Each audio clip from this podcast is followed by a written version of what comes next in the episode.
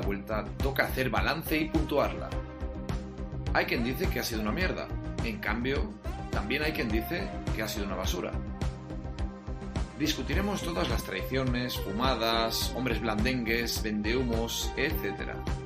Y nos postraremos ante el mejor etapitas del siglo XXI. Ojito, que esta es la última semana de ciclismo más espesa que un lomo queso en agosto. Ha habido romerías para dar y tomar. Os lo compensaremos con un noticiario con caca pedoculo pis, como a vosotros os gusta.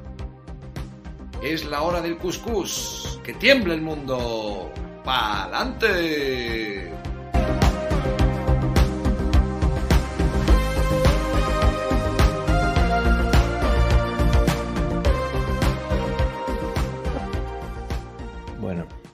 Buenas, bienvenidos, bienvenidas, bienvenides. Episodio número 70 ya. Eh, por cierto, estamos a punto de hacer el, aniversario del podcast. Creo que publicamos el día 29 de septiembre el episodio 0, o el 1. Bueno, el 0, sí. O sea que en realidad sería el episodio 71 este. Pero bueno, eh, ciclismo sin spoiler. Ya sabéis, darle like, suscribiros, contárselo a vuestra pareja y, y a vuestros hijos y nietas y nietes y abuelos. Eh, hoy están por aquí Pandi, muy buenas. Hola, buenas noches. Espero que con mi presencia esto se calme un poco. Kiko, buenas. ¿Qué tal? Buenas. Salva, muteado. Buenas. ¿Alguien ha abierto la puerta? Salva? buenas noches. Eh, Madafaka, muy buena. Buenas noches. Eh, Sergio, Hola, hola. no tiene frase hoy. Bueno, Era, era- era un, era un homenaje, pero veo que no lo has entendido. ¿no? Sí, sí, sí. ¿Sí? ¿De qué? Pepe Domingo, ¿no? De- Pepe- Ah, vale, vale, vale. El vale. del, el del ron este, sí. Sí, Pepe Domingo que se murió en domingo. El del ron. Cuidado con los que, las que os llaméis miércoles. ¿No? Si estáis cuidando. Coño, no, no anunciaba el Areu casi todos estos. Sí, sí. Inventó, inventó la publicidad. Por el anuncio, ¿eh? No, por, no porque lo bebiera él. Vamos a esperar. Por lo menos, te iba a decir una semana, pero vamos a esperar una hora y media o así. Para una vez que pongo en serio y quiero homenajear a alguien, me lo tenéis que joder hasta sin querer ya. Este es el espíritu del Domingo podcast. Castaña, creo que era. ¿Quién dice sin querer? ¿Castaño o pino? ¿Cómo? Ca- ca- Castaña. Ah. Ah, vale, vale. Lo Yo un elegiría día me la, fa- iré la y- familia y seguramente lo eligió. Bueno, eh, Es de, de padrón, ojo, ¿eh? creo lo que. quieran. Hola, Pantis. por aquí. Que nos hemos saludado. Hola, hola. Hola, hola. Joder. No, pero bueno, ya ha sido el entierro, ¿no? Ya. O todavía sigue ardiendo. Panti, ¿cuánto has dormido hoy? No, 5 horas 36. Vale, hoy vas a estar bien. Vale. Que es, Ya, bueno, ¿has dormido creo que más que yo. bueno, vamos con las pipas Facundo. bueno, decir que tenemos. 5 horas 40. Me has ganado, te he ganado por 4 minutos. Ah, sí, mira. Pues eso, que decir que tenemos un, un bot con el que podéis apoyar este proyecto eh, haciendo compras en Amazon, en Siroco o en, en Forum Sport. Siroco, por cierto, el día, ¿qué día? es? El día 20, ¿no? Sí. El día 20 con el link, con nuestro link, usando el bot o entrando desde nuestro link de afiliado, tenéis un, en vez de un 10%, como, hace- como os hacen habitualmente, un 15%. Así que, pues, eh, usar el bot. Que por cierto, la gente sigue usándolo. ¿eh? No, no estamos diciendo nada últimamente, pero gracias a todos los que lo usáis, porque hay gente que lo sigue usando. Eh, y nada, el tema de las camisetas. eh, yo la llevo puesta. Hay algunos que no la lleváis puesta, pero no porque no queráis, sino porque parece. Bueno, no parece, ¿no? Han salido. Es, es. El 101% de camisetas han salido defectuosas. y, y no nos, nos reímos, pues, pues yo qué sé, por reírnos, pero. Por lo joder, legal, porque es una putada, pero hemos hablado, y hace un- de hecho a las 15.41 me ha contestado la de la empresa de, de las camisetas, que es muy raro y que pasan a recogerse unas cuantas unidades para probarlas y, por eso hemos parado la, los que no han llegado a las camisetas porque hemos parado de enviar. No queremos estafaros, no queremos vender un producto en mal estado, entonces estamos tratando de resolverlo y, y los que ya las tenéis, pues no os preocupéis que vamos a dar solución. Así que un poco de paciencia. Nos metíamos con, con el podcast este que tiene un nombre de prenda que se ponen de arriba los ciclistas y porque tardaban mucho en enviar el mayor, coño. Y bueno, nos ha pasado un poco igual a nosotros, el karma, ¿eh? Eh, No, pero estamos trabajando en solventarlo, ¿eh? O Sí, sea sí. que tranquilos, podéis poneroslo. Sí, de hecho, nosotros somos los primeros interesados que tenemos camisetas eh, Claro, que claro, queremos sí. usar y no podemos. Sí, porque Y- yo tengo unas cuantas. Claro. Por eso es que joder. También, también es verdad que tengo un título mm, de cierta cosa, con lo cual, si no nos dan solución, tendré que usarlo. Es muy raro porque yo con esta empresa he hecho muchísimas cosas y eventos y tal, y cientos de camisetas y siempre bien. No sé. Ya me, ya me cuadra la cosa. Bueno, decir que tengo una lista de X en joji.com donde podéis ver, joder, es que soy una tila, ¿eh?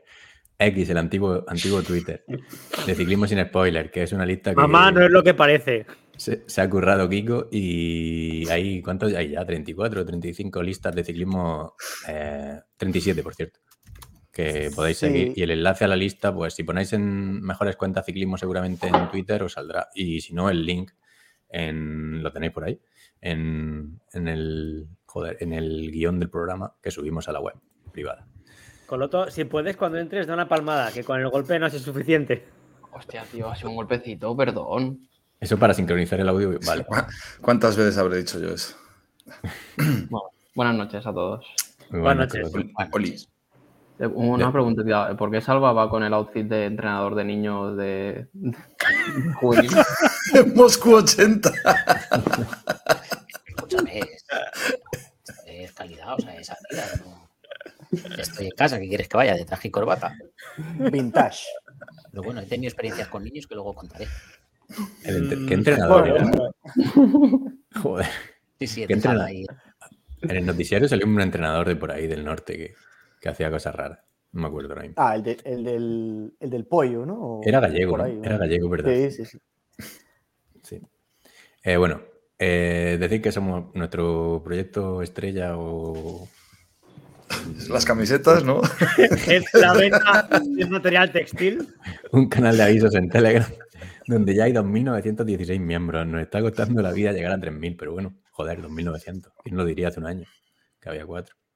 Y para el- bueno, en ese canal de avisos te avisamos desde qué punto ponerte la etapa cada día para que ahorres tiempo y tenemos paralelo un foro de Twitter, de Twitter no, de, de Telegram, que lo llamamos el Club de Ciclismo Sin Spoiler y ahí pues, pues debatimos y demás, donde haya 399 socios. Está ordenado por temáticas eh, y nada, ciclismo profesional, polideportivo, off topic, rutas. Por cierto, no hemos puesto aquí eh, Strava. Voy a meter ahora mismo en directo. Eh, ahí.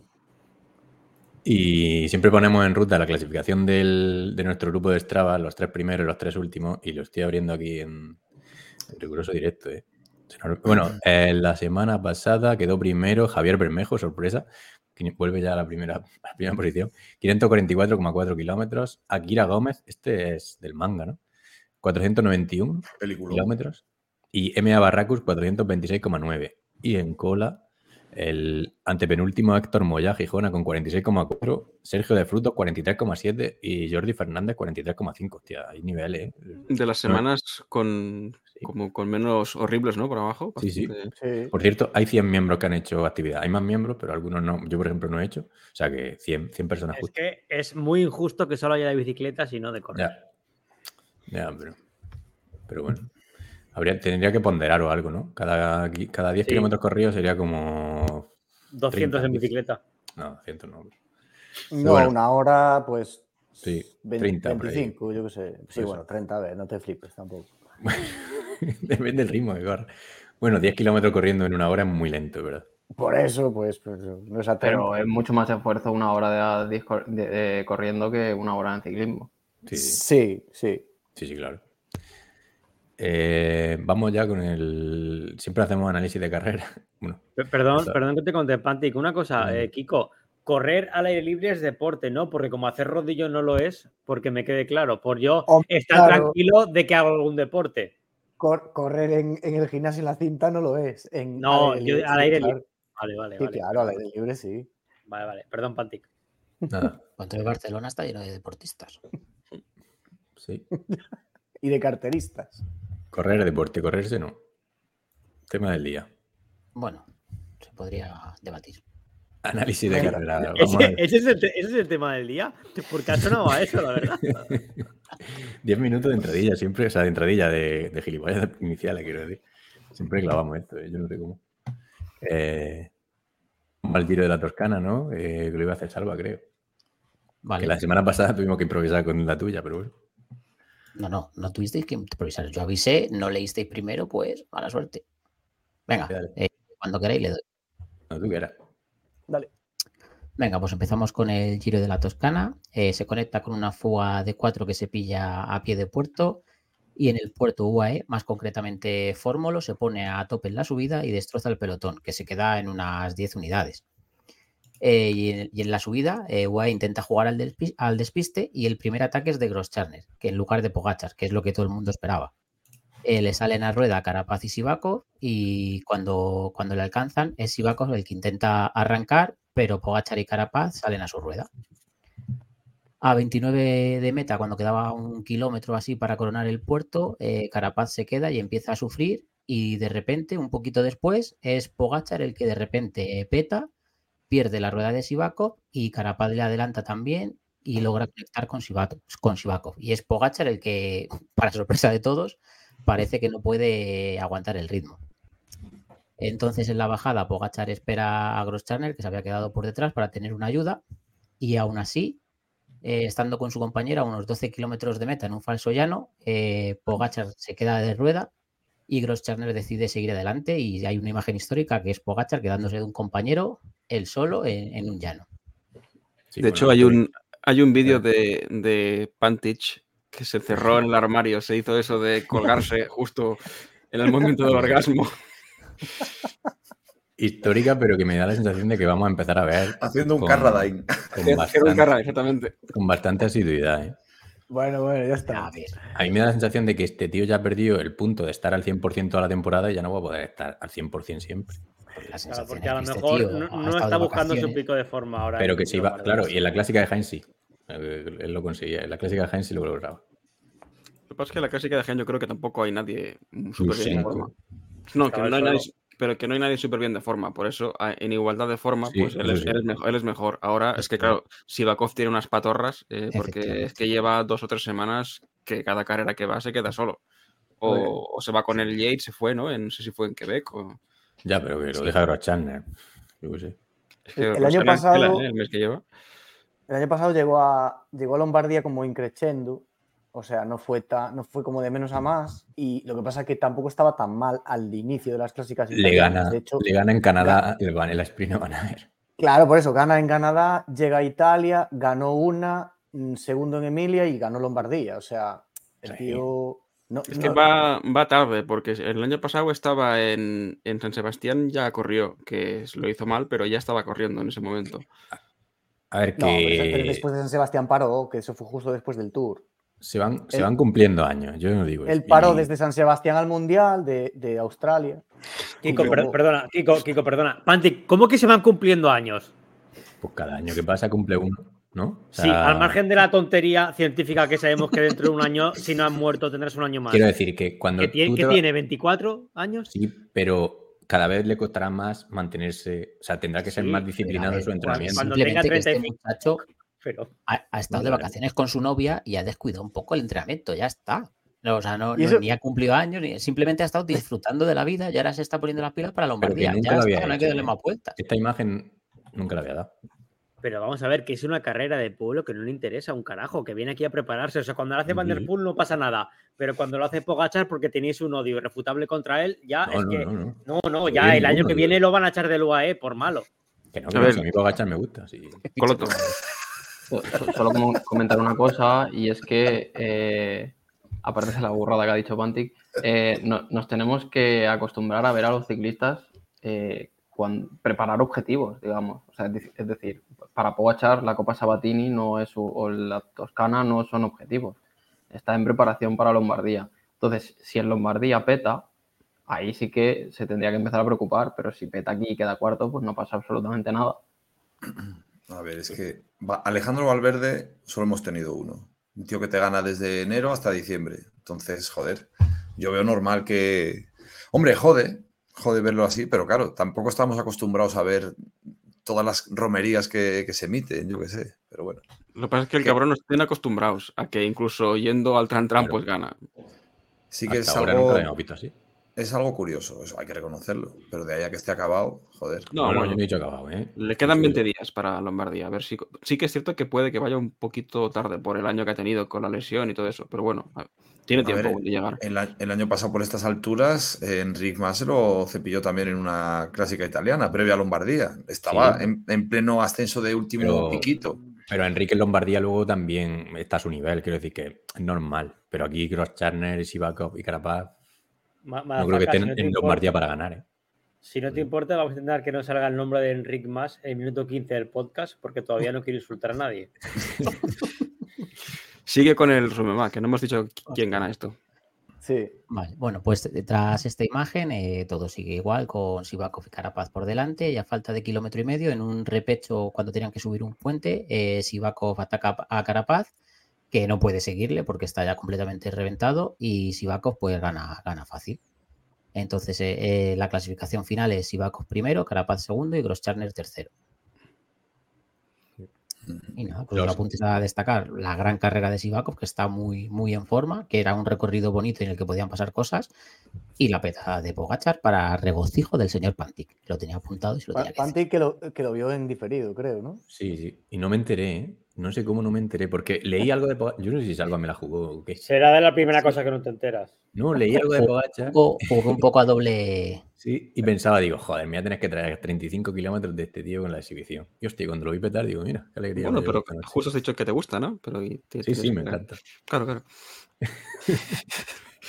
Oye, ta- también destacar que sea brevemente que por lo menos Carapaz estuvo, estuvo más o menos ahí. Yo creo que, Sí. que ya va siendo hora de que por lo menos saque un poquito la cabecita, porque lleva un par de años que va de ridículo en ridículo este señor.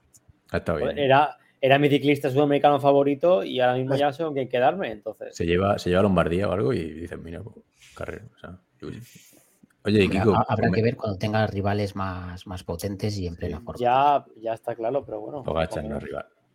Kiko, oye, comenta lo de los perfiles porque es que es la polla, es que increíble. Lo de los perfiles oficiales de esta carrera. Ah, buah.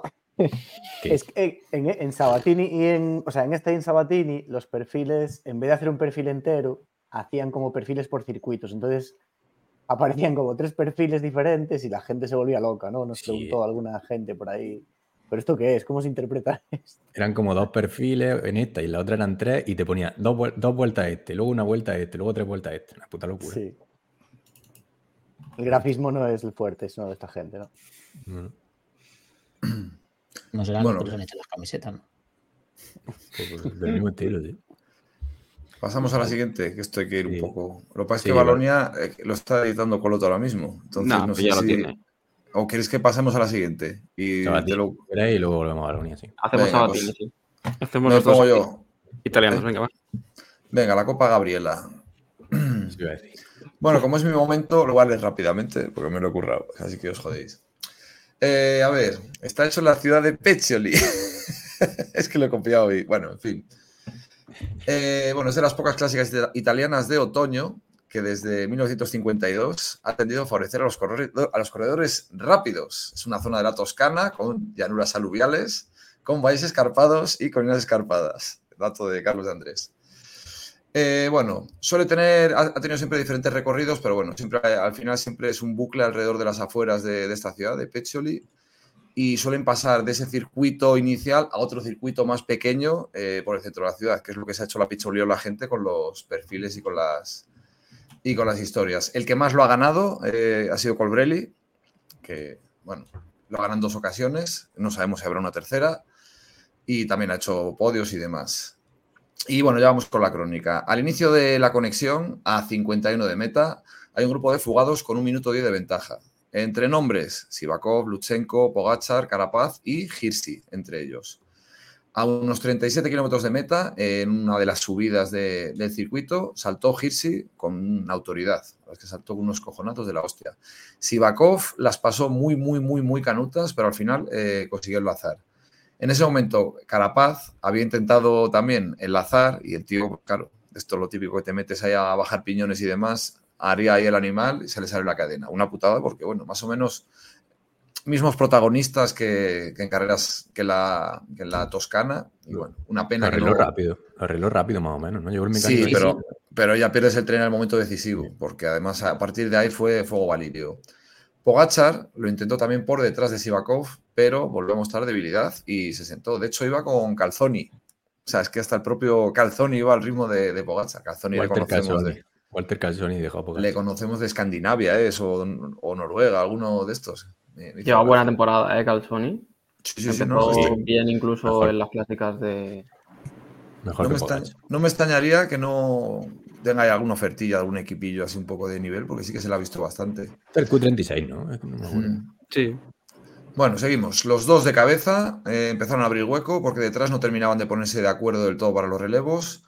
Y bueno, nos plantamos ya en la última vuelta eh, en la que había eh, Guillaume Martán, Lutsenko y Pogachar, que iban a 38 segundos. Claro, Pogachar se iba tocando los huevos porque, claro, está su compañero delante, pues no, no iba a tirar. Los dos de cabeza llegaron a meta de manera sobrada y el final era en un murito de eh, unos 800 metros. Sivakov, consciente de que, que no tenía el spin de Hirsi, intentó sorprender a 600 metros. Hirsi con la polla se pegó, vamos, pero vamos, es que, es que ni sufrió.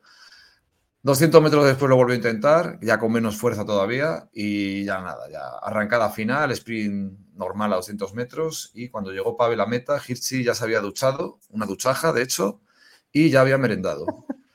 Eh, victoria indiscutible. El tercer puesto para nuestro querido Tadek, muy fácil, seguido de Guillaume Martán y Lutsenko.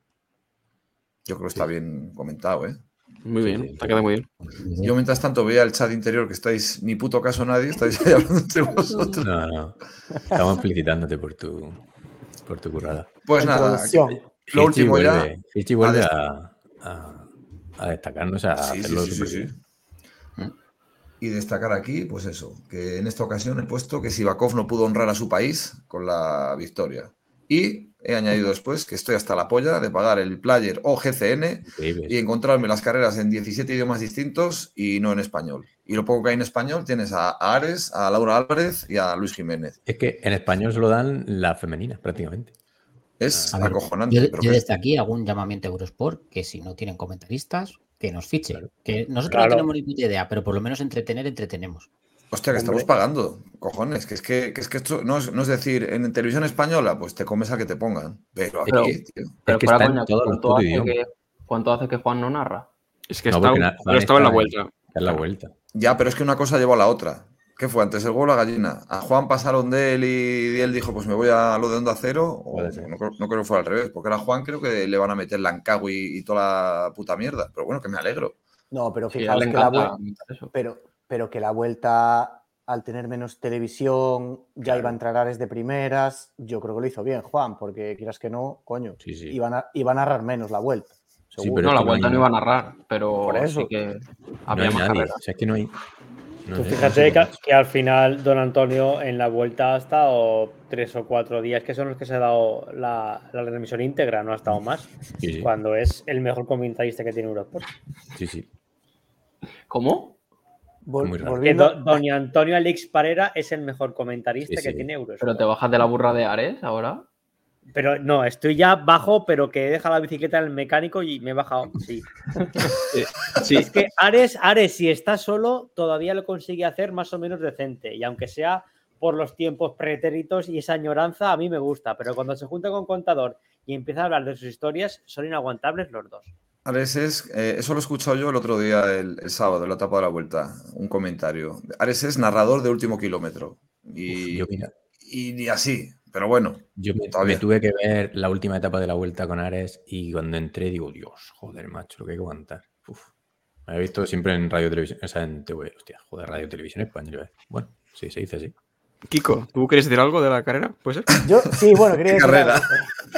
Claro, a ver, a mí me llamó la atención que, claro, no sé si os fijasteis que cuando estaban persiguiendo estos a Hirschi y a Sivakov, eh, Pogacar tuvo allí como unos gestos con el coche que Sí. yo creo que, o sea, estaba como cabreado el tío. No sé si cabreado por cómo habían planeado la táctica o, o- o que pidiéndole cómo qué tenía que hacer en ese momento, si la rueda o qué hacer, pero no sé. Estaría pidiendo el coche que se pusiese delante. No, que el yo- tío, joder, que el tío es ambicioso, me refiero, que aún estando en una forma creciente para el gran objetivo que es Lombardía, el tío que no se conforma, o sea, que es... Sí, que no, Me, me llamó la atención, vamos. no ha ganado porque no tiene patas, pa, ¿no? Pronto. No, no, en este caso sí. Yo, sí, yo creo que en este caso sí que tenía patas para ganar este Sí, sí. día. Eh, lo El único que, que esta- o sea, la Copa Sabatini tampoco daba margen a enlazar desde atrás porque no había dureza. Había un repecho, pero no, no es que era muy difícil romper. Entonces, si llega a ser otra carrera y sí que se encuentra en esa situación, yo creo que sí que habría saltado él solo e intentado conectar con el grupo de delante. Pero eh, tal y como era el perfil de esta, de esta carrera, era imposible. Entonces, pues hizo bien quedarse ahí y hacer tercero. Es lo único que podía hacer.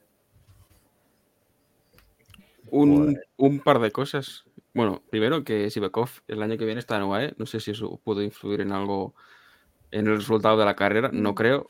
Y luego que no sé si creéis que se puede empezar a confiar un poco en que Hirschi vuelva al nivel, porque lleva un mesecito el tío. mm, Ha vuelto, ha vuelto. Haciéndolo muy bien. A mí me da esperanza, sí. Sí, sí. Eh, lo que pasa es que, bueno, ya se le acaba la temporada, luego le cuesta arrancar, luego si se lesiona. Pero, claro, pero El- Hirschi, o sea, ya ganó, el año pasado ganó algunas carreras de este nivel. ¿eh? El tema es sí. que, que no gana, el tema de Hirschi es que no gana, o, sea, o no está al nivel del año aquel monstruoso del año 20, creo que fue, ¿no? Claro, sí, pandemia. 2020. Yo creo que o sea, el tema de Hirschi ya no es que no. Carreras punto uno gana, siquiera- Que ni siquiera está ahí. O sea, ni, ni siquiera tiene opciones. Que, que no es que haga quinto y digas no ha ganado, pero hasta ahí no. Es que, o sea, es que ni siquiera se le ve. Es donde estaba el problema, yo creo.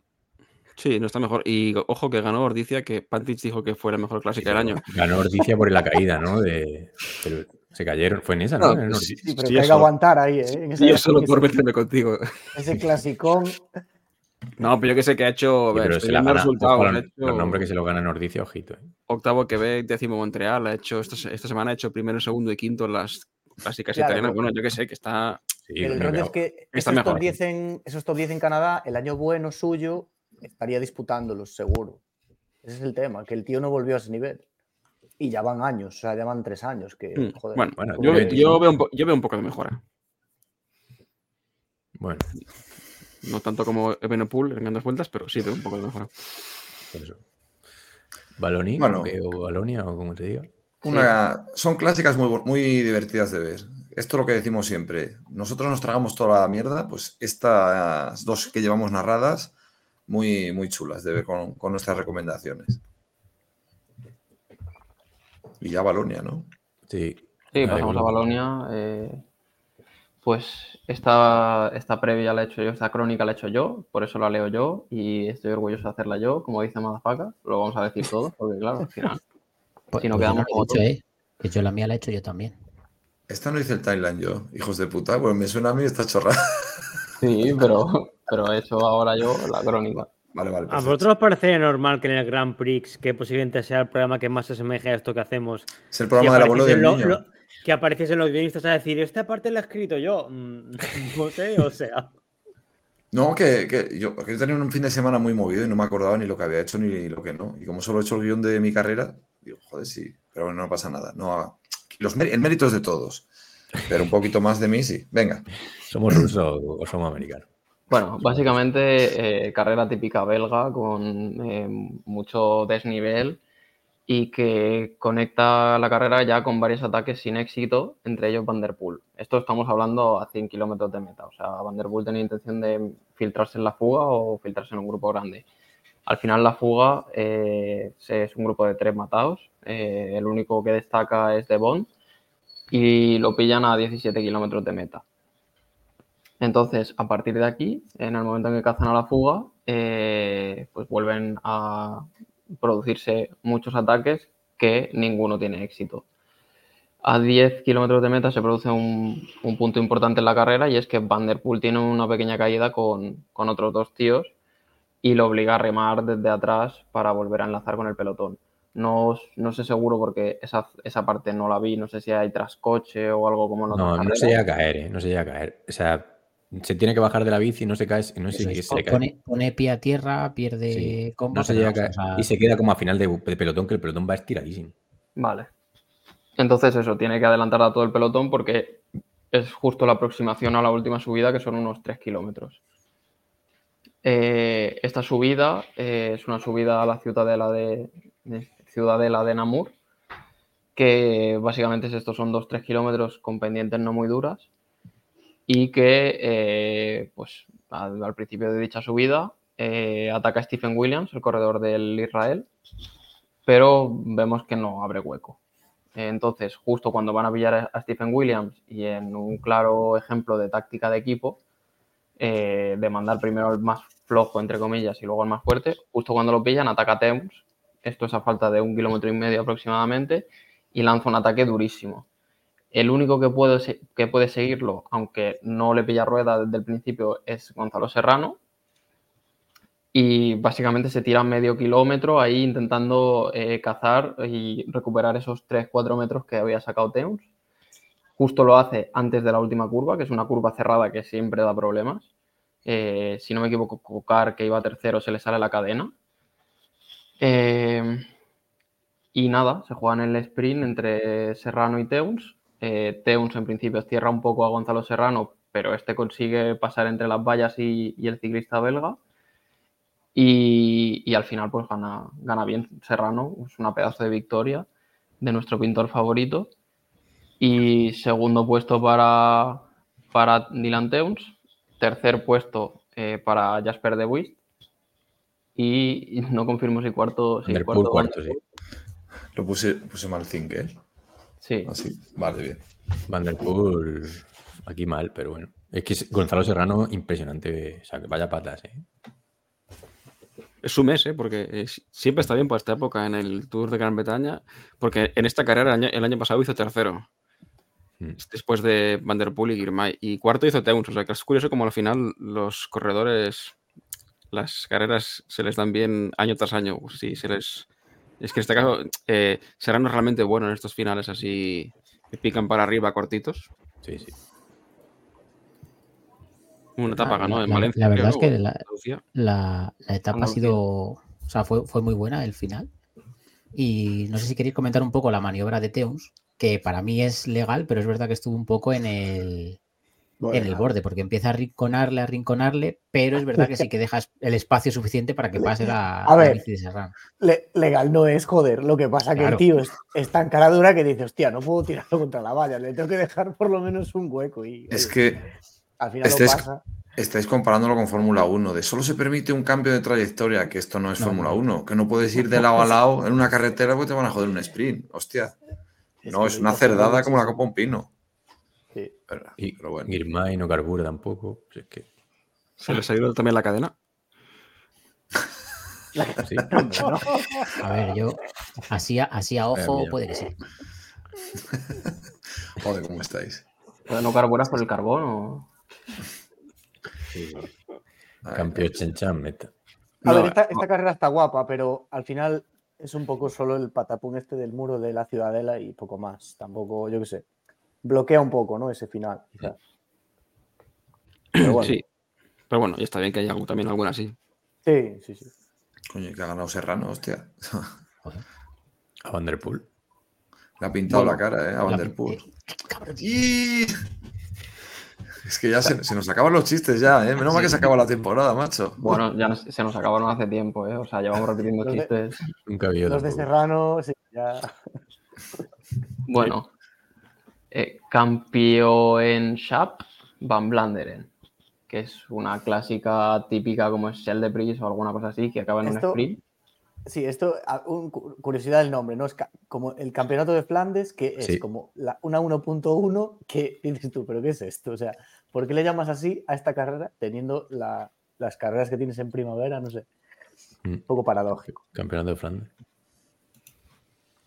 Bueno, y no sé, eh, lo típico, esto de se resuelve en un sprint al final de grupo, no pasa absolutamente nada en esta carrera. Y en el sprint es un sprint ajustadísimo, de esto de photo finish entre tres, eh, que gana Jasper Philipsen. Aunque sí que pues, es importante comentar que aquí el más rápido, que no el mejor colocado, fue, fue el segundo clasificado, eh, Dylan Groenewegen. Que pero al final pues justo no le da para, para adelantar al belga. Y tercero en meta, pues fue Ja- Jacobsen.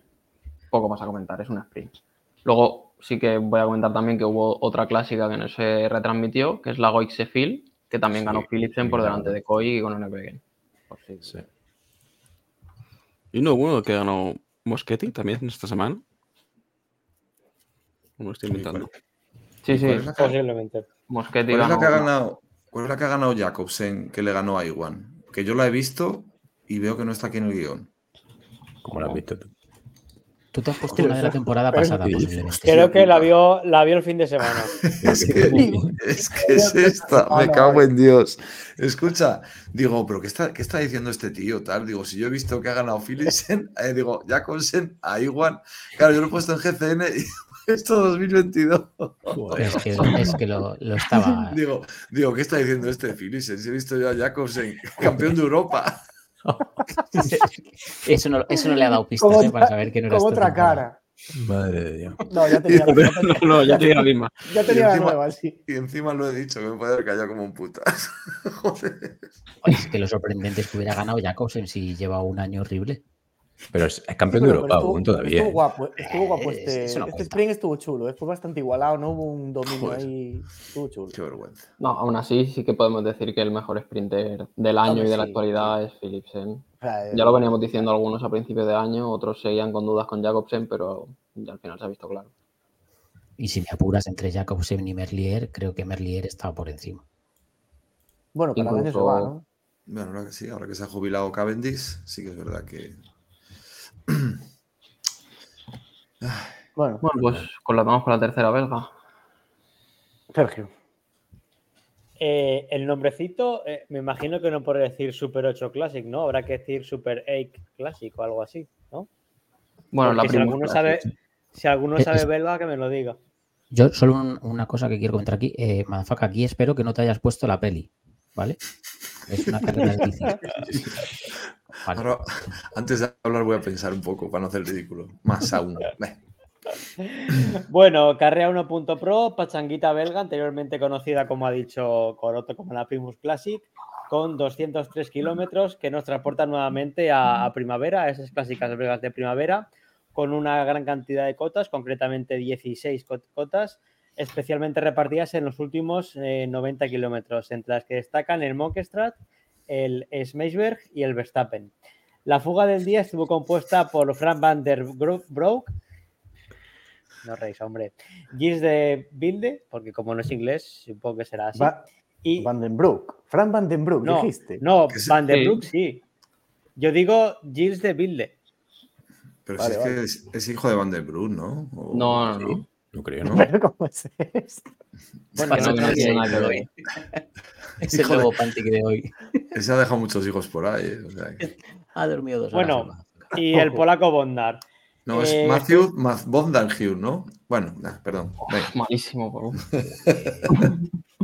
Bueno, estos tres eh, individuos compusieron la fuga del día hasta que al 73 de meta y al paso por el Monkestrat se quedaron en cabeza los dos primeros.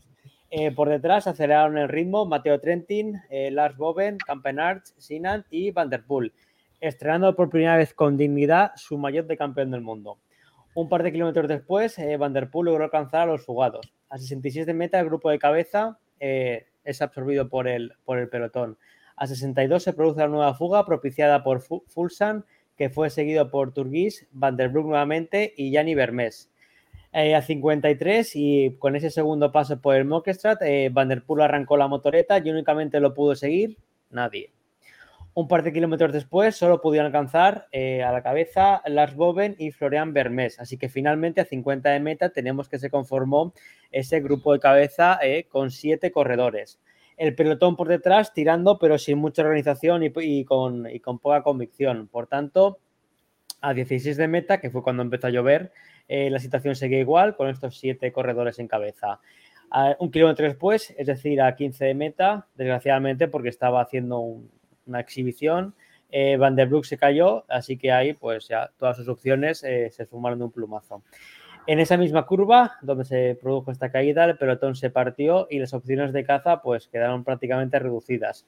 Si bien eh, al final apretaron y a falta de 5 kilómetros la distancia era únicamente de 25 segundos, lo que nos deparó un último kilómetro muy emocionante. Pero finalmente en el sprint de 6, eh, pues eh, se, impuso con claridad. Así que primero Van segundo Turgis, ah, gabacho, y tercero Florian Vermees. Y básicamente esta fue la carrera que, como siempre, con ese tipo de carreras con cotas, pues suelen ser bastante entretenidas, creo yo. Sí. Sí, al, al final carrerón, o sea, yo creo que ha sido una de las mejores de la, de la semana. Mm. Lo que sí que es verdad que al final tampoco, bueno, la, re- la recomendación está ahí. O sea, hubo muchos ataques con Van der Poel implicado y tal, y, estuvo muy guay. Y al final, pues en el sprint se mea en todo el mundo. O sea, el sprint es una, es una borrada. También tiene suerte de tener a su compañero Gianni Vermeers, que atacó a un kilómetro así de meta para anticiparse. Eh, aunque no funcionó, pero claro, ya Van der Poel lo llevan eh, a rueda y, le hace un lanzamiento muy bueno y acaba ganando Van der Poel sobrado. De hecho, lo iba a comentar ahora porque el propio Van der Poel en la, en la entrevista, en la entrevista perdón, post carrera lo dice que, gran parte de la victoria eh, le corresponde a su compañero porque estuvo todo el rato tirando y le hizo una gran labor porque según dijo él no se encontraba todavía en un estado de forma top, con lo cual mm, lo que tú has dicho, pues eso, lo viene a refrendar el propio Mathieu. Sí, es- o sea, incluso cuando le enfocan las cámaras de meta tras llegar, se ve como que hace como que se quita el sombrero ante, ante su compañero y le abraza, le da las gracias, o sea que era muy bien, muy, muy agradecido Van der Y Poel. no, pero sin llorar ni nada. O sea que bien. Perfecto. Estoy emocionado. ¿Os, os gusta? Bueno, obviamente, como nuestros espectadores, que son unos avezados conocedores del mundo ciclista, sabrán, la primera victoria de Van der Poel con el, con el maillot de, de campeón del mundo, la quincuagésima de su carrera. ¿Os gusta eso- ese culo blanco o no? Sí. De- depende de quién A A mí sí, a mí me encanta. A mí sí. Van der- en Van der Poel sí. Claro, sea, habla por si me él, lo- si, si me lo pongo yo. En en- pero quiero decir, en perfiles macho alfa, así como Van der Poel, sí. Yo creo que sí. En Pedersen, por ejemplo, no lo veo, pero en Claro. Evenepoel, en Van der Poel, a mí, bueno. En, chulapos de estos altivos y tal, sí, sí, sí. sí. En el, en el niño ese que estuvo de líder en la vuelta, Lenny Martínez Soria, este, ¿cómo se llama? Igual Sí, no. Ahí Ahí igual no lo ves, claro. ¿no? Oye, y el, Corre- el Lars Boven este, Cor- Coloto. corredorazo, ¿eh? A ver, yo Pues- quiero hacer un apunte de Lars Boven porque yo la vi en diferido y, se, y ah, vi que se habló mucho de él y tampoco me parece que hizo nada tan espectacular. O sea, aguantó rueda, aguantó y bien, pero ya está. O sea, es que según lo había leído parecía que es que había estado poniéndole contra las cuerdas a Van der Poel y vamos. Bueno, ya sabes que como es Es que lo puso pilla- Pantic, sí. Pilla, claro, pilla, una, que- pilla una turra y olvídate ya dos años de, de convencerlo. Gran- aprovecho para destacar el gran año de Mauri Van Severant. Sigue, sigue. No, pero a ver, Y 22 nada. años, o sea, este tío, que de hecho, creo que se, no sé si lo decimos luego en el noticiario, pero no sé si se va a Alpecin, me parece, ¿no? Puede ser, o me estoy inventando. Te lo estás Eh, inventando, creo. No, no, eh, ha salido un rumor hoy de que se va, pero Ah, yo pero es rumor, ¿no? Aún es rumor. no sé, es que eh, la noticia que lo ponía parecía como un poco eh, como... Que viene del triatlón, ¿no? Sí, sí, no sé, como muy sensacionalista. Entonces yo no sé si es verdad eh, o no, pero bueno, que O no sí. la colaron. Vale.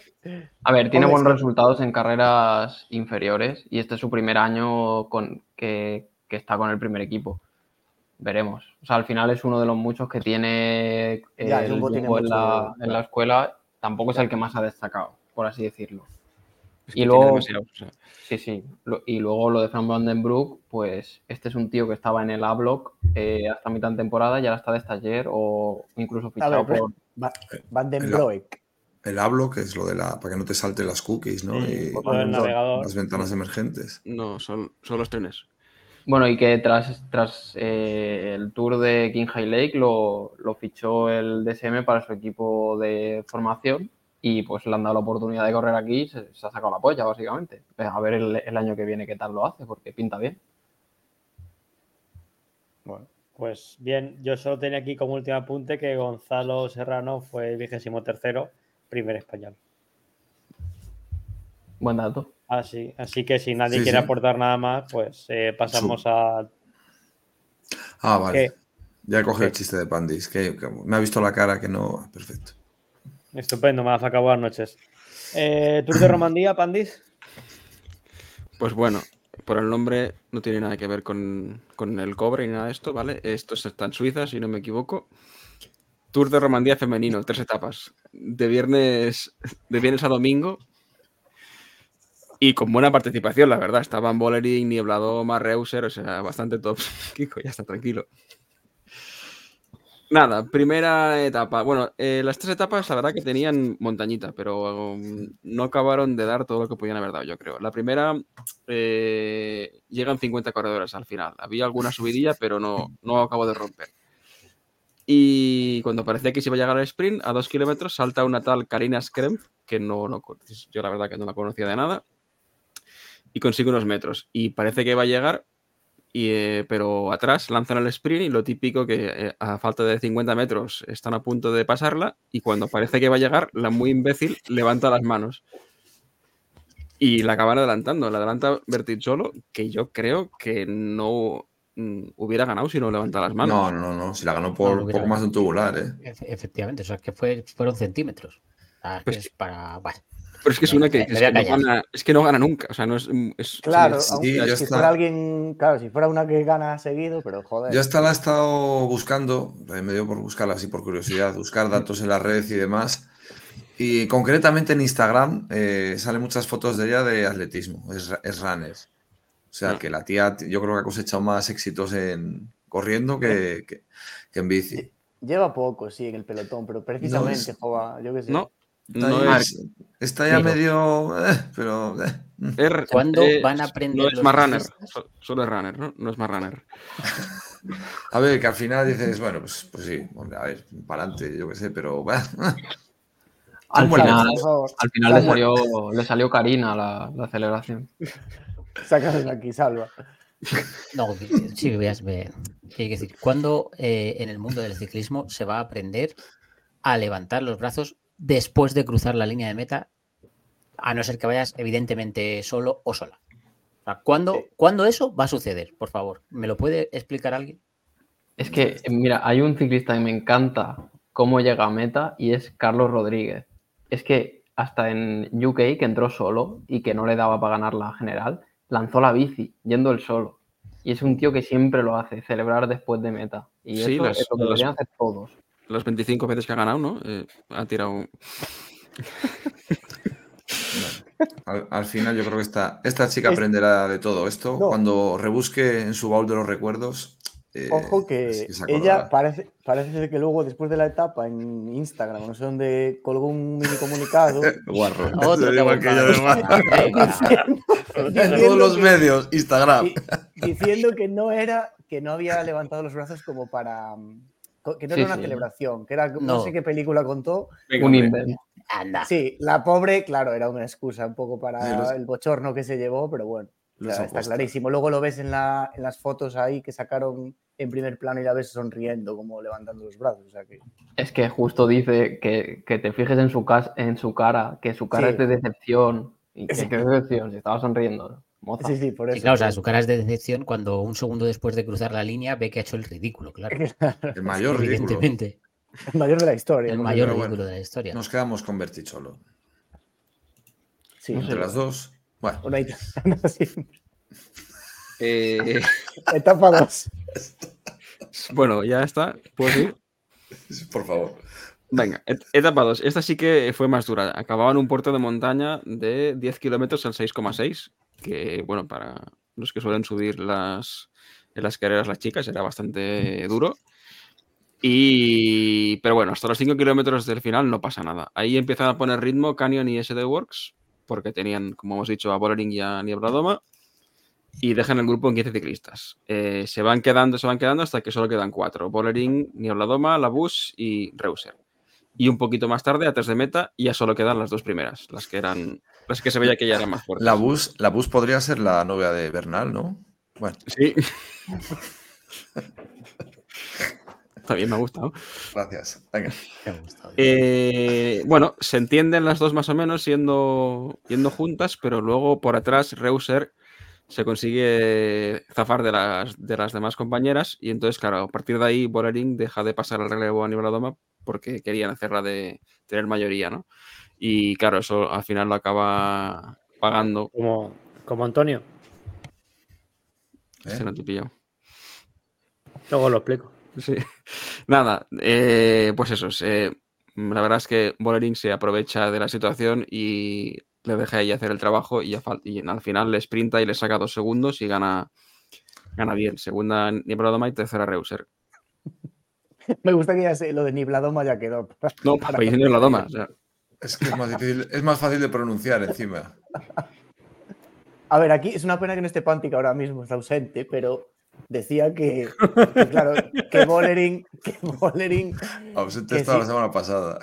sí, bueno, aparte, que Bollering que, la- que era una rata, que no sé qué, que no sé cuánto, pero vamos a ver, o sea, tienes a una compañera a 10 segundos, pues normal que te aproveches, y es que es lo que decimos, el SD Word tiene, tiene la carta numérica, pero es que es lo que hay, o sea, ¿cómo, va- cómo van a correr de otra manera? O sea, No sé. t- tienen la carta y saben jugarla. Claro, Eh, es que, que no siempre se sabe.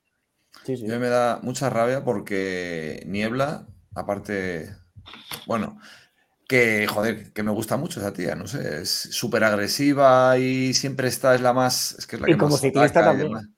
Sí, sí, sí, buah, antes. Pero no, no, no gana. Yo no sé si dijo Laura en la retransmisión que llevaba sin ganar desde 2019, cosa que tampoco me fío mucho, pero por no decir nada, pero sí que sí que lo dijo y es verdad que ella siempre está ahí, siempre está ahí persiguiendo la victoria y no, y no lo consigue. Y sí que se lo merecería. Se, se merecía, vamos. Uf. Llegará, llegará. A ver, o sea, atacando como está atacando y, y- y corriendo como corre, la victoria va a llegar tarde o temprano. A ver, sea, en, en- aguanta. en- en esta carrera de nivel realmente estuvo top, mm, igual que Bollering. Y si no llega a ser por, por lo que, por la superioridad numérica, en general del TLS de Works, ¿eh? porque bueno, luego lo comento si queréis, pero en el top 10 final tienen a 4. O sea, es que es un poco lo de siempre, un abuso. Y corrían cinco, ¿no? Pues sí, la verdad es que Bollering da gusto, ¿eh? Eh, digo Bollering. Niebladoma, la, la verdad que da gusto como corre. Bien. Sí, ofensiva. No, y aparte que puso, joder, puso el equipo a tirar. Este, esta, esta vuelta la quería ganar, ¿eh? Sí. Es que la primera etapa atacó siete veces. eh. O sea, lo dijeron en la retransmisión, que esto no sé si se ha comentado, pero entiendo que no. Pero atacó un huevo de veces en el llano. Sí, pero tampoco tiene mucho sentido atacar en el llano teniendo a todo ese de Wars detrás. Bueno, pues si A, te a vas lo con mejor uno, si se ahorra, ya, pero si se ahorra esos ataques, a lo mejor al día siguiente tenía más fuerza para irse sola. Sí está en un punto que está atacando eh, en demasiados sitios y demasiadas veces. Pero bueno, oye, Es que, es que si no, eso ¿cómo, que... ¿no? cómo intenta sorprender al SD War? Es que ya sabes que de- en el tú a tú no, no, no va a ser posible, porque vas a tener a 3-4 corredoras ahí. Entonces ya tienes que ir a la desesperada, sorprender a de lejos, a, por arriba, por abajo, por todos los lados. O sea, que hace lo que tiene que hacer. Pues que encima en la, en la carrera que hubo hace poco, no recuerdo de dónde fue, también la pasaron al final eh, Kopecky y Vives. O sea, es que incluso fueron dos diferentes desde Wars, es que no... Siempre hay alguna. Es, da un poco de asquete, sí. Nada, aquí confiamos en Niebla y la vamos a apoyar a partir de ahora incondicionalmente. Va a tener siempre nuestra, nuestra apoyadura. Venga, etapa 3. No de, apoy- apoyar. ¿Pero ¿Cómo se dice? Apoyo. Como no me rescates, voy a seguir diciendo polla. No, no, polla, te voy a dejar ahí. Venga, A ver, etapa tres. eh, etapa... imposible rescatar eso. No, no, es que. etapa 3. como decíamos, etapa de media montaña. eh, y antes de que se conecte la tele, hay, hay una fuga con corredoras importantes como Bredebold, Faulkner o Fisher Price, que es la, la mejor colocada. Y, de hecho fue líder de la carrera durante un- unos cuantos kilómetros y por eso ese de Works así como que dejó hacer por atrás, ¿no?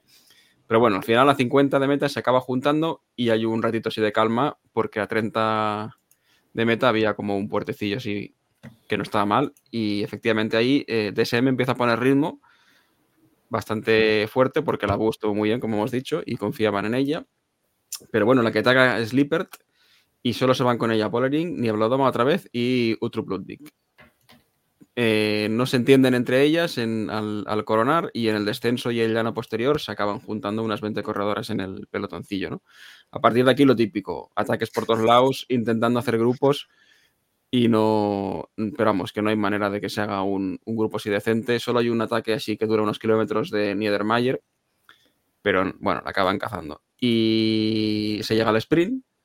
Eh, los últimos metros los entra comandando Patiño, que en este caso no se resbaló, pese al nombre. Y Van Empel lanza el sprint demasiado lejos, como a 300 metros, y eso lo acaba pagando porque le adelanta Lippert, que la verdad que se ha convertido en una corredora en estos finales muy buena. Que yo no, o sea, no estoy de acuerdo con esto de que lo lanza lejos, porque el sprint pica un poco hacia abajo. Entonces, al final no es que se desfonde Van Empel, porque al final hace segunda, simplemente Lipper es más rápida que ella y, y ya está. Pero aún así, muy buena actuación en estas primeras carreras de Oye, Van Empel. A ver si Ojo, evoluciona. ojo Lipper, que si os fijáis en la toma aérea, eh, arrancó a la tercera, ¿eh? Estaba muy encerrada, cada vez que se ponía de pie se tenía que volver a sentar, esquivó como dos veces y cuando salió salió como un puto bus. O sea que un sprint, joder, muy, muy finisher ahí al final del todo, muy, muy guay, porque estaba muy encerrada y parecía que iba a hacer una, una mierda, ¿eh? Estuvo guay. Lleva un buen año, la verdad. Es un acierto el fichaje de, por parte de Movistar. Quizás para etapas de montaña no, no le da, no es ese tipo de corredora, ni, ni sé si lo va a ser, pero para etapas así de media montaña o clásicas, bueno, tiene, está ahí entre las mejores. Sí, al final yo creo que el Movistar de cara al año que viene, eh, con la baja de Anemic, va a tener que fichar a alguien para la montaña, porque ahora mismo para gen- pelear generales se queda sin nadie. Sí. A ver, no sé cómo estará el mercado de fichajes, a ver quién pueden tener disponible ahora mismo, pero sí que es cierto que con la retirada de Van Bleuten van a tener, van a tener pasta para gastar. La cosa está a ver qué- Ficharon a la, a la. Esta que es veterana, pero claro, no le da para, para cubrir el hueco, el Claire hueco de, Van Bleuten, ¿no? No le da. o sea, evidentemente no le da, pero bueno, ni siquiera de líder, seguramente, ¿no? Estará para apoyar más bien a alguien Es que. que con. Lipper, claro, yo creo que con Lipper es, es- el Lipper es superior a, a Stills. Pero bueno, no sé, de, de todas formas, alguien intentarán buscar, no sé, alguna joven como Mavi, por ejemplo. Joder. Alguna del Canyon deberían intentar coger, que la verdad es que se le está Sí. quedando un equipazo. Y Hostia, entre- nada, El Canyon tiene cuatro, alguna de esas seguro que las puede fichar. O sea, tiene Nieve a Doma, bueno, incluso Chavey, aunque no sube tanto, para fichar a Chavey ya tienes a, a Lipper, pero con Niedermayer, eh, Bradbury y Bauernfeld, ¿no? Eh, yo creo que alguna de esas se podrá fichar. Alguna va a querer pescar Eusebio, sí, sí. Porque, también, eh, porque es que, y si no, es que como se descuiden, se las va a coger Reswell, porque he visto que una que yo no conocía mucho, Anna Shackley, ha quedado séptima en esta carrera y venía a hacer segunda en el Tour del Porvenir. O sea, es que el EDSU Works, si encima va, va fichando a las jovencitas, Bueno, esta la tiene hace, hace tiempo, o sea, esta es de SD World de toda la vida, yo creo. bueno, ya está. pero bueno, vale, pues es suya, ¿no? Prefiero que no, es que encima vienen. En fin. Bueno, ¿algo más o pasamos ya por lo que ha venido de verdad la gente? Bueno, decir la clasificación final. Ah, bueno, pues venga. Bueno, Bollering, Niebladoma de Reuser, puntos Verticholo, Montaña Adegist, o Adeguest, no sé, jóvenes Bauernfield y equipos, pues ya lo Qué raro.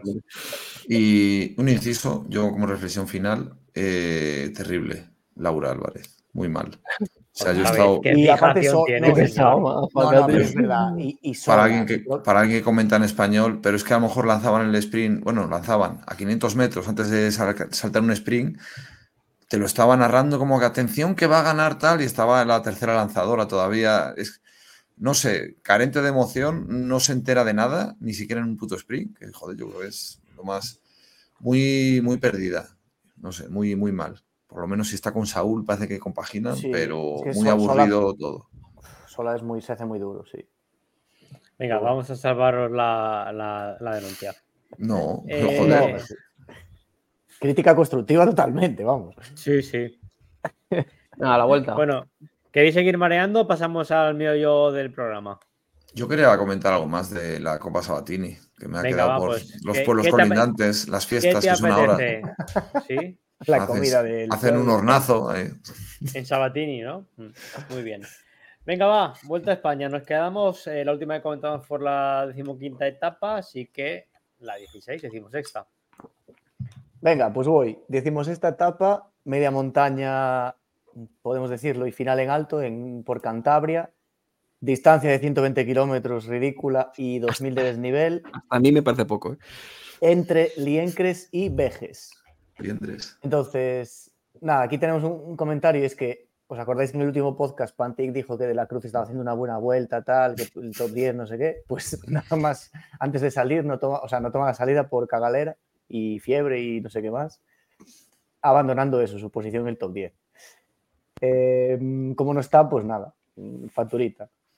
En la, eh, en la, salida, también decir que Renko declara que hoy le va a dar libertad a sus compañeros después del show del, del fin de, ya que intentará perder tiempo por el rollo este que el Jumbo que no le dejaba coger fugas y no sé qué. Bueno. Y nada, tenemos la, la etapa que o sea, sorpresivamente no le dejan coger a la fuga casi nada. Mm, hay lucha y tal, y Neos acaba cerrando una fuga que había por ahí a un minuto. La etapa que parecía, es, es muy corta y parecía llana y un murito final, pues al final tiene cierto repecheo y tal por el terreno de Cantabria, que es, bueno, es fastidiado. Hay algunos contraataques por ahí con gente que llegan al sprint bonificado y de hecho estaba Gross por ahí. Y llegan a la subida final, que son 5 kilómetros en, bueno, durillos y tal, pero bueno. Trabaja Jumbo que, que, llega con el pelotón, o sea, con la gente enfilando la subida, la primera curva de la ascensión, y al poco, a cuatro décimas, ataca a Vingegaard, que se va en solitario ante la pasividad de Ayuso o Enric Mas, que eh, en ese momento son los rivales más cercanos de Jumbo, claro. En ese momento están a un minuto, o sea, Ayuso está a un 50 segundos del, de Vingegaard y Enric no, no a mucho más. Pero bueno, nada, terrible, no hacen ni además. Terrible, sí. lo, lo, de estos dos, terrible, verdad. Sí.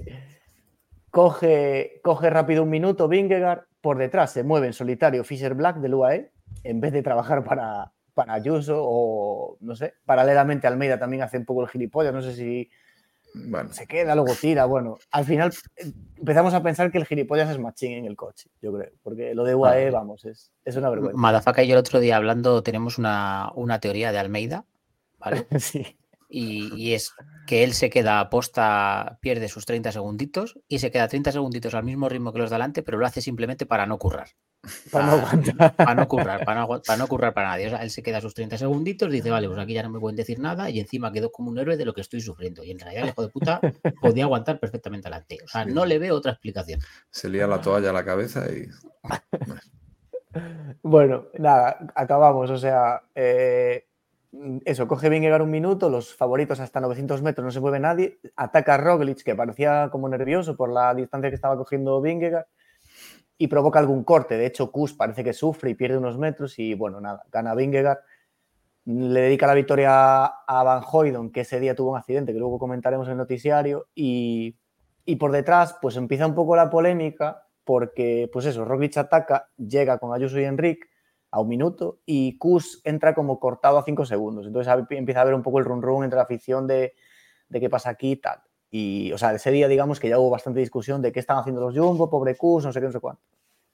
Pero os doy pie ahora, si quiere Coloto explicarlo, que hizo una reflexión muy buena justo al acabar la etapa que dijo que él interpretaba la táctica de Jumbo de una manera acertada porque eh, lo que decíamos, tenían a Ayuso como el primero que no es Jumbo a, un, a 50 segundos y acabaron la etapa distanciándolo mucho más. Entonces, coño, manteniendo a Kus delante y los otros más distanciados del cuarto, pues oye, es, yo creo que es una táctica de equipo perfecta, ¿no?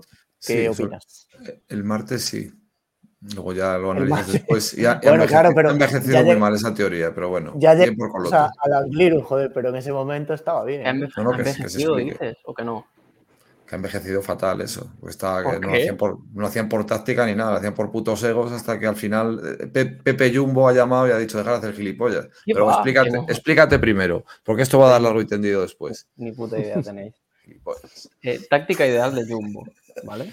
Como ha dicho Kiko, eh, lo que hacen es básicamente empezar la etapa con eh, tres minutos de ventaja para Kus y uno para Vingegaard y Roglic y acaba la etapa con tres minutos para Kus y eh, dos a Vingegaard.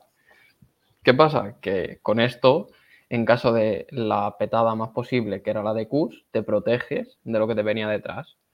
Y, aún, y sigue siendo líder Kus y no ha pasado nada. Y esto es una táctica ideal. Y como veremos en los siguientes días, esta táctica más o menos se sigue cumpliendo y al final el propósito conjunto es el que, el que se había comentado desde el principio y era que ganase Kus la, la vuelta. Sergio. Yo, yo en mi caso, si no os importa, lo del Jumbo lo dejo para un par de etapas eh, posteriores, pero sí que quería comentar lo que habéis dicho antes de, del tema de Almeida. Yo creo que en el UAE hay un sin Dios que por una parte yo creo que Pogachar y Ayuso o no se pueden ver o no sé qué cojones pasa ahí, pero no coinciden prácticamente nada.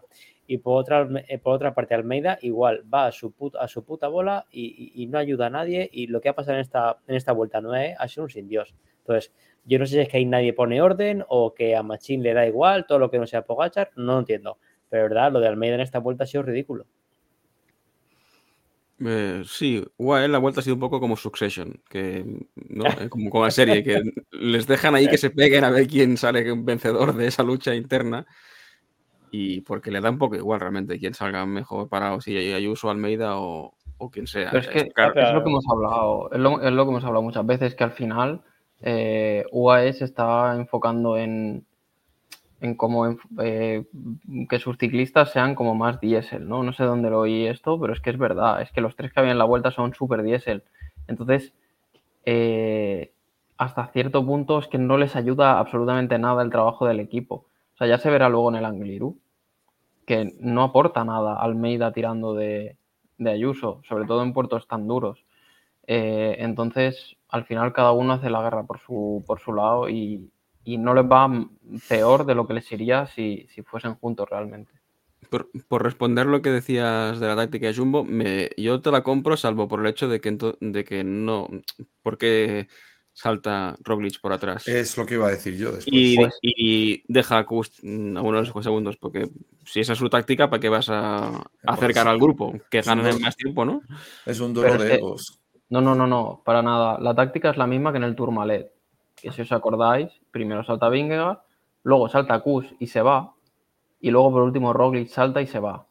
La idea es que los, los, los dos que se queden detrás esperen un poco a que el de adelante coja distancia para poder intentar irse de los demás. ¿Qué pasa? Que Roglic ataca, ataca y cuando se sienta y mira para atrás, ve que Kus se ha quedado y deja pasar a Mas y a, y a Ayuso. Y a partir de ahí Roglic no tira más. Luego sí que es verdad que al final sprintan y le saca dos segundos a Kus, que ahí es un error de Roglic, pero sin más. O sea, no es que aguante el ataque inicial No en el más. que se queda. Más sí que iba. Pero, pero Coloto, yo te podría comprar eso, yo te podría comprar eso si en la etapa del Angliru a Kurt lo esperan y no lo Es dejan por eso digo que ha Yo ahí- envejecido, ha envejecido claro, fatal esa Yo teoría. ahí Martes puedo, ente- puedo, puedo entender lo que me estás diciendo a martes de semana pasada. Viendo lo que pasó en el Angliru, no te lo puedo A comprar. ver, pero aquí hay unas, de hecho están en pantalla, si veis las declaraciones de, de Nierman, el director, que decía, en al final de esa etapa decía que tenían, tenían claro lo que tenían que hacer, que cada uno puede correr como quiera, cada uno de los tres, digamos, pero que el trato es que tienen que estar seguros de que eh, los tres llegan a Madrid ganando. O sea, tienen que, tenemos que ganar a nuestros rivales y no estamos aún en Madrid. Y el propio director dice, eh, Jonas parece que tiene las mejores piernas en este momento, después de esa etapa también era, digamos, un poco ventajista decirlo, pero bueno. Y le dice que para mí no importa quién gana en Madrid, mientras lo haga alguien del equipo. Sep tiene la ventaja, pero no vamos a frenar por él. Y él está de acuerdo con esto. Eso decían al final de, la- de esta etapa, digamos. Y luego la mujer de Roglic cagando fuera el texto también. Pero si es que al final, es que faltó el vídeo del masajito. Eso, eso bueno, eso ya después del, del Angliru. Por eso son teorías incomprables. O sea, eh, si fuera por Roglic, que gane Kus la vuelta, bueno, no le importa trabajar para él, pero por Vingegaard no, porque entonces ya por eso él Pero- salta también cuando Vingegaard, pasó en el Tourmalet también. Kus en el Tourmalet fue súper deportivo, con su compañero Vingegaard salió para adelante, Kus hubo un momento que arrancó y cuando vio que se llevaba por detrás a todos, volvió a parar, labor de equipo, él trabajaba para otros pese, a- pese a estar de rojo y cuando tuvo la oportunidad volvió a saltar otra vez al final ya cuando, cuando abrió hueco. Hizo labor de equipo, cosa que no pasó en el Angliru. No esperó ni Dios. O sea que mal, mal todo. Si queréis comentamos luego más adelante, Sí, vamos a hacer la etapa del Angliru y aquí comentamos luego cuando acabe. porque hay, hay, hay teorías para comentar. Venga, va. No, Sí. y hay, hay un, hay una cosa aquí de Kus que él dijo al final de la etapa que en principio que iban con Primos porque era una buena etapa para él, pero atacó Jonas. O sea, eso también es un poco, no sé si fue un fallo de comunicación del No, Jumbo no, o- cuidado. Se Iban a atacar primero con ¿no? Jonas, iban a atacar primero con Jonas para que saliesen y se desgastasen los demás y luego saltar con Roglic para ganar la etapa. Esa era la estrategia. Vale, vale, pero, era la, pero- la aclaración. sí, pero, pero que esa estrategia no se la cree nadie. O sea, Vale, que, bueno. que Enric Mas y Ayuso van a responder al ataque de Vingegaard. No, es que en el momento que quieren vender, no, es que estamos aquí por si acaso peligra el liderato de Kus. Me cago en la puta. que- Si la vuelta Bueno, la tienen ver, ganada. ellos, ellos tampoco no pueden menospreciar a, Que- aunque que ¿Cómo que no? sobrevaloran ¿Cómo que a sus pueden? rivales, un poco puede ser, no, sí, yo que. ¿Cómo que no aquí pueden? está, aquí está Renko bien o está Pogachar y esto que me estáis contando yo lo compro a pie juntillas, pero teniendo en cuenta que los rivales eran Ayuso y Enric más y que a poco que apretaban se quedaban, pues no, de cara a la galería lo que están contando, pues están haciendo unas declaraciones en pro del equipo, como es normal, pero no nos creamos esto, por Dios. Lo voy a intentar otra vez. ¿Os parece que dejemos el debate de Shumo para más adelante? Venga, va. Es que tienen que pasar cosas. Vale, venga. Venga. Eh, vamos Venga, con Salva. la siguiente etapa, eh, que es la decimoséptima etapa, con final en alto en el Angliru. Si la etapa anterior era corta, pues esta se queda más o menos igual. 125 kilómetros entre Riva de Sella y, y el Alto del Angliru. Eh, es un recorrido con una distancia de, de juveniles en el que se pasarán dos puertos antes de- del mítico Angliru, eh, que se subirá al Cordal, que encadena ya directamente con esta subida. Eh, importante este dato que se mete. El 29 cumpleaños de, de Sepp Kuss y luego entenderéis por qué. Eh, no, hay, no hay televisión, entonces eh, intentamos seguir la carrera por el Race Center. Eh, Renko Benepul intenta atacar de salida, aunque no, no, no abre distancia y lo vuelve a probar y lo vuelven a, a- a coger. Eh, pasados unos kilómetros, eh, hay una fuga con Catania y Hamilton. Cogen distancia y por detrás vuelve a contraatacar Renko junto a Gana y alguno más y se monta una persecución y consiguen enlazar. Ya por fin a 75 kilómetros de meta, porque, hombre, una etapa de 200 no la vas a dar íntegra, pero una de 125, pues no sé, son cosas de la Vuelta a España que no entiendo. Que una etapa de 125 kilómetros conecten a falta de 75. Eh, ya se ve la composición de la carrera con una fuga con 11 corredores, entre los que están Renko y Catanio como los, más destacados. Y bueno, ya, una vez que ha conectado televisión, ¿qué os parece este inicio de, etapa de, de? Pues una etapa normal que se forma una fuga con alguien que ha perdido tiempo. Next. Sí. No, Eh, pero me, me refiero, eh, no, o sea, eh, el tío ataca Hostia. tres o cuatro veces. Pues para buscar Sí, la la, la tónica de las fugas, pero bueno, sí que es verdad que él estuvo muy protagonista en no solo en esto, en cinco o seis etapas de, de inicio. A ver, a ver, Pero yo bueno. entiendo aquí el odio que le preferís a este chaval, pero no le quitemos el mérito no, de la no, no, no. pedazo de vuelta que se ha marcado, porque Yo la última va- semana, la última semana, perdón, ya acabo, la última semana, si no es por Renko, es para haberse, pe- haberse pegado un tiro. Un Yo es lo que, yo es lo que iba a decir, que Renko, hostia, chapó por él, ¿eh? A mí me ha flipado esta última semana y no quiero hablar con sarcasmo ni demás. O sea, yo entendiendo, y la gente se lo toma por hate, de que Renko no va a ganar una gran vuelta en su puta vida, a no ser que sea con asterisco, que vaya él solo como el año pasado, partiendo de esa base y asumiendo el tipo de corredor que es, es un puto espectáculo. Es el tío más agresivo que había de largo en la vuelta y encima con capacidades físicas increíbles. Por supuesto, esta etapa del Angliru es que ni harto de grifa se iba a creer él que le iba a ganar, porque esto estamos hablando de un puerto de la hostia. Pero de hecho, además, en cuanto pasó, en cuanto pasó ya el, eh, empezó la parte dura del Angliru, pues en vía para se pegó una hostia así en la nariz, estará todavía sangrando. Pero que es un, Voy a parar aquí porque ya. Pero que es un puto espectáculo y ver la agresividad que tiene y demás. Ojalá le viéramos así en todas las grandes vueltas. Pues ojo que, el, ojo que el topónimo no sea por eso, ¿eh, Coloto? Porque se las trae, ¿eh? Que llegas ahí y dice, eche, voy a parar. Es que ahí ya llegas jodido, ¿eh? No sé si lo habéis hecho, pero es que ya Sí, sí. hasta ahí es duro. Pero No, pero por eso, ya- que tú Pero no, no pasas parar y ves la rampa esa que tienes, la primera que te recibe de la parte dura y dices, vía, vía Oye, parar, sí vía que, parar. sí que podemos seguir comentando la etapa de Madrid ya. Eh, Pandis. Una cosa solo, es que en algunos medios de CSS ha sucedido una cosa curiosa. Eh, uno no está, el otro sí, va de rojo. Eh, que ¿Qué pasa? el nivel, medio de la, el nivel medio de las fugas y los sprints en la previa se dijo que era terrorífico, que los de la general bien, pero el nivel medio, la clase media de, la- de los corredores de la vuelta era bajo, hasta que Renko ha entrado en fugas. A partir de ahí ha sido exhibiciones una tras otra, ganando a Caruso y Andreas Kron.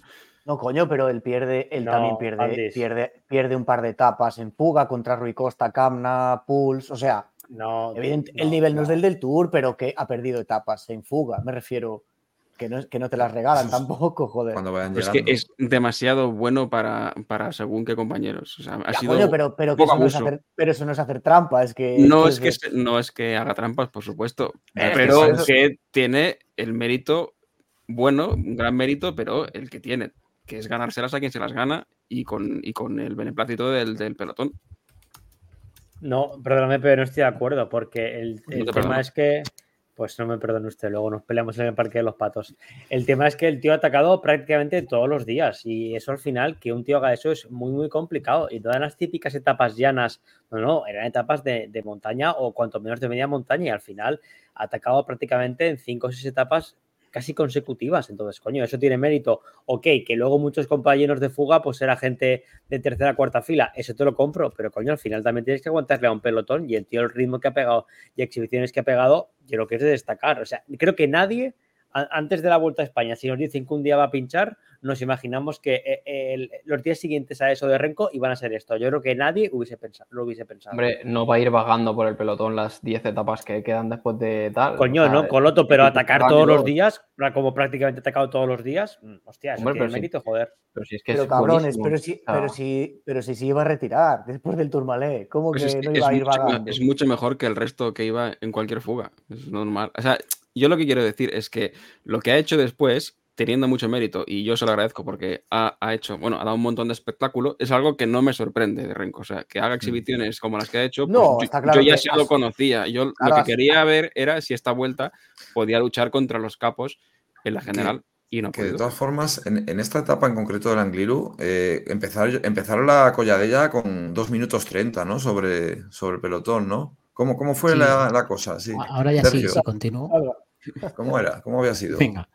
Eh, sí, empiezan la, la colladella con 2 minutos 30 de ventaja y aquí Renko y Cataneo eh, se van en solitario, siendo Cataneo el que hace todo el trabajo, evidentemente, para guardar fuerzas para, para Renko, que es el que coge los puntos en, en la cima para el maillot de la montaña.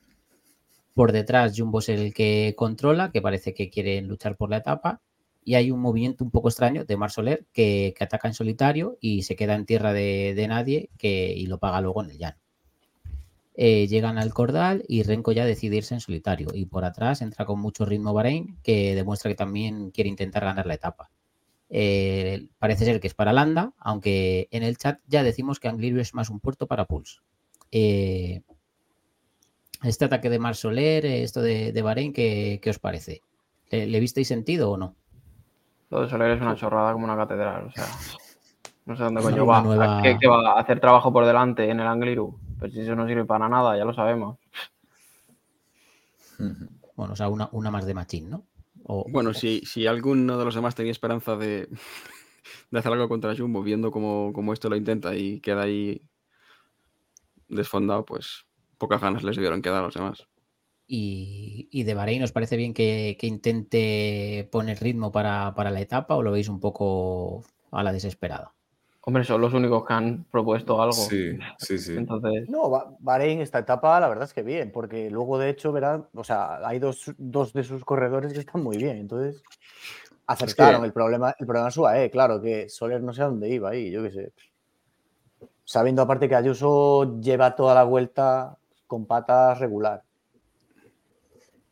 A ver, bueno. Bahrein poniendo Bueno. el ritmo, yo creo que ha intentado decir, bueno, pues a ver si, si a lo mejor el más débil, a lo mejor Kus, que pudiera ser el más débil del Jumbo, a ver si conseguimos que se descuelgue, poniendo un ritmo exigente. Pero claro, luego también, joder, es que realmente ese ritmo que pone Bahrein, que lo hemos visto en más etapas de montaña, hace que Landa sprinte eh, o cuando ataque, pues lo haga para atrás. Porque a lo mejor es más débil. Es que si hubiera sido Landa el que prepara un ataque de Pulse, hubiera tenido un poco más de éxito. Pero bueno, Bahrein por lo menos ha propuesto algo, es lo que dice Coloto. O sea, al final son los que han hecho algo. Yo son el, el único equipo que he visto después de Jumbo. es que se salva Bahrein y se, o sea, se salva Landa, entre comillas, y se salva With the Brooks, porque los demás. Es que eso iba a decir Madafaka. Yo creo que Ayuso, el problema de Ayuso es que no ha tenido piernas, pero ¿a qué narices ha venido esta vuelta a España en Movistar? O sea, ¿qué ha hecho Movistar? No, no, ¿qué ha hecho Movistar? Porque Enric Estar. más a, a intentar no descolgarse, que se ha descolgado, y el resto del equipo ni no, sabe, no sabemos dónde, dónde estaba. Yo estoy esperando a Lazcano todavía, que hagan etapas. Lazcano me sabe mal por Lazcano, ¿eh? pero madre de Dios, qué vuelta ha hecho. Es que ha sido terrorífico, no han intentado nada, en ningún momento se ha visto a ninguno. Entonces, joder, no sé. Hmm. Bueno, Y sí, luego que eso- salga nuestro, nuestro amigo Krilin eh, en Ring Más a decir que no, es que el equipo que tienen está pensado para etapas llanas. Pues chico, eh, míratelo, pero si total, como si te llevan a los mejores gregarios en montaña, vas a hacer lo mismo, que es quedarte a rueda hasta que te descuelgues. Punto. No, además eso, es que empezaron en el Angliru con un, con un minuto 20 de ventaja, ¿no? Decíamos, con la... los Pero no, habla, habla Coloto, dale, dale. Termina. Ah, vale. Que, Es que me cago en Dios, ¿eh? Y encima voy a meter, no, ya que hablamos de Movistar, voy a meter aquí la cuña de que he visto hoy unas declaraciones de Enric Mas que dice que podían haber hecho más cosas si tuviesen equipo. O sea, que no tiene gregarios buenos. Esto lo ha dicho hoy. O sea, eh, chato, espabila. O sea, porque ahora mismo sí que es verdad que el equipo de Movistar en la vuelta no es bueno, pero es que más no necesita a nadie. Lo llevamos diciendo mucho tiempo. No necesita a nadie. Y, y es que, eh, así pensando un poco, cuatro ciclistas de Movistar en esta vuelta, es que me salen cuatro y no me salen más.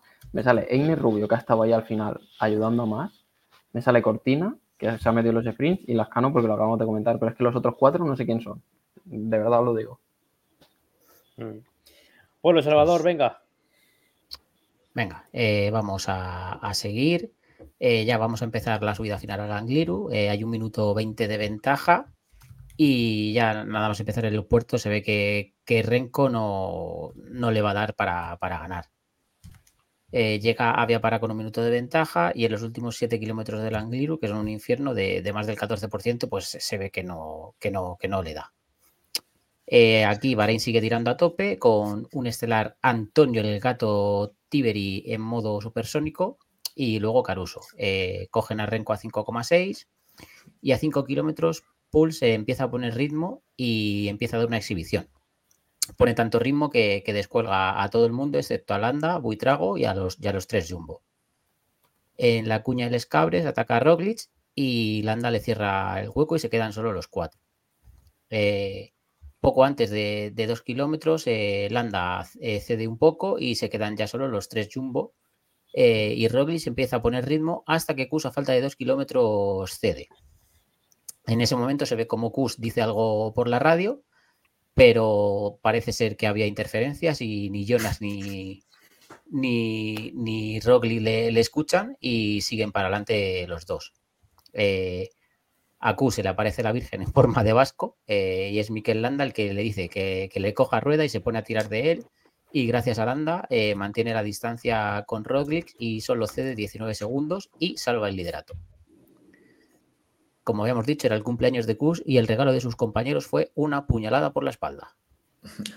Trapera, total. A ver qué. Venga, alguien que quiera defender esto. Alguien, alguien que quiera buscar lógica. Y luego ya No, le Interferencias, interferencias, La- joder. La actitud de Roglic, yo creo que aquí es difícil de, de- de descubrir que quería. Bueno, lo que quería era básicamente soltar a Vingegaard también. Al final ni siquiera lo suelta. En cierto modo, eh, puedo llegar a entender el pensamiento de Roglic en esa etapa, porque era el que menos había beneficiado de que, de que los Jumbo fuesen tres, porque al final Vingegaard y Kuss ambos se habían beneficiado de ser tres y estar como protegidos en equipo, y Roglic había sido el más perjudicado. Pero, eh, claro, encima, viniendo del día anterior de Vejes, en el que la etapa estaba preparada para él y que le sale rana a Jumbo la estrategia de, mandar, de, de atacar primero con Vingegaard, pues hasta cierto punto entiendo que se te crucen un poco los cables ahí con la adrenalina y, y ataques y, y no mires para atrás. Eh, Pero es que- pero sí que es verdad que como hemos visto luego, pues ya se ha calmado, ha aceptado cuál era su rol en esta vuelta y quién iba a ganar y, y ya está. Pero sí que es verdad que en esta etapa intenta soltar a, a sus dos compañeros. Sí, pero a ver, es que yo creo que lo de esta etapa eh, viene precedido de la etapa anterior. Sea, para mí, Roglic, aquí en esta etapa, lo que hace es eh, dar un como un mensaje al mundo de decir, estoy muy cabreado porque ayer me la jugaron a mí.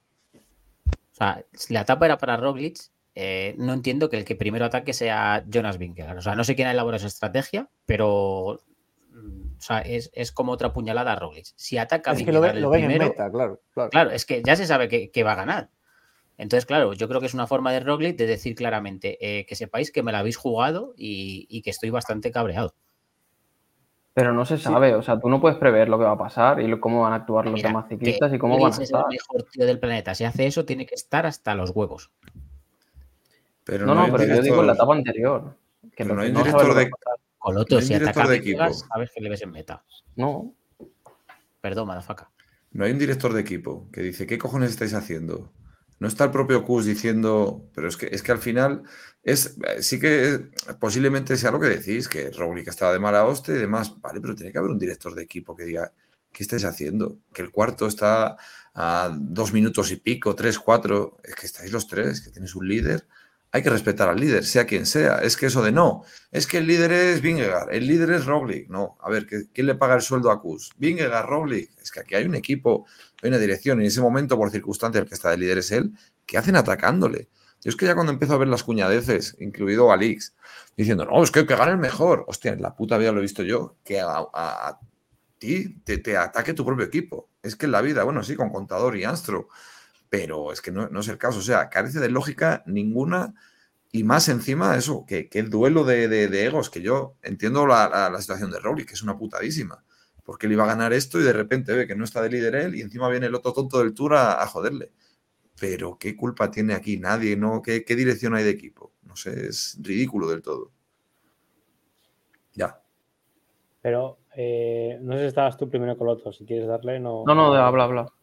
Que, que Madafaka, es es lo que tú has medio dejado intuir, que al final la Vuelta a España era el objetivo pasado el giro de Roglic, pero se encuentra con que de repente Vingegaard, vete a saber por qué, le apetece doblar después del Tour y se presenta aquí. Luego, Kus, que es un gregario, aunque dijeran en Barcelona que le iban a disputar los tres, no me lo creo. Venía de gregario, coge una fuga y luego el tío pues se encuentra con patas y ha aguantado. ¿Qué cuál es el problema? Que yo creo que Roglic sí que había entendido que esto se lo podía llevar Kus, que muchas veces no lo haría, pero creo que aceptaba que la vuelta la pudiese ganar Kus. Sí. Pero cuando el día anterior de repente ve que Vingegaard salta y al final se queda prácticamente ahí y dice, hostia, ¿que ¿esto qué cojones es? Que yo que gane Kus lo acepto, pero que venga el pescatero este a joderme, esto no lo acepto. Entonces yo creo que lo que pasó fue precisamente eso. Sí, y bueno, básicamente el momento también como polémico o algo así es cuando se queda Kuz y, y mira eh, y, y- y llama a la radio, digamos, y por Twitter el, el CM de, Sí. de Jumbo Sí, sí, sí. dice que Kuz en ese momento dijo Go guys. Que hasta No cierto punto, vale, pero hasta cierto punto, pues oye, te lo podrías creer por las declaraciones que hizo a Micros del Mayotte en exclusiva. Y es que. eh, ¿De qué te ríes, cabrón? No, nada, nada. no. Eh, que dijo: exclusivas. "Vinge- Vingegaard y Roglic me van a ayudar, quieren que gane yo. En principio me van a ayudar, pero si fallo no tienen que esperarme. Para mí es justo. Entonces, en ese momento, pues piensas: oye, está siendo fiel a lo que él ha dicho, les ha dejado irse y se han ido para adelante. Aún así, lo que ya he comentado antes de Roglic, que no me parece bien, pero entiendo la situación. No, no es justo. No, No. es justo. No, no, o sea, yo, yo no te compro este mensaje porque eh, no tienen que esperarme si, si no les puedo seguir, pero coño, cuando hay alguien por delante que les puede atacar o, o peligrar el mayor trojo, pero si van los tres solos, eh, no, tú esperas a tu líder. Es que es así de simple. Que sí, que O sea, sí, otra cosa es que que- estuviera incluso o, o más por delante, pero si no hay nadie, o sea, lo que le hicieron fue, vamos, una, una putada. Dale, Pandis. Y muteado. Sigue, sigue. Perdón, No, perdón. Quería decir que me yo creo que al final, tanto Roglic como Vingar les venía bien que ganasen o, o ellos o Kus. Y yo creo que el equipo, pero no el otro. Yo creo que al final el equipo ha llegado al entendimiento interno de que para que no tengan que decidir en la carretera quién de los dos capos gana y que se cree un problema aún mayor, que gane Kus, que aparte se lo ha merecido y tampoco ha habido que cederle la victoria, ha aguantado el tío bien. Y yo creo que de cara al equipo era mejor que ganase él, la que ganase los otros dos, por el. ¿No? Pero, o sea, internamente, si tenían que decidirse por uno de los dos, era como más. Era peor, yo creo, que decidirse por Gus. Pandis, Sí, sí. Si, hubiesen, si hubiesen luchado libremente, la vuelta la gana Vingegaard, que era quien más piernas tenía. Sí. Y al final, quien decide quién gana esta vuelta, no, no sigáis, valga la redundancia, pegando vueltas. Quien decide quién gana esta vuelta es Twitter. Si no se monta el, el día este, sí, sí, sí, si no se monta en redes sociales la que se montó el día del Angliru con el Jumbo, esta vuelta la gana Vingar seguro. Pero llegados a ese punto y dijeron, hostia, que la gente no sé qué, que está haciendo el ridículo, bueno, pues se acaba aquí, gana Kus y punto. Si no Kus, y yo me alegro muchísimo de que Kus se lo haya llevado, pero si no Kus, esta vuelta no la gana ni en pintura. A ver, ellos. Salva. Dale, dale, Kiko, dale. Que si yo es reflexión final, dale tú y luego ya hablo. Si esto, yo creo que se meten, es un poco al hilo de lo de Sergio, ellos se meten en el lío este de los tres cuando, claro, meten a Kus en la etapa de Jabalambre en fuga, coge la minutada, bueno, tres minutos o cuatro, no me acuerdo cuánto había pillado, y claro, se meten en ese lío en el sentido de que los rivales que tiene Jumbo son prácticamente inferiores a Kus, porque sí, le van recortando algo, pero al final vemos que ni Ayuso, ni más, ni Landa que apareció por ahí, le recortan prácticamente nada desde ese día. Entonces, claro, entiendo que su plan inicial es ir con dos bazas y quizás si están igualados, darles libertad a los dos para que se peguen, llegado un momento Roglic y Vingegaard.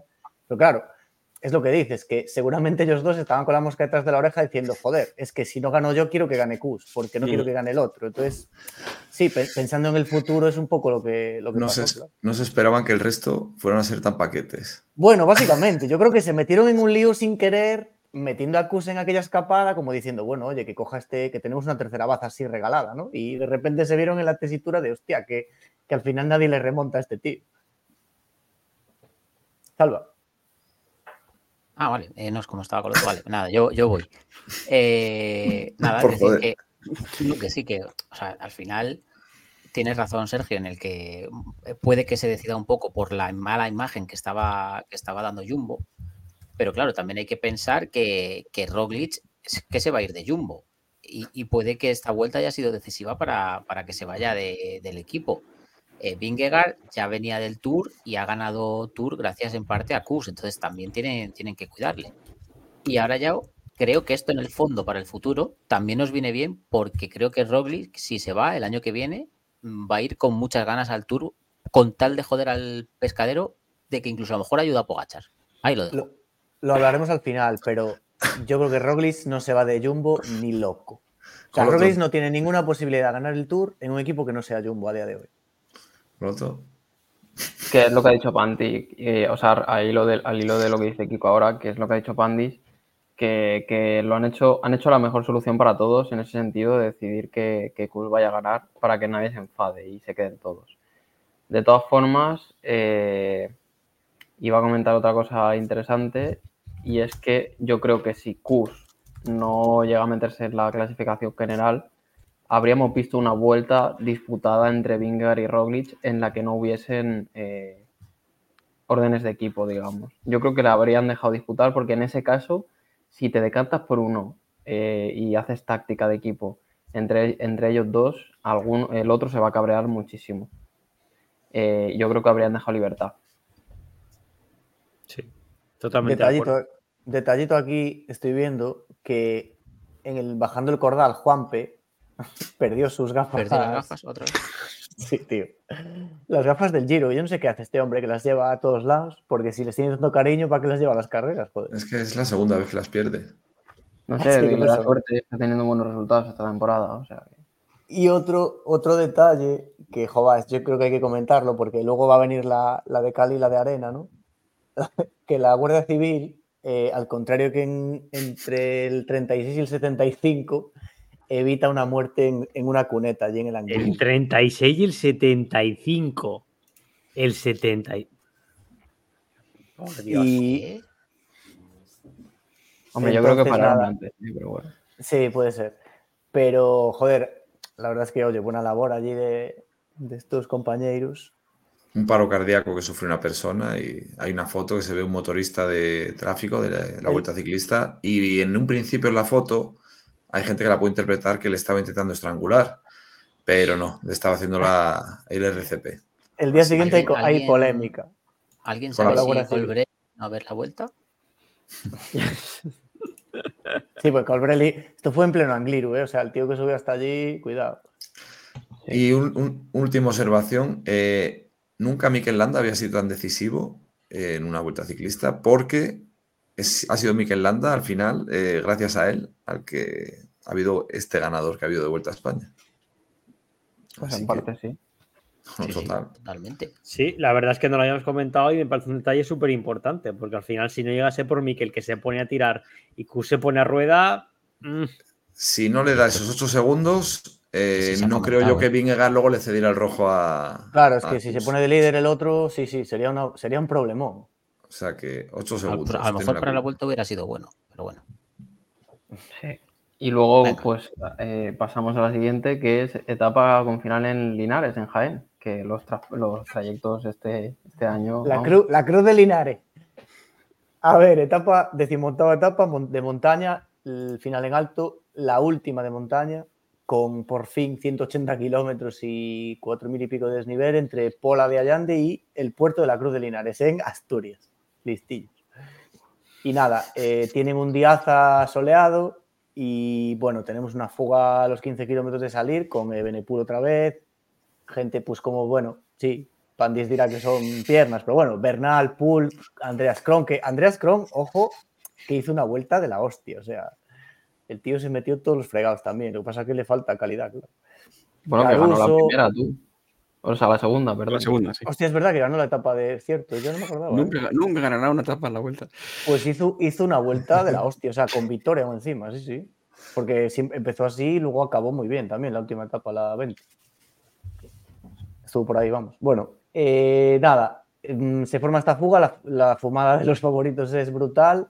Pasan el primer puertecillo a- con nueve minutos perdidos ya y San Lorenzo, que es digamos el puerto clave intermedio, lo pasan con casi 10. Corona Remco, que nadie le, o sea, sentencia el mayor de la montaña en este momento y básicamente nadie se lo peleó, salvo Bardet el día aquel que, que se fugaron en, en el puerto anterior a la, a la RAU. Luego pasan el Tenebredo, que es un puerto de tercera, que a mí me sorprendió, Madafaca, no sé si tú lo conoces de subirlo, pero un puerto de tercera, pero con unas dos kilómetros así, con unas rampas durísimas. Yo no San sé- Lorenzo, dices. No, no, Es el que- Tenebredo. No, San Lorenzo no, es no, perdón, perdón. San Lorenzo Vale, es no. Portaco, pero luego pasaban un Vale, vale. tercera, Es que estaba mirando Es el el móvil, ten- perdón. que Tenebredo este, que Nah, no, no. durísimo. No tengo Claro, ni idea, no, no, este no lo he hecho. He hecho San Lorenzo y lo he hecho una vez y no creo que lo vuelva a hacer en mi puta vida. Es asquerosísimo.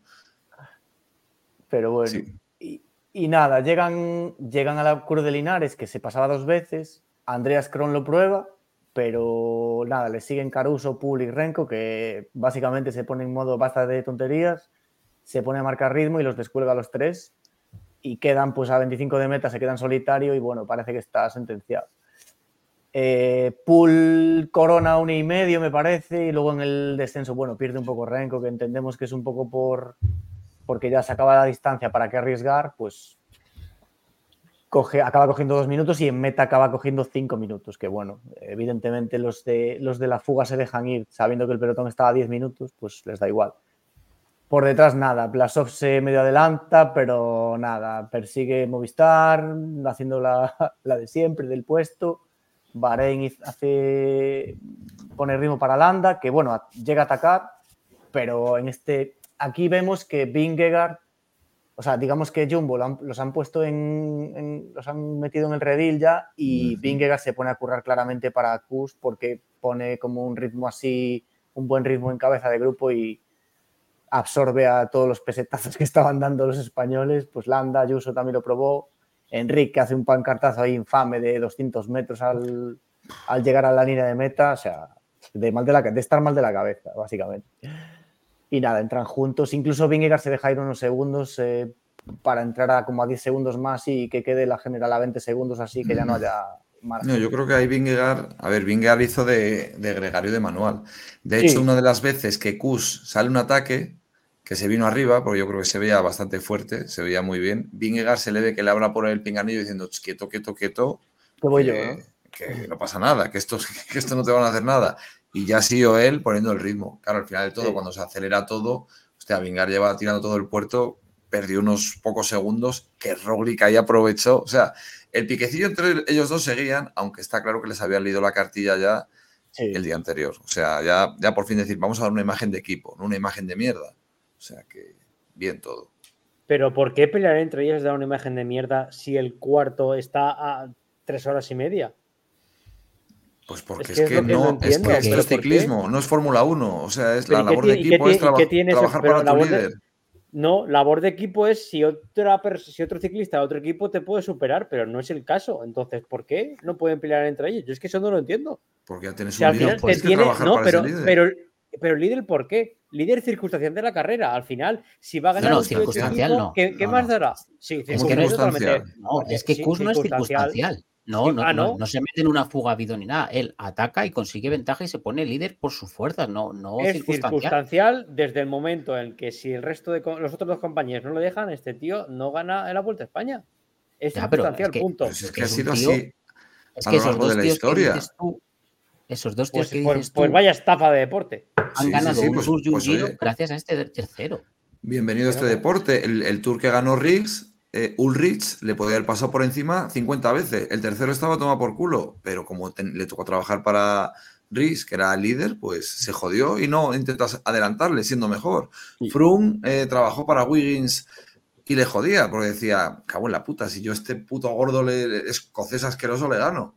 Pero como te toca trabajar para él, ya está. Bienvenido al, al mundo del ciclismo. Yo te recomiendo que, joder, aparte, no sé, que lo mires aparte del marca, hay otras fuentes para informarte de este deporte. Sí, sí, pero creo ¿no? que estás muy equivocado. Hay que trabajar para tu líder, sea quien sea, Pues- o en el contrato, no sé, yo, en el contrato que firmas no te pone gregario, no, gregario de este, no, tal. Tú vas de Sí, líder, yo, estás creo, de yo líder. creo que, yo creo que los salarios van en función de eso, pero que no pasa nada. Que el año que viene en los premios Goya que pongan la Vuelta a España y mejor película de 2023. Pues- ya está. Coloto. No. Es que, a ver, y acabo, Kus no va a ganar en su puta vida ya de una, una gran vuelta si sigue en Jumbo. Han sido las circunstancias. La gente se está equivocando y dice, no, es que Kus, como nos cae bien, tiene que ganar. Kus me da igual que fuera Tiberi, que hubiera ganado, ma- matado más gatos. Es el líder que estaba en el momento. Que nos cae bien, que gane. Bien, a mí tampoco me cae tan bien. No sé, tiene menos gracia que... Me iba a decir una... Bueno, no, no me, me corto. Pero, joder, es el que estaba de líder. Es el que estaba de líder, ya está. Te joden los demás. Coloto. Sí, eh, me voy a ir apuntando las cosas porque al final se me olvidan.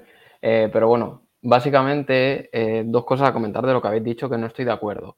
Lo primero, yo creo que la lectura correcta de lo que hace Vingegaard en, en el final de etapa es eh, dejar un margen de más de 10 segundos por si eh, la última etapa, la de la 20, eh, se disputaba y tenía que disputar la victoria para no quitarle el rojo a, a Kus con las bonificaciones. Sí, ¿vale? eso también lo pensé yo. Y luego, por otro lado, no estoy nada de acuerdo con, con Sergio, que dice que si no hay órdenes de equipo, gana la vuelta Vingegaard. Esto está condicionado, está, está condicionado, porque todos aquí es muy fácil plantear que ha sido injusto, que ha sido un regalo a Kus, porque cogió tres minutos en una fuga. Pero es que eh, Vingegaard acaba 20 segundos, ¿por qué? Porque tiene sus compañeros que le permiten sacar un minuto en Tourmalet y un minuto en Vejes si no tiene los compañeros, no se pone a 8 segundos de, de Kus. Entonces, todos, los tres, Roglic menos, pero los tres se han beneficiado de estar en el Jumbo y de estar en ese equipo. Y, y entonces es injusto decir que, que es un regalo para Kus y es injusto decir que en caso de haberles dejado libertad, Vingegaard habría ganado seguro. Habría que verlo. Para mí sí, punto. Eh, yo ver. estoy más con Coloto en eso, ¿eh? Porque Yo- es cierto yo- que en el Tourmalet yo O sea, creo que ¿vosotros Frida creéis- Kus está más fuerte que Vingegaard, por ejemplo. Que en esta Mm. vuelta Kus está más fuerte que Vingegaard. Es que Kus en el Tourmalet, igual si, Igual, si tiene libertad de, equi- de equipo, en vez de Vingegaard recuperar un minuto a Kus, Kus le mete dos minutos a Vingegaard. Es que ha día habido diferentes Vingegaard llevaba un malo. Claro, es que eh, pero, pero hay diferentes momentos. Hombre, eh, tampoco creo que se dude ahora. O sea, si Vingegaard, si ellos corren como individualmente, por así decirlo, y, y atacan cuando quisi- atacasen cuando quisiesen, hostia, el Vingegaard le remontaba a los tres minutos desde la etapa 6, joder. Yo no, No lo tengo tan claro, ¿eh? En la crono le saca Hombre. un- 11 segundos solo. 11. O sea, que Vingegaard Sí, sí, la, la crono es no- buenísimo, pero estaba, estaba aquí al 80, al 80 90 dale con- si quieres. Pero, 79. pero, Kiko, vale que es, es desde la etapa 6, pero es que Vingegaard hasta la etapa 13 no está bien. Claro. En la crono queda el décimo, el décimo, ¿eh? O sea, que le supera Sí. gente como Soler, como Ayuso, Blasov, o sea... no- Sí, pero luego el- en la tercera semana se le ve muy sobrado, joder, el, Yo que sé, Sí, en el no, Angliru, quizá, en el pero Angliru que- va, va a rueda de Roglic porque, bueno, pues porque va. Pero Yo no podría asegurar que Vingegaard fuese a ganar la vuelta. Que bueno, nadie lo puede el- asegurar, claro. Ya, ya, pero, pero que, no está, que no está claro. Esa es la cosa, que no, hay, no, no lo diría categóricamente.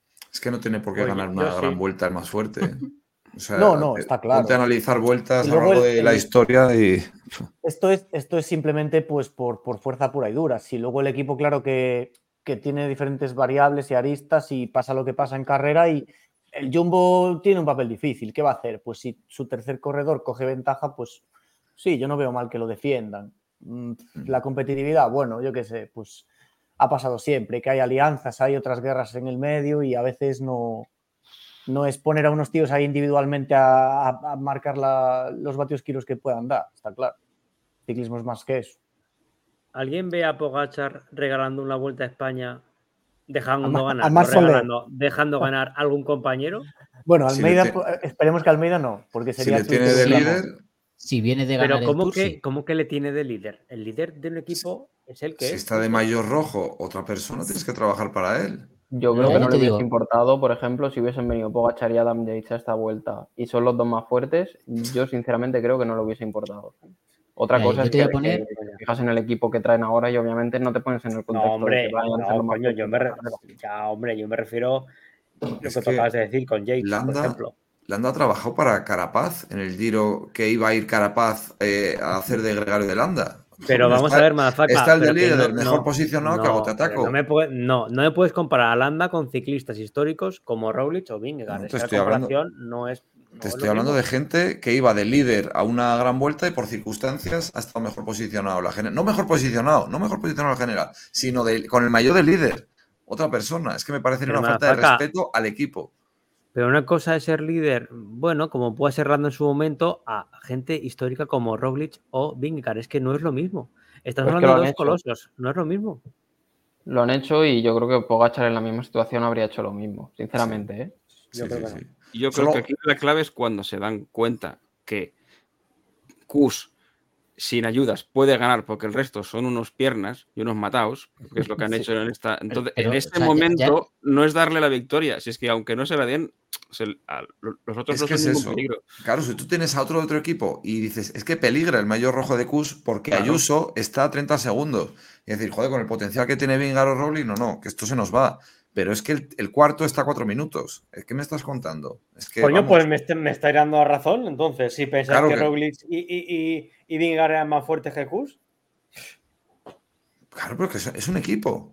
Joder, que son equipos, que, que trabaja cada uno para. Oye, pues que, que se deje de haber equipos y que uno corra como Kuss, otro el equipo Roglic y otro el Vingegaard. No, pero no es eso, pero cada uno tiene un rol. Y el rol de ser líderes es de, es de Roglic y Vingegaard. Hasta, hasta que llega hace- alguien y se pone de rojo. Entonces ya dejas de ser el líder. Eres una mierda. Eres, tienes que trabajar para tu líder. O sea, si se pone alguien de rojo y ese tío puede ganar.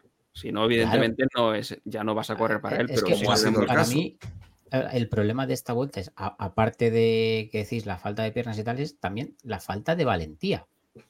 O sea, es que Enric Mas, que ya voy a hablar de él, o sea, de verdad, un tío que lleva 400.337 podios en la Vuelta a España, que está quinto, que de, ver- que de verdad que no se eche un puto día la manta a la cabeza y diga, mira, ataco y si pierdo 30 minutos, pierdo 30 En minutos. Ayuso, mucho de, mucho de boquita. Eh, no, no, yo voy a ir a por el podio, voy a ir a por el podio y si pierdo 15 minutos me da igual. Pero que si no has hecho nada. O sea, ha hecho lo mismo que Enric Mas, igual de triste. O sea, Pero, me ha pero parecido por una vergüenza menos- que los dos. Sí, lo de la caída, Una- vas a decir. No, yo Una he cosa breve, los de de- la mano levantada. Ayuso es verdad que no ha tenido piernas y ha, quizá haya mm, atacado más en rueda de prensa que en la carretera, pero sí que es verdad que lo probó en momentos puntuales donde podía hacer daño si le dejan irse. Y Enrique es que es, fue lamentable sus sprints en meta. No, no, Enric cero. Porque lo del Tourmalet es que fue casi sin querer lo de irse. Y es en el único momento en que ha ido por delante del pelotón. Y luego quería comentar que, que como que Madafaka ha comentado varios casos de eh, bicefalias y tricefalias eh, en la historia que, que se han gestionado fatal. Y yo creo que el Jumbo es que no ha podido gestionarlo mejor esto. O sea, es eh, yo creo que es difícil Es gestionar que es muy difícil, claro. es- es- es- es jodidísimo lo que tuvieron que hacer y lo hicieron, aún salieron del paso decente. Sí, Sí, pero el lo, Jumbo- lo han gestionado bien. Perdón, Pero- es pero lo, lo han gestionado bien porque Landa eh, hizo que Kus le pillara rueda y le salvó el rojo. Si no, de ahí se arma la de San Quintín. Ha, ha habido un final feliz porque el triplete estaba asegurado. Pero como imagen de equipo, cualquier otro resultado hubiera sido quedar como el puto culo. Y es así. Que esto es un negocio, aparte de deporte, que hay unos patrocinios, hay una imagen de equipo. ¿Qué quieres? ¿Quedar como navajeros? Es que lo que dice Sergio solo lo haría Almeida, a lo mejor a Juan Ayuso o algo así, o sea, o un navajero de estos. Bueno, así pero si, de- en- de- si en de- Adangliru no existiera Landa y se pone de líder Vingegaard, pues te venden otro relato, que el líder del equipo es este porque va a hacer el doblete y lo montan, lo, Ahora sí lo que montan así. Para que, que hable Sergio antes de que hable el otro, que si no. ¿Qué Dale. pollas en vinagre, con perdón, me estáis contando que el Jumbo ha gestionado bien? Si, si lo han Joder, es gestio- no han jodido hacerlo, ¿cómo lo No, quieres hasta- hacer? Sí, pero que hasta la etapa del Angliru no han gestionado nada. En la etapa del Angliru se encontraron con que había quedado a 8, estaban a 8 segundos de la general y dijeron, hostia, la que estamos liando en redes sociales. Y se hicieron caca encima. Y ahí dijeron, vale, la, la vuelta es de Kus y a proteger a Kus. Punto. No han gestionado nada, han gestionado los últimos tres días. El resto de la etapa ha sido hacer lo que salga de las narices. Punto. Y de ahí sí que no me bajáis. Y mira que No, estoy ya- a ya se ve. 10 centímetros y estoy a 10 centímetros del suelo. Pues no me voy a Ya se bajar. ve ya. Con lo que bueno. pesas tú, ¿eh? Pasamos a las dos fumadas consecutivas y luego et- el etapón final. Va. Bueno, espera, ver, antes, una- antes espera, de espera, nada, espera. yo quiero hacer otro inciso. Etapón de Renko Benepul. O sea, nuevamente, que puedes decir la fuga no podía ser de calidad, a quién ha ganado, abueletes y tal, pero es que un etapón de Renko y una gozada verle cómo descuelga la subida, gestionó la bajada más o menos como pudo y cómo rodó y nuevamente valentía de Renko. O sea, yo me quito el puto sombrero de... eh, al final, una vez que ya eh, Pedro, Pedro Jumbo llamó y ya dijo, se acabó la tontería, el único espectáculo que hemos tenido es el de Renko. Sí. O sea, que eso Bueno, destacarlo porque al final no hemos hablado de Renko y es un puto No, tapón lo que ha ganado. Venga.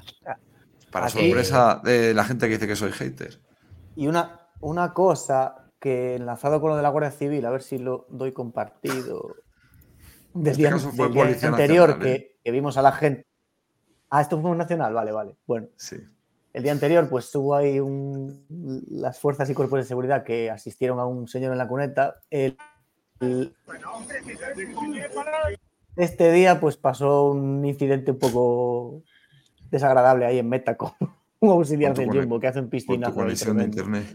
Bueno, sí que es verdad que el policía eh, parece como que empuja a Vingegaard o lo. O no sé qué le da. Sí, lo acompaña a quitarse. eh, la, la situación es la siguiente. El Vingegaard está como en el carril de coches y el policía va a donde está Vingegaard ubicado y le hace así con la mano un poco para apartarlo. Y entonces el, el, el gilipollas este holandés se pone farruco y No, le un poco. Que no es holandés, que es español. Dice que es español. Pues que tiene Ah, cara de español. holandés. Pues tiene toda Una vez no, dos veces empujaron policía. No sé, bueno, al final. Bueno, eh, si, si fuese holandés compraba, pero es que siendo español y sabiendo cómo, lo- o sea, la policía es como es. piscinazo, luego que se pega. Me ha hecho un esguince, no sé. No, Ah, pero es- terrible. el policía no puede hacer eso, hombre. ¿El policía qué hace? ¿El policía qué hace? Si es el otro el que hace una de Vinicius. No puede, no de puede, no puede empujar a Vingegaard. Un no policía empujen. puede. Empuja, le no aparta. empuja. Yo- A ver, esta- ¿Cómo que no yo, le yo lo que hablé, lo hablé el Madre otro de día Dios. es, yo lo que creo que pasó, esto es mm, opinión, no información. Creo que el policía le está diciendo a Vingegaard que se aparte. No, pero de malas Vingegaard maneras, empujándolo. Sí, no, sí, sí, no, no, de, malas, no, de malas maneras puede ser, sí, bueno. Le está diciendo que se aparte. Como Vingegaard no le hace ni puto caso, yo creo que en la cabeza del policía, pues eh, fue un poco, este no me está entendiendo, le voy a tocar para No, no, no lo claro que se tiene. No lo que no- hombre. Sí, no, le rompió Si no, le tres vértebras que le y, y- y- los dos fémures. Pero que el no otro, el asistente este del Jumbo tampoco le rompe ninguna vértebra al policía. ¿eh? Ya, pero es que no puedes empujar a un policía. Pero no No, ni a pero- pero Vingegaard, ni a Vingegaard tampoco lo puede empujar, hay que tener un poco Pero de que no respeto. le Es que sí, Vingegaard puede- simplemente le, le, le, le apartas Mira, un no- poco no para le decirle, "Oye, que empujó, te tienes que echar para allá. No le empujó, pero es que un policía sí que puede empujar a la gente. Pero es que la gente no puede empujar Pero- a un policía. no, Ahora ya no, si queréis hablamos de El la policía no puede, legislación. no puede empujar sin sentido. que sí, las fuerzas de orden público, si está el de orden no público, control de masas, tú puedes decir, señores, dispérsense, aquí no hay nada que ver, tiene que pasar un coche. Pero- tú estás bien- con las calas, con metido un pedal, te pegan un traspiés y estos ciclistas que son así, pues normal que pegue traspiés, muy mal por parte del policía, hay que decir las cosas de mejor manera. Eso, es- eso es así, muy mal el policía. Claro. Pero peor, ponerte tú en plan farrullero y te pego dos empujones. Es que eso es una detención. O sea, es que, y ya no me voy al rollo de unas hostias le tenían que dar. No, es que el atentado a agente de la autoridad es detención. Pero es igual que si el policía llega y empuja un cuadro de las meninas. Joder, que eso tiene un valor de la hostia. El, cuadro, el policía llega y empuja al tío, con- uno de los tíos con más valor de la planeta Tierra. que o vemos- que- el deporte desde el fanatismo. con- segundón, comparando a, comparando a un Vingegaard con las meninas, ¿eh? Hostia, no, es muy bonito eso, ¿eh? Se lo compro a Pantic. Muy bien. Mira, me la envaino. Me ha gustado la- la comparación. ¿A que Es no me está empujando a mí? Es que está empujando a Vingegaard, no sé. Entonces hay gente no más importante que otra. En todo caso, empujaría algún cuadro de mierda de la época negra de, So- de, de Goya, pero la menina no empujó. Es un disparate, hombre. Bueno, venga, vamos a Luego el asistente, evidentemente, la, lectura, tampoco. ¿cuál es? Que asegura que gente la puedes empujar y según que gente no. Eh, no, la lectura es que éticamente hay debate y legalmente no existe ningún tipo de debate y lo siento mucho, es la ley de España. Eh, lo suyo es que hubiera sido en, en Estados Unidos, el Tour de California, Bueno, empujar si al nadie- policía. Entonces nadie hubiera salido de- muchísimo mejor palabra auxiliar. Pues Porque, no, claro, de éticas, disparos ni de- y- O sea, no estamos hablando de leyes. Yo no estoy hablando legalmente. yo de sí, yo sí, yo estoy hablando legalmente de cómo, que- cómo es eso que se puede empujar un policía en España. Me cago en Dios. Es No, sí, que, claro que no te se vas. Hombre, detenido, porque ni un policía ni un guardia. la ley ni a un la ni a un médico. A un médico, ahora eh, se ha conseguido de hace unos 10 años para acá cambiar la ley y ahora mismo en el ejercicio de sus funciones también se considera un atentado agredir a un médico. Que lo sepáis, digo por si algún día os ponen un- en un empaste, os, os- os cobran mucho, os duele, tampoco te No puedes llegar a empujarle como si fueras el, el- un hijo de puta. No, no, no se puede empujar tampoco. Que a lo mejor empujas a un barrendero, pues oye, eso es una agresión. Las leyes no protegen a los barrenderos, ojalá la cambien. Pero a día de hoy, a un agente de la autoridad no se le puede empujar. Yo que sé, habrá, que hacer una recogida de firmas o algo así. Pero. No, no, pero sí, yo no estoy hablando de ley. O sea, estoy hablando de Ah, ley. yo sí, yo éticamente, ese policía es un mal educado. Porque Darle más como vueltas. mínimo, sí. Aprende noruego y ya le dices, el profe es una- del puto medio. Y se lo dices O de esa mejor manera. se aprende, se aprende danés mejor. Así que nada.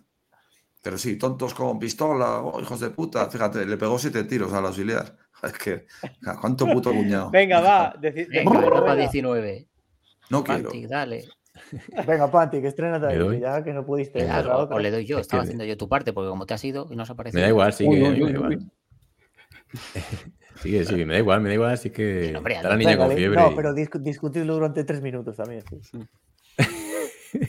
Mientras, no, os- mi- mi- mientras, mientras no os empujéis, ¡Dime! Venga, un bajón de etapa, porque venimos de unos días de. Es la 19, ¿no? Venimos Sí. de unos días de. de pues yo que sé, por lo menos hay recorrido. Algo, bueno, aunque no es, cor- es corto, pero hay recorrido. Y una etapa llana, 177 kilómetros, entre Bañeza e Iscar. Y bueno, o, etapa de sprint o de fuga, a priori, ¿no? Sin viento, no hay viento, y del viento a lo mejor algo, nada. Eh, fuga sin opciones, decepción, así que nos vamos directamente al sprint y nos vamos directamente a falta de un kilómetro y 300 metros, donde hay una caída a 77 a 73,6 kilómetros por hora, o sea, van rapidísimo en esa zona. Y un Alpecin hace el afilador con un Ineos en cabeza del pelotón y no sé cómo cojones, milagrosamente, no hay nadie que muera y solo, solo cinco ciclistas se caen, entre los que está Groups, Caden Groups, el sprinter de, del equipo Alpecin. Y bueno, a 400 metros de meta, Ineos, que está preparando súper bien la llegada, eh, se pone Fraile a tirar, Omar Fraile, lanza el sprint bastante bien a Filippo Ganna, que eh, quizás se queda un pelín pronto, Omar Fraile, y Dainese al final le acaba ganando a Filippo Ganna. Eh, hay una cosa a destacar en el sprint que, que es Cortina, que va perfecto colocado, va detrás de Filippo Ganna y a falta de 150 metros, 156, eh, o sea, por colocación tiene el sprint ganado, porque simplemente es coger el rebufo de Gana y adelantarlo y ganarle. Pues no puede adelantar siquiera a Gana, que lleva un rato ya fundido, y creo que acaba siendo cuarto quinto, es un desastre, Cortina. Pero bueno, esa es la Él dijo, que tenía la etapa marcada porque era el cumple de su Ah, sí. hermana y su hija, o su bueno, hija o hijo, no sé cuál es. El nuevo Neymar. Pero sí, al final en el sprint no, no hubo patas, claro. A ver, A ver, Cortina, no- sé, a ver. No, no quiero ser yo defensor Hacer de puesto, Cortina, pero- pero... quiero decir, viene de dos etapas muy duras que seguramente a él le, le viene muy mal, piernas cargadas, no sé. Por defenderle un poco. Igual hizo caballitos en Angliru, no lo sabemos. ¿eh? O no salieron vídeos por ahí. Típicos vídeos de Cortina haciendo el gilipollas en las subidas. Sí, pero, pero que este nivel, yo no sé cómo lo van a creer. Bueno, en el noticiero está, pero Sí. madre mía. En todo caso, se, se confirma que gana. Sí. Hay, hay un sprinter ahí. Sí, sí, sí, total. Lo, está intentando, lo está intentando. Por lo Yo menos creo que lo intenta porque viendo el, el nivel del sprint que hay aquí en la vuelta, pues. Oye, a dicho, mí me parece perfecto, ¿eh? O sea, quiero decir, sí. al final, generalmente los contrarrelojistas se, se focalizan la temporada en hacer buenas cronos y alguno ha salido que coincide que sea bueno ahí en piedras. Pero si, si el tío se mete a sprintar y tal y no tiene que cambiar nada de la preparación de, de las cronos, oye, para adelante. Si la cosa es que Filippo gana, se puede meter en grupos súper reducidos, en clásica gorda y ojito, ¿eh? O sea, Sí, es que joder, que ya el. Joder, y aparte, Gana lleva desde marzo en San Remo o en una Sí. forma que sí, que tuvo sus altibajos y tal, pero. Hostia, este año muy valioso para Gana, ¿no? Como desencasillándose de su papel de Croner puro. Sí. Mm. Como demostración a sí mismo. Yo creo. Sí, sí, sí. Sí. Y es un cachondo, además. Está muy bromista esta vuelta y yo lo he visto ahí, no sé, conocía a un gana que no conocía, es un cachondete. Ha hecho cosas chulas desde la etapa aquella de Portugal, donde gana Magnus Cor, que liaron ayer a de Dios. Muy parecido a la última, como veremos. Sí, cierto. Sí. Bueno, venga, intento resumir la vigésima etapa de media montaña con 208 kilómetros, la más larga de la vuelta, entre Manzanares del Real y Guadarrama. 4.000 y pico de desnivel también. Muy esperada esta etapa. Empieza con un acto de vandalismo en el muro del pueblo allí con Renko haciéndose un graffiti. Asimismo, un Vamos a ególatra. ponerlo. Ponerlo. Lo ponerlo. Para mí, eh, para mí es, es una jodida mierda que tenga que firmar ahí. Hostia, tío, déjalo Ya, tío, tal cual. lo- O sea, Lo que jode, pinten ¿verdad? de negro. Sí, sí, sí. Que pinten de negro eso otra vez, por favor. Bueno, Entonces, nada, empieza la, la etapa esperadísima, varios intentos de fuga en la primera cota, pero no cuajan y es después de un rato donde se van treinta y pico tíos que, bueno, Renko con tres compañeros, Soler con un compañero, Andreas Kron otra vez, estaba Geraint, Kelderman, Kamna, Rui Costa, o sea, a nivelazo. Einer incluso, con, que llevaba cortina, de hecho. Incluso está Fates de la Astana, que sí que salió en televisión un ratito. oye, y parece un poco que han hecho los perfiles la gente de, de Cataluña, de la Volta, ¿no? Porque, yo qué sé, eran subidas muy, muy tendidas. A ver, pero era un poco la- el esquema de esa etapa, ¿no? Salva y Madafaka, que estuvieron por allí, lo comentarán si quieren, pero eran puertos de terceras, claro. Pues eh, no, Pero no que no eran duros, esperabais. durísimos, era la acumulación. Lo que pasa que, Sí, pero... nada, o sea, es que el problema fue este, que eran en este eran momento, puertos tendidos. Claro, claro, en este momento la fuga, la fuga promete mucho, Sí, más de para el ciclismo femenino un poco. Eh, pero bueno, A lo mejor con, con, otro, con otra situación de la general, con, Claro. corredo- con corredores que tuvieran un par de cojones. Yo es lo que decía Salva cuando estábamos, que hicimos una vueltecilla al, al circuitillo que tenía. Digo, esta es la típica etapa que si que contador, si no está de líder, te, te arruina una vuelta. Te puede hacer una emboscada. O sea, no son puertos de entidad ni mucho menos. Eran subidas bastante tendidillas y demás. Había algún repecho, pero vamos, que eran muy fáciles. Pero sería una carretera que si la, la lanzas y la destrozas de salida, es imposible de controlar porque no hay ni un metro llano. O sea, que sería una, una carrera de emboscada perfecta. Pero claro, la situación de carrera, ahora ya lo iremos viendo, pero fue a fumada total. Aún así, joder, que es de mucho desgaste. ¿eh? Nosotros en sí, el, sí, claro. el circuitillo que hicimos al Bello en 60 kilómetros, 1400 de desnivel. O sea que, que dices, joder, a lo tonto, a lo tonto, pero, pero que coño, que, que vas sumando y estás a un final, a final de vuelta, ¿eh? Que sí, estás es al que- final. Era De la la, la- la- Kilómetros. la etapa 20 y tal, pero o sea, la fumada fue épica porque nosotros lo veíamos. o sea, es que el pelotón pasó Sí. completo. O sea, nadie Sí. se había quedado del pelotón. O sea, eso ya, ya te indica que el ritmo está siendo de risa. Sí. Sergio. Sí, Yo creo que la etapa era muy bonita y estaba muy bien pensada, pero era la típica etapa que quizás estaba pensada para que aquí un Renko estuviese a un minuto y medio, un minuto cuarenta de- del líder de la general. Sí, a mí me sorprende que lo de la general, imagino que no Re- nada. un y- Renko o un Ayuso, ¿eh? Que Sí, decir, un, Eso es lo que iba a un decir. corredor que- cerca, Ayuso. entre comillas, que- ¿no? No a, no a cuatro minutos. me sorprende que los de la general, seguramente sin quererlo, pero viéndose uno a otro, pues están. Es que todos salen en la cola, a cola de pelotón. O sea, en- salen dieron atrás. por bueno. o sea, Dieron por bueno su séptimo puesto, su Claro. octavo. y es como indigno, nos ¿eh? ponemos todos aquí atrás y así sabemos que no va a pasar nada, que no nos vamos a atacar porque toma- daban tomas y estaban todos detrás. O sea, que- Sí, al, al inicio de la etapa es cierto que comentábamos, hostia, Cus, tal, a ver si desayunó mal, tal, sí. No, es que estaban todos como un pacto de no agresión. Pero yo entiendo que no he, no he hablado seguro, pero porque ya sería vergonzoso, pero.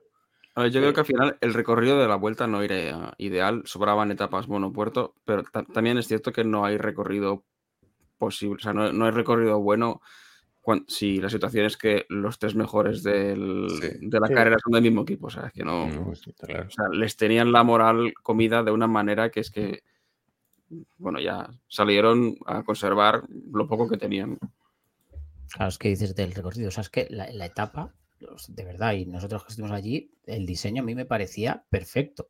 O sea, Hmm. es que no había un metro ya. O sea, el diseño no hay, no hay un pero, pero claro. A mí me, me sobra que esté la penúltima. ¿eh? Ponla la primera semana, yo qué sé. No sé, no, yo digo bueno, le, le circunstancia daba, de le daba carrera. ese- claro, en, en Yo- una yo general a tiro, claro. Yo me molaba mucho la idea que, que- que, joder, se lo comentaba Salva, digo, hostias, es que siempre estamos acostumbrados a ver al final Morcuera, Navacerrada, tal, y Cotos, y a día de hoy no son puertos ya que, que- pueden hacer diferencias, porque es que se van subiendo a 30 por hora y se nota la rueda un montón. Entonces, que, que te metan aquí una, un circuitillo así tipo de trampa, es que era, es una idea cojonuda, pero bueno, claro, es que con todo decidido y con unos rivales por detrás que, que es que no se quieren jugar su quinto puesto por si se lo quitan y acaban sextos, es que fue muy, muy, muy lamentable. O sea, nosotros de la, de la fuga, las dos veces que les vimos pasar, en la segunda vez que les vimos ya iban con cara de sufrimiento y demás, pero la primera iban, les veías que iban rápido, iban a ritmo, pero como veían que sacaban 10 minutos al pelotón y el pelotón solo iba descolgado un, un Jaiko, que no me acuerdo quién era, que debía estar jodido ya de salida y no sé si Sí, llegaría o, al final. o un Luis Sí, sí, que llegó. estaba también jodido y tal, sí, sí. Pero, no, no, pero- solo, solo el Jayco. El único descolgado fue el Jayco y en la última pasada Teuns, que, que entiendo que también estaba jodido porque ni intentó sprintar al día siguiente. Ya, ya más. Pone aquí que llegó a Ya 32 más, minutos. Que Bueno, también nada, llegó a pues, 12 y pico. El... Tengo que mirar yo si hicimos mejor tiempo que él subió en alguna subida. sí, claro. No, pero, avanza- perdón, yo solo quiero decir una cosa. Dale, dale. Se nota eh, el no ir solo o ir acompañado en un puerto, ¿eh? O sea, porque hice el récord de todos. Que, que yo los había Hombre, subido claro. solo. Hombre, también Con importa que sea madafaca esa persona. ¿eh? Cuidado. Sí, Ah, pero si, se como sea yo, conmigo, es que te me podía digo, haber No, pero- destrozado. Tendrás Pero es queja, que- me cago en la hostia. No. Si vas con alguien mejor, siempre te anim- o sea, siempre te fuerzas un poquillo, ¿no? Para no perder la rueda y tal, y claro, sí, sí. Es, es tal cual. Sí, sí. Salva tú tranquilo que si vas conmigo los haces los récords pero por debajo. O sea que. Estaríamos peleados, no te, no te preocupes. Bueno, Solo, yo solo dejemos a solo emocioné en un cachín. A Pero bien. a Kiko. a Kiko era, bueno, pues venga. Sí, avanza, nada, avanza la etapa, ya vemos que el pelotón es eso, de- mm, deja hasta los 11 minutos, o sea, nada.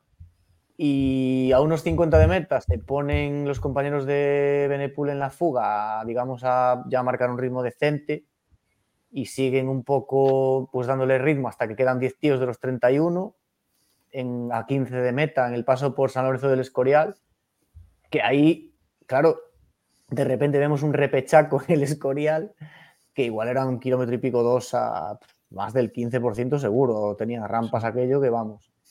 Ataca, o sea, vemos que ataca Pulse y le sigue Van Etveld y vemos que Renko no reacciona y mantiene su ritmo, ¿no? O sea, como que parecía que estaba un poco de farol este, o sea, todo este ritmo del quick step en estos kilómetros previos como que era un poco farol de que el tío no va súper y tal.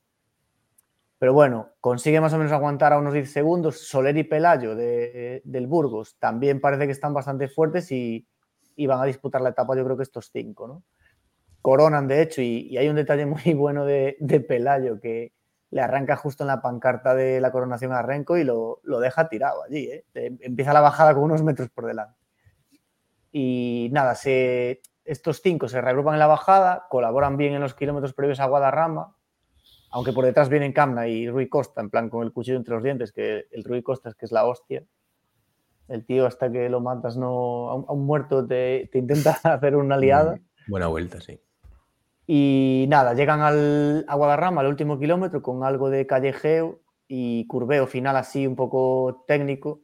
y un repechillo que aprovecha Pulse para lanzar de lejos. Renko está un poco empanado y reacciona tarde, pierde unos metros y cuando quiere coger la rueda ya no puede y nada, un sprint bastante agónico que bueno, aún había una recta después del repecho, pero nada, se mantiene Sí, Pulse delante, abajo, gana, güey. Sí, gana, gana Pulse y confirma pues que joder, la, la etapa del Tour que ganó y el día del Angliru no fueron casualidad, la verdad, porque vaya temporada que se sacó el tío. Es que yo lo dije, digo, hostia, es que Pulse da la sensación de que tiene piernas de, de estar 100% de cuando los tiempos de cuando ganó Lieja y tal. Eh, ojito, porque es Sí, que- tiene esos rendimientos de de repente tres días al año súper y esos días súper, la verdad es que el tío anda mucho, claro. es que sí, este sí. tío es muy bueno. O sea que es, es irregular. Pero bueno. Pero es un súper escalador. O sea Sí, que sí. es- Hostia. Y muy bueno. nada. que tendrá Qs, por ejemplo, de aquí 10 años, por ejemplo. Es un papel asequible ya cuando sea más mayor, por ejemplo. Por, por acabar, para que comentéis, el pelotón nada. Algún pesetazo por ahí de Landa, en el Escorial, Ayuso, incluso Enrique vuelve a hacer eh, un sprint de estos de a 120 metros de meta, pero bueno. Es que es de nada. risa, de verdad, lo del. de. Enric más es de, de de psiquiatra. Y de hecho entran los Jumbo abrazados, o sea, ya un paripé extremo. Sergio, dale. Yo quiero dejar claro y recalcar nuevamente que para mí a Ayuso le concedo el beneficio de la duda, porque puede ser que haya tenido una temporada complicada, con lo cual yo no me bajo de su barco todavía, pero de Enric más, por favor, aparquen la Enriqueta lo más lejos de mí. Porque así como el año pasado a finales yo me quería poner de conductor y hubo hostias por ponerse de conductor en el club, ahora mismo yo me bajo y no quiero saber nada de la Enriqueta porque lo que he hecho en esta vuelta ha sido esperpéntico, que este tío lleva intentando vivir de dos etapas del Tour de Lancagua y no sé qué cojones y de una etapa que ganó en la vuelta hace 142 años. Ya basta de la estafa de corredor. Yo, Me encanta Sergio, me encanta Sergio con el bolígrafo. Por un Sí, justo lo tertuliano acabo. de la, de la sexta. Justo lo Pero acabo de que- poner en el chat yo. joder. No, no, sé, no sé este bolígrafo ni de dónde ha salido, es una pluma. Me encanta, me encanta. No sé Le da sale. más empaque al razonamiento. Lo, lo que cambia, pues si tuviera, si tuviera un hueso de pollo del Kentucky en la mano, diría, joder, tío, vamos la hostia, pero no, Sí, no, pero con el boli. Eh, yo, yo, con un cubata. eso que. Coloto, estaba Coloto, bueno. Dale, Coloto, dale, dale. Eh, nada, que no solo, o sea, no solo enfocando el análisis de la, de, de la vuelta de Enric Mas, solo focalizado en la vuelta, sino ampliando la comparación a la temporada entera. La temporada de Ayuso está más que salvada y en cambio la de Enrique es lamentable y mucho tiene que hacer en, en las clásicas italianas si va para arreglar esta temporada infame.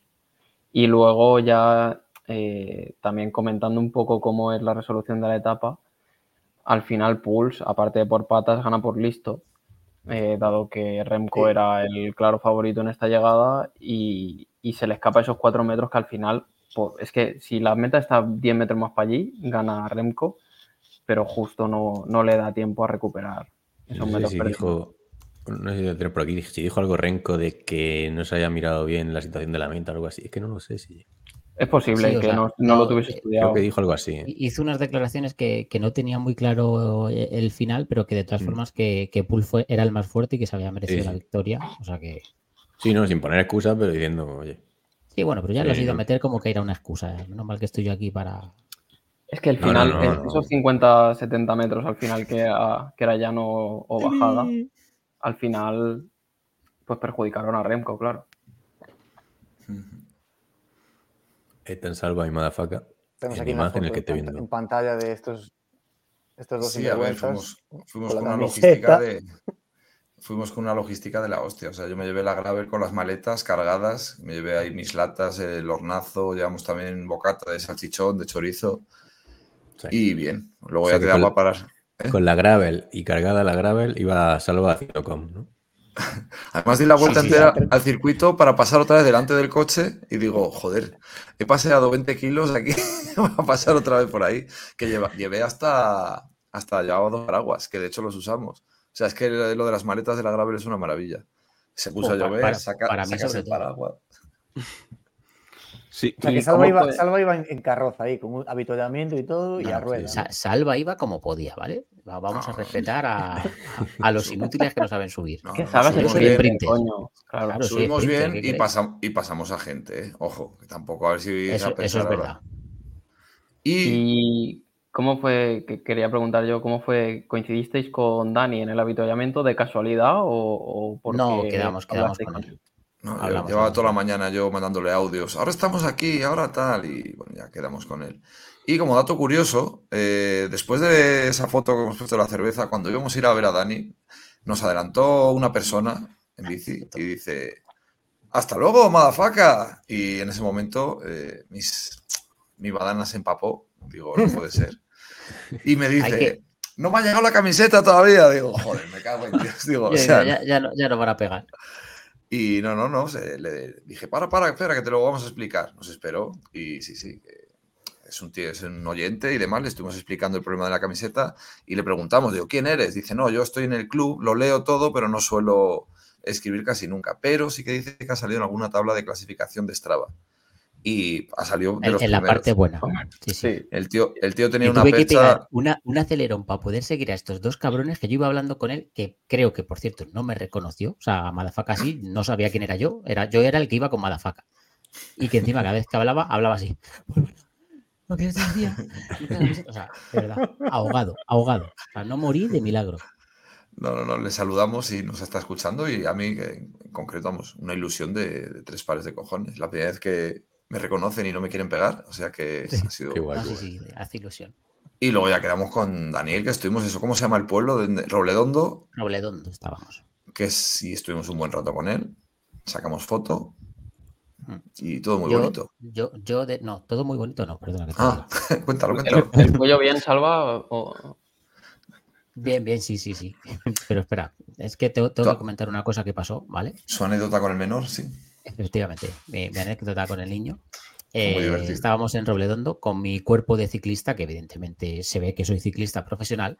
Entonces se acercó un niño de, tendría cuatro años, más o menos, cuatro o cinco años, que quería un bidón. Yo, evidentemente, le dije que no, que no sé qué, pero el niño, o sea, siguió insistiendo y es verdad que, en- que en la cara yo nada más que veía ilusión en ese niño. Estaba con el jefe de, de prensa de Burgos BH. Yo tenía un bidón de Burgos BH y dije, pues hombre, voy a hacer feliz al niño. Y le di el bidón. Le dije, toma, anda, llévate el bidón. El niño, de verdad, no sabéis lo que es la felicidad. Como si hubieran venido los Reyes Magos. Pues igual. ¿Qué pasa? Que yo, en mi interior, pensé que el jefe de prensa de Burgos de H, con la furgoneta ahí al lado, que yo había dado un bidón del Burgos a un niño para hacerle feliz, pues dije, oye, lo mismo, se tira el rollo y me da otro bidón para compensar. Pero por lo que sea, no pasó. No. Te podía dar un maillado o algo, claro. Claro, yo dije, hombre, Dani, pues si hay un bidón por ahí pa- para no irme solo con un bidón, que ahora tengo que hacer ruta todavía. Y no, no, no me lo dio, no. no, no, no me lo dio. Se lo tenía que haber firmado al niño y todo. Toma. Así Con- que aquí hago un conclusión- llamamiento a, a Burgos BH, mm, campaña en redes, por favor, etiquetar a Burgos y que me den un bidón, por favor, que es que ahora yo no sé qué hacer ya sin bidón, que le gustaba a mi hija, que era rosa, que por hacer feliz a un niño he hecho infeliz a mi hija, joder. Bo- Botel, Botel. Colo, Y a la gente Botel, de- Botel. Y a la gente de nuestro Kiko, podcast Kiko, hermano del mayor, Burgos hablan español. a la gente Sí, del mayor que le regalen o el maillot del maillot a Daniel Montes. Que hagan el favor. O que se lo dejen a precio de coste, por lo menos. Pero vamos, que a Dani, si, si se lo va a comprar, le, le daremos el, nuestro enlace. Hombre, claro.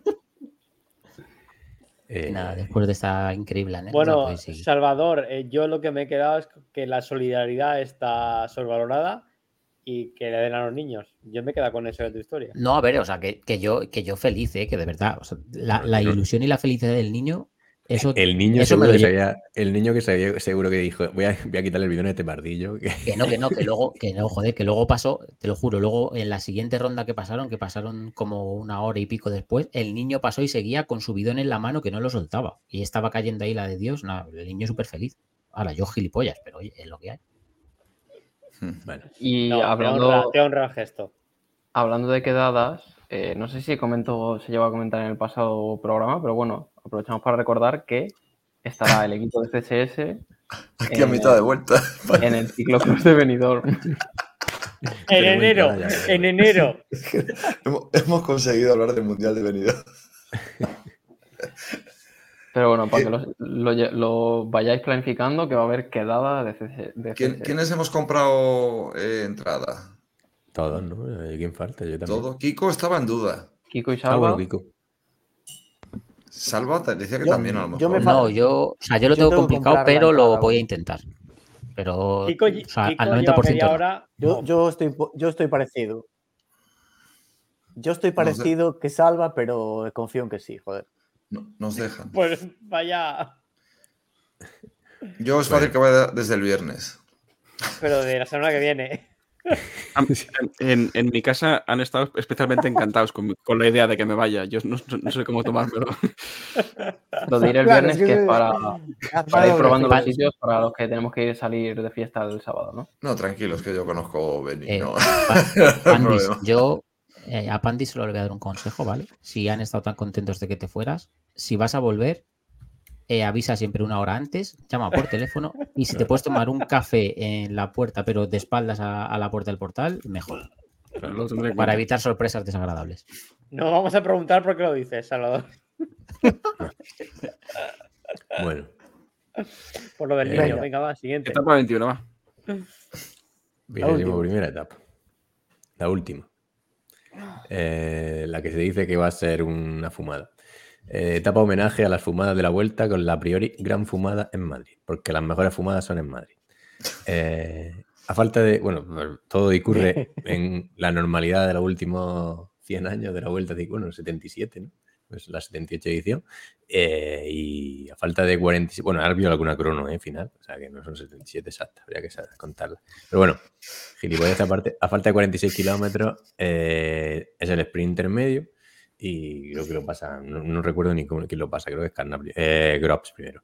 Y Carnap Dance y el Carnap Dance, que son del mismo equipo, dos Bora, y el Mago Rui Costa aprovechan para irse en el que parece que es el típico ataque en Madrid, donde luego van a relevar y lo van a coger.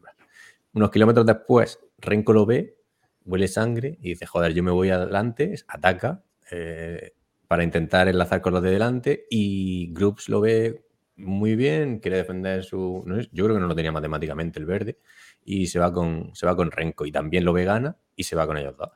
Así que se van tres No, tíos. vegana. Mm, No come carne. Vegana, sí. Vale. Eh, se van tres tíos.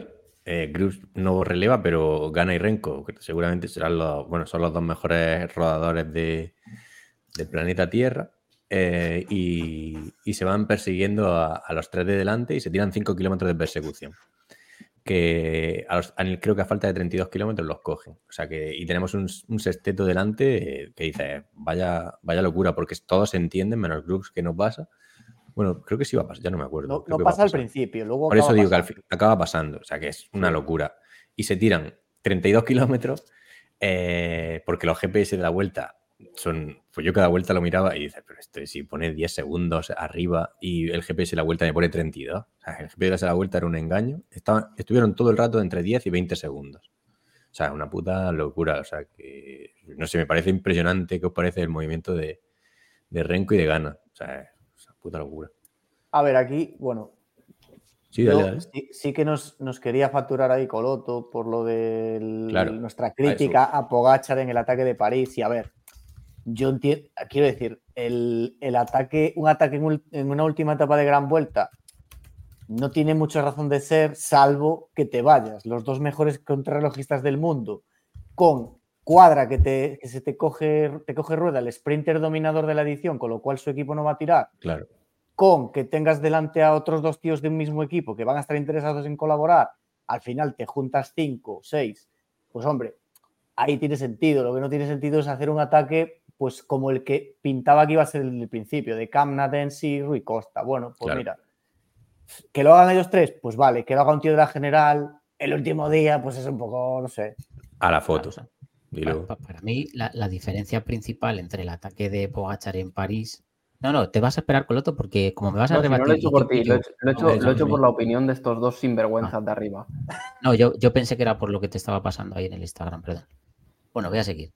Eh, que la, la diferencia principal con el ataque de Pogachar es que aquí Renko es un ataque para poder llevarse un maillot y que tenía el alcance en caso de que saliera bien. O sea, Pogachar era un ataque para nada. Eh, eh, es la principal diferencia. Uno ataca con opciones de ganar algo y el otro ataca sin opciones de nada. Entonces, No, por eso etapa, no entiendo que nos dijeras que estábamos retratados. eh. Yo no, Etapa, yo no sé si el mal- no sé si era el verde el objetivo, yo creo que El era la verde, etapa. sí. La etapa No, y yo creo que era doble, era etapa y verde. Porque Sí, no, Bueno, Loren claro, no lo sabiendo tenía. que sí, llevas pero a Pero Bruce que iba a hacer Groups, segundo entonces y yo creo que Sí, también iba a ganar el otro día y se cayó y no hizo ningún punto. Bueno, sí, hombre.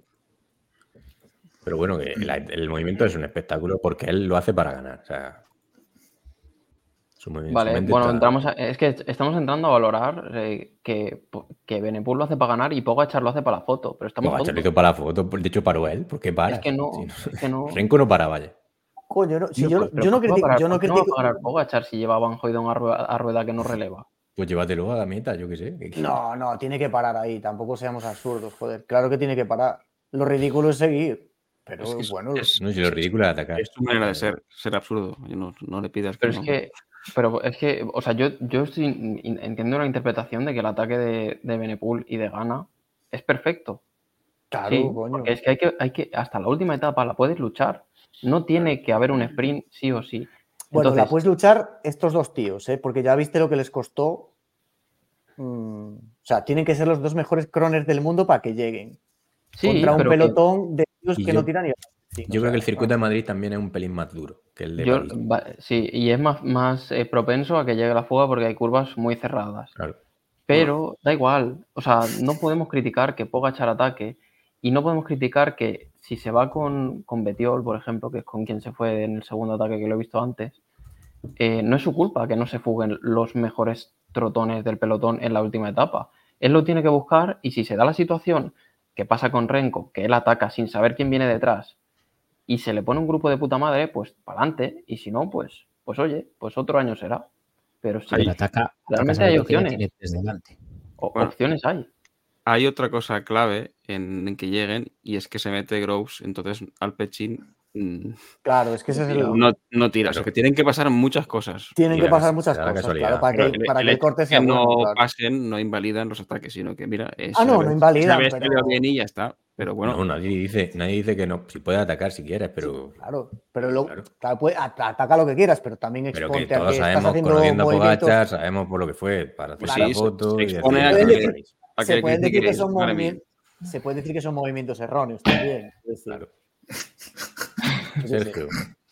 Entiendo que si un día Pogachar, por lo que sea, hace un ataque, se cae y mata a una hormiga, diréis que es un genocida o algo así, porque como por lo que sea os cae mal, tenéis que sacar cualquier No. tontería para criticarlo. Sí, hombre, Ese sí. ataque, ese Sí, ataque porque de París es, es malo. Empe- em- empezó con la coña Pantic y tú sigues ahí de la manita No, que ahora no, me imagino que os iréis ahí no a... ninguna- al, cuarto, al cuarto oscuro. Han quedado para venir de rojo los dos. Venidor, en Es venidor. peor. En venidor, Bueno. cuidado. Venga, dejemos de Sí, hablar bueno. de Pogachar que ni, siquiera estaba. Es Seguimos, que es eso, tío. que falta sacar aquí a Djokovic ya o algo, no sé. Eso tú dale ideas. Bueno, seguimos. Hemos sacado a Pogacar porque viene a, a, cuali- cua- A coalición, sí, Hola. Canaria. Colación, Colación. colación. A colación. Ojo, se, se acerca el, el rato en que No, le da no. el ictus. Preciosa. Pero, bueno, sigo con la. Sobreviva. Está haciendo un Alfredo Landa ahora. ¿eh? ¿Os acordáis de Paco Mancebo cuando giraba así la cabeza, que ya no podía más? Pues eso va a hacer Pantic ahora mientras que habla, ya verás ya. Siempre preciosa persecución. eh, nos, nos plantan estos seis tíos que no la esperábamos porque yo me la puse por la noche y digo, estoy flipando, me cago en la puta lo que me he perdido. Pero bueno, en un circuito donde no hay bastantes curvas de acelerar y frenar. O sea, eso bastante, le ayuda bastante a ellos, evidentemente. Entra al último kilómetro con unos 7-8 segundos y se vigilan un pelín, lo que hace que a 500 metros el pelotón, entre comillas, los coge porque ahora veremos por qué. Por momento en el cual Renko aprovecha y lanza un ataque, para mí, súper bestia, coge dos metros y porque Grooves lo ve y va por él y pega un... Se, se, se arriesga bastante Grooves. Porque Incluso dices, llega a sentar, o sea, Sí, sí. quiero decir, lo tiene controlado entre comillas. O sea, Sí. Es que es la segunda vez que lo hace Groves, ¿eh? que ya lo hizo con Bolano. Sí, luego lo sí, sí. O sea que él, de todas maneras salta en el momento. Si lo deja, si duda medio segundo más, ya no lo pilla. Y bueno, se ga- gasta muchísimo Cruz, cada en Cruz, y consigue cerrarlo, un sprint espe- espectacular, y luego consigue, consigue ganar la etapa, porque el sprint es súper largo.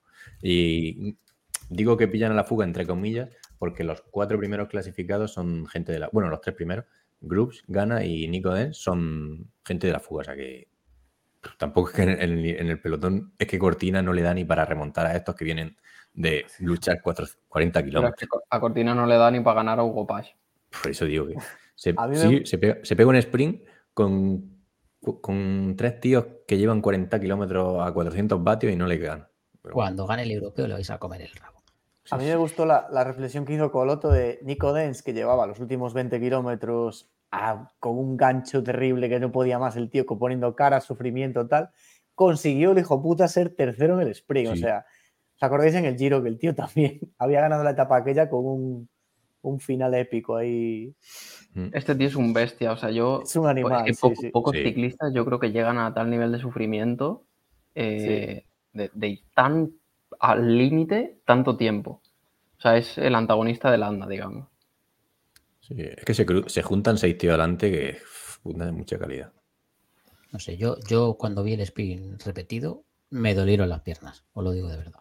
Sí, hostia, conteniendo la respiración, ¿eh? Yo me acuerdo que en la narración Chozas le ves que acaba también jodido, ¿eh? O sea, es que te pones a ver que están medio kilómetro ahí a saco y estás diciendo, madre mía, pierdes el, el- Y es que, el aliento. Una Sí, sí. burrada, ¿eh? Una es que burrada. me estoy acordando de lo que ha dicho Pandis hace una hora o hora y media, antes que yo me fuese incluso, que, que se parece muchísimo a la etapa de Portugal, porque es que atacan también en el intermedio y luego ganan los de la fuga, ganan Magnus Score, con gana segundo, o sea, es que un, como es un- como un calco, ¿no? Que dijimos que era, fue una etapona aquel. pues, Incluso, incluso yo creo que estaba Rui Costa. Creo, Sí, creo que puede ser, ¿eh? Puede es, ser. que es muy parecido.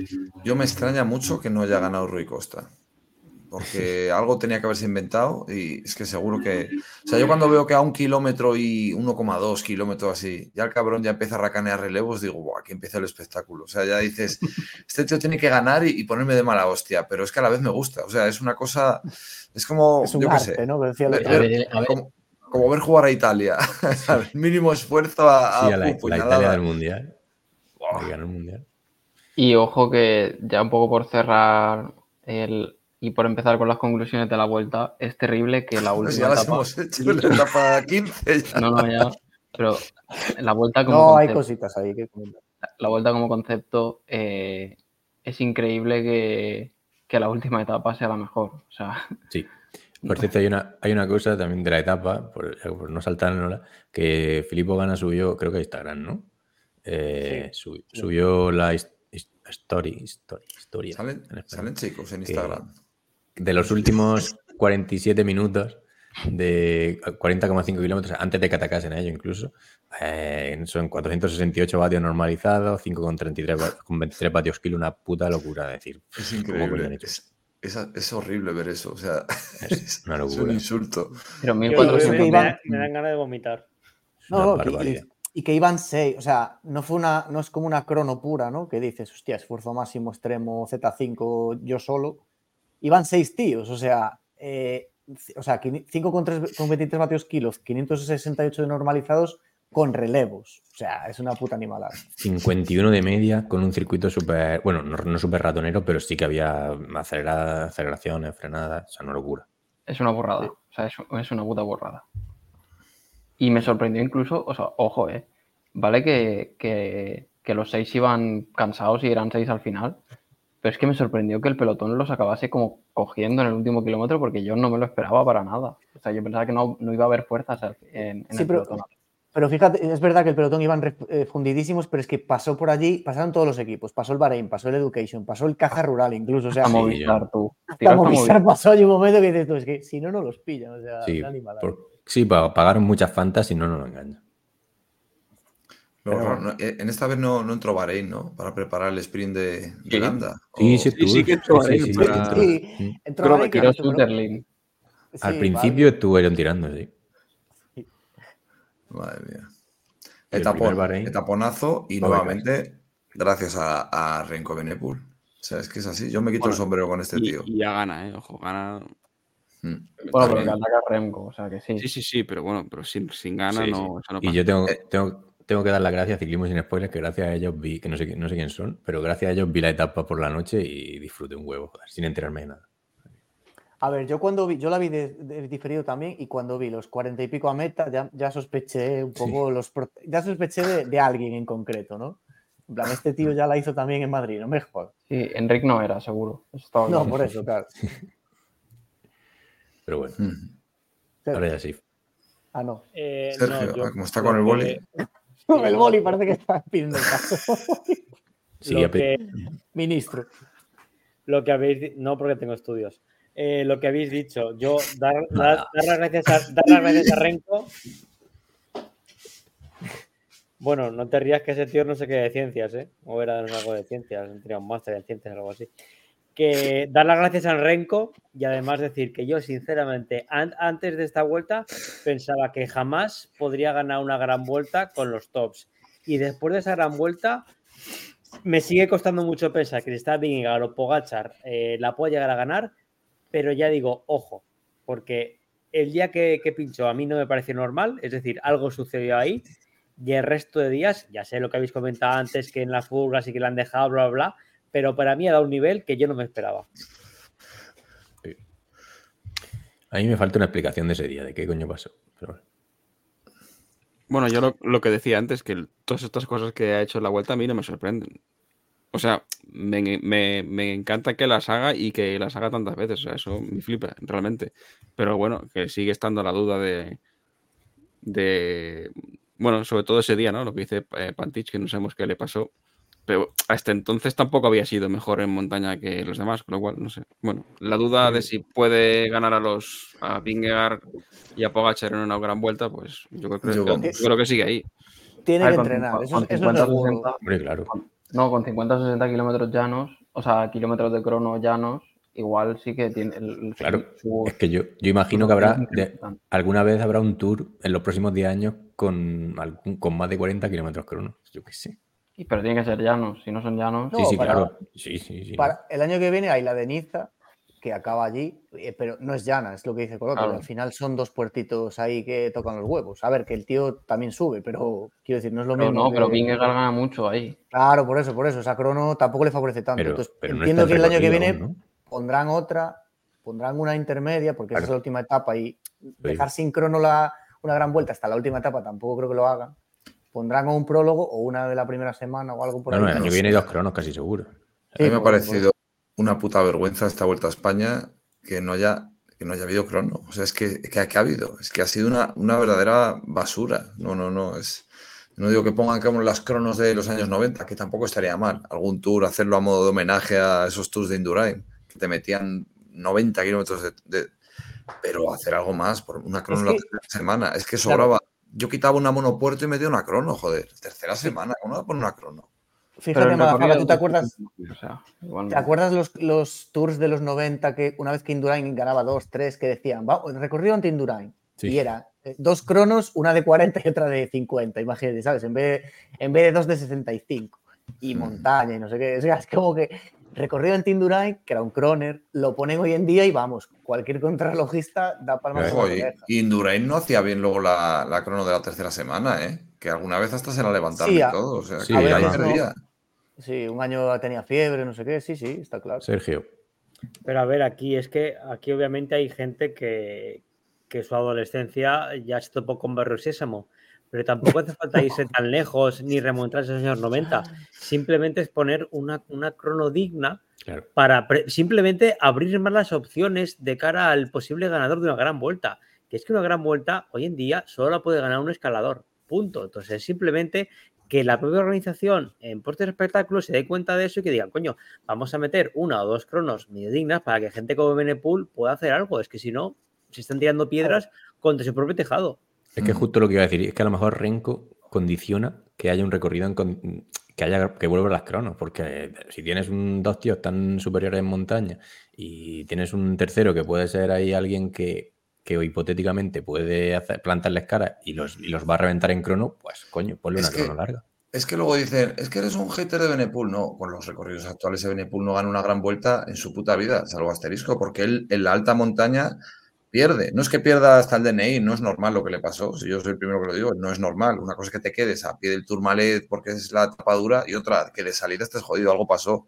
Pero con los recorridos actuales es que Benepool, yo es que no, no, no lo barajo como un posible ganador porque es que no tiene terreno. No, a mí me dices que Benepool Joder, si hubiera habido más crono, que no le hubiera pasado nada, que en el Angliru te pierda minuto y medio con los de cabeza, que era muy viable que hubiera podido perder eso. Pero luego a lo mejor la crono te lo remonta. Daría espectáculo. A día de hoy Renko no gana ni de coña. Pero es Yo me por- acordé, porque sea malo, que es, que es buenísimo. esta mañana, a raíz del debate este, me acordé de luego de, de Dumoulin, que no hace tanto que ganó. O sea, Dumoulin era un corredor un poco de perfil parecido en el sentido de que no era en alta montaña, no era el mejor, podía ganarte pues en un Europa, en un en una la vuelta también ganó una etapa de, de repechos o de un puerto, pues monopuerto o algo no tan duro, que bueno, yo creo que Renko es superior a él en montaña, pero bueno, aún así. Y él llegó a ganar un giro un poco a la contra, ¿no? Con- ganando tiempo en las cronos y defendiéndose como gato panza arriba en la montaña. Acordaos aquella, lo del Estelvio, que bueno, aquello ganó un pasó giro por- parándose a cagar en la etapa reina. pasó ¿eh? por lo que pasó, pero bueno, que eh, en esa etapa iba a perder tiempo, ya iba a rem- Que- tenía que remontar, la última etapa de montaña tuvo que Claro. perseguir a Nairo, me acuerdo. O sea, El Tour, de, el Tour de 2021 tiene 57 kilómetros contra reloj. Claro, pero bueno. el, el problema de ese giro que tú dices es que se la gana a Quintana, ¿verdad? Que Quintana es, claro, a es- ver. es malo en crono. El problema que tiene Renko es que sus dos rivales son muy buenos en crono. Bueno, habrá que verlo, ¿eh? Sí, no veo- claro, De verdad, Pantic, ya está. No, en el bien, mundial tío. que hizo, el 23. No, a ver, pues, si hay una crono de 50 kilómetros, 21. Pogachar es, es probable que pierda dos minutos. Si es llana, dos minutos los pierde, Sí, yo creo. puede- sí que los Ah, puede sí. perder, pero vamos, pero, pero hay Claro, pero para, minutos, para que pero ya- Renko pierda mucho más que eso. claro, pero En ya es una distancia, digamos que ya, ya es un hueco justo para la montaña, ¿no? O sea, eh, 30 segundos los que sacó este en esta crono de la vuelta en 20 kilómetros, en 25 kilómetros en Valladolid, parece un poco injusto en el sentido de que si tienes un tío que puede pelearte una vuelta con otro perfil que no es el de escalador que hace bien las cronos, pues hombre. Y lo que decían antes, no sé si Sergio Madafaga, por abrir la carrera, joder, por darle un poco de emoción real, no esta emoción falsa de, pues venga, todo agrupado y bueno, esta vuelta salió rana porque tienes tres jumbos delante. Ya- No salió rana porque sale rana siempre, mira como el giro. O sea, quiero decir. Es que al final la vuelta te la hacen los corredores. Por mucho recorrido que pongas, de No. intento dar la vuelta, meto esto, lo otro, por delante, por detrás, si es que al final pasa igual. Si tienes unos sopazas que no. No, al final, si es que, que por mucho recorrido que le pongas a Enric Mas o a Ayuso, ¿qué, qué te van a hacer? Te van a hacer gilipollas igual. Bueno, Sí, sí, la, no. la mejor gran vuelta ha sido la que tenía menos crono. Bueno, pues vale, Las pongamos mejores más. vueltas son Ya, de bueno, Madrid. Ya, pero joder, macho. No podemos, no podemos tampoco eh, cortar el- el- el- la lectura ahí. O sea, A ver, Claro. ve- Mm, Si a- tú haces diferencia en la crono, que se va a hacer diferencia porque van en solitario, pues en la montaña, al que ha cogido diferencia en la crono, le tienen que atacar. Si es que, si es que Pero si no, no podéis poner, por ejemplo, como ejemplo, comparar, insisto, Dumoulin y Quintana con Renko y Vingegaard. Pero que Dumoulin que le puedo sacar No, a pero- Quintana? cuatro minutos. Bueno, pues es que le- le Pandis, va a no, pero a ver, pero, pero que, el, día- que el año siguiente Dumoulin le pelea altura a Geraint Thomas que parecía Robocop, que te, gana, que te ganaba tanto Cronos como en Alpe d'Huez y en, en la Tusuir y no sé dónde. O sea, el, el Geraint Thomas del 2018 era la polla. Y el Dumoulin le, pe- le pelea el Tour. Quiero decir, Porque a ver. subía muy bien también. Sí, claro, bueno, por eso digo, el tío, el, y Dumoulin mejoró, joder, de- del corredor que empezó en la Vuelta 2015, que la perdió en la Sierra de, de Guadarrama, de hecho, al que gana el Giro del 17, al luego en el Tour del 18, mejoró como corredor. Por eso Sí, digo pero- que al final Pero tienes que entrenar, evidentemente, para ganar una gran Vuelta de Vingegaard es bastante mejor que Geraint Thomas. Sí, bueno, claro. Sí que el problema que tiene es que el rival que tiene es muy bueno. O sea, Pero que, Sí, pero bueno, que- que- que en que será- 2000, mira, que será unos el- años, Estaba pero- mirando de memoria, no lo sabía. El- recordaba que el Tour de Bradley Wiggins había tenido bastantes kilómetros contra el crono y lo acabo de ver, 95 kilómetros de contrarreloj el Tour de Bradley No fue hace Wiggins. tanto, hace die- hace 10 2012. años, ¿no? Por ahí. Tampoco sí. estamos hablando de. No, no, por eso. Es que al final no es remontarse a las cronos de los 90. Es que el- los tours de principios de la década de los años 10, del 2000, tenían eso. Es que 95 yo kilómetros de crono, puta animalado. Yo entiendo que os gusta la disciplina. A mí también me gusta, pero que no te asegura Eh, no te aseguro que vaya a ser mejor carrera que haya más crono. Porque Mm. la, de, la de Wiggins y Froome. Sí, bueno, Nibali, pero, pero sí, pero que no. O sea, que, es que al final lo que dice me faca. Si el recorrido lo puedes hacer muy bien, lo puedes hacer muy bien, pero luego tiene que. O sea, si te pasa como aquí, que tienes a los tres mejores, son del mismo equipo, pues da igual. Como si hay 150 kilómetros de crono. Es que. Sí, pero es lo que Igual. decimos, que el que no haya cronos hace que se generen clones de ciclistas y si hay clones no se hay diferencias. Bueno, esto es un evidentemente- debate para otro día. Sí. Eh, Basta.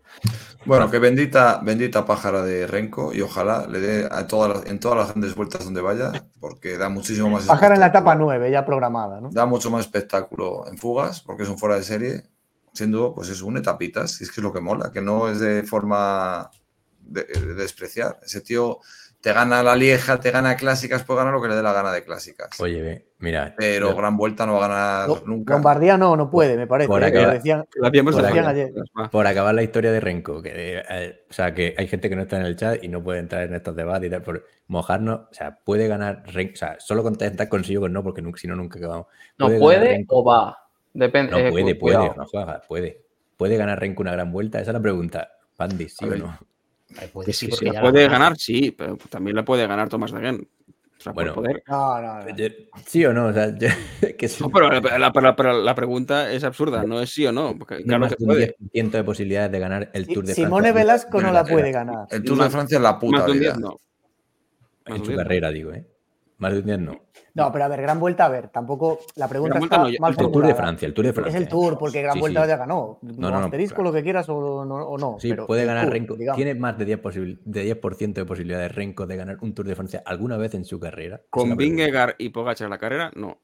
Que, que no cambies la pregunta, Bandy. O sea, Es que esto Bueno, no es sí o no. no. Bueno, joder, pero es que no la sé. pregunta, si la Hay pregunta, matices. eh, eh, claro, es que no puedes Claro que hay no. matices. Bueno, entonces no, no hacemos la pregunta. no, claro, es que la si la pregunta es esa, ¿va a ser un sí o debería ser un sí? Eh, la respuesta Hostia, de es que, por, es que por ganar ganó un Tour Pereiro, joder. Es que también, coño. Pero Pereiro para mí, mira, por ejemplo, Pereiro para mí lo gana sin poder ganarlo.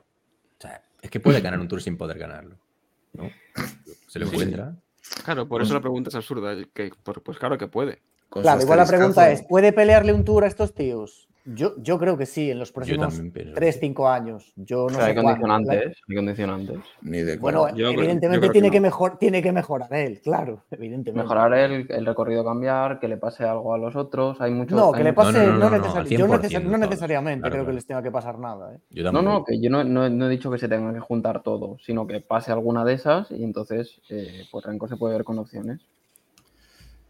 Pero bueno. Es un niñato, ¿eh? igualmente. O sea, he hablado muy bien de él, pero me sigue pareciendo un gilipollas. Pues alguno se piensa ahora, todos estos que, joder, ha Este que cambiado el argumento. ¿no? No, no, no, no, es un payaso. Yo la etapa esa que llega a meta y hace así, y luego se come al auxiliar, pues oye. eh, Bueno, Bueno, Eh, para, para acabar, vamos con las clasificaciones. sí. Eh, ha Hostia, ganado no me hemos acabado.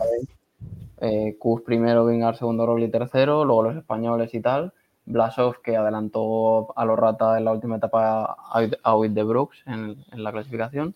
Luego los puntos para Groves, eh, la montaña para Benepool y los jóvenes Ayuso. Y por último, equipo Jumbo Visma. Lógicamente. Hay cosillas por ahí que podemos ver rápidas, ¿no? Que tenemos, ya que lo hemos apuntado, hay tres. Sí que hay tres puntos, tampoco hay mucho, ¿no? El tema de la audiencia, que se ve que han sido de las. Bueno, esto sí lo habéis visto vosotros con más detalle. Yo hoy no he tenido mucho tiempo, que ha salido el Las Twitter peores de desde Ra- 2012. Raúl Banqueri. Sí, pero bueno, que tampoco son. O sea, el gráfico que pone Raúl dice como que en caída desde 2012. Tampoco es una caída que digas. Pero Se vamos a mantienen- ver. Se mantienen esos números, básicamente. Millón y Es, es poco normal, ¿eh? O sea, es- son números totalmente normales. A Claro, nivel por de eso, que, pues, eh, lo que ha dicho Pantic también, que se ha aumentado el uso de otras plataformas, tanto Eurosport con el player y tal. Claro. e incluso no Sí, sé pero- si estarán contabilizados los de RTV Play, pero que, No, no, que al final solo- las audiencias son, son más o menos las mismas que los últimos años, sin más. Sí. Fijaos ahí que son las, todas las etapas que pasan del millón son, eh, si comparte alguien, o bueno, son las que van por la 1, salvo doy, la de doy. Jabalambre, la de Jabalambre que tiene millón y pico y va por la 2. O sea, en ese, ahí sí que me sorprendió porque, bueno, o la gente estaba atenta o no sé. Bueno, como cada, la etapa- la etapa fue como cada interesante, etapa se moría alguien o pasaba algo, pues y era de las primeras. Kiko, ¿no?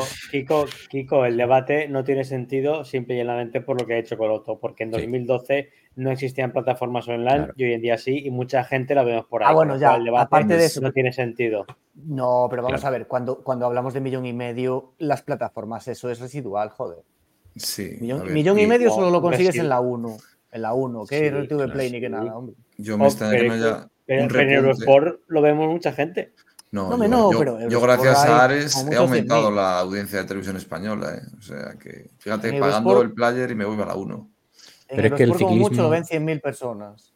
No es un deporte quizá de masas, es un deporte de nicho, el ciclismo, donde lo ven los aficionados del ciclismo. Y si no Claro, puedes pero pedirle a luego lo mejor a un aficionado.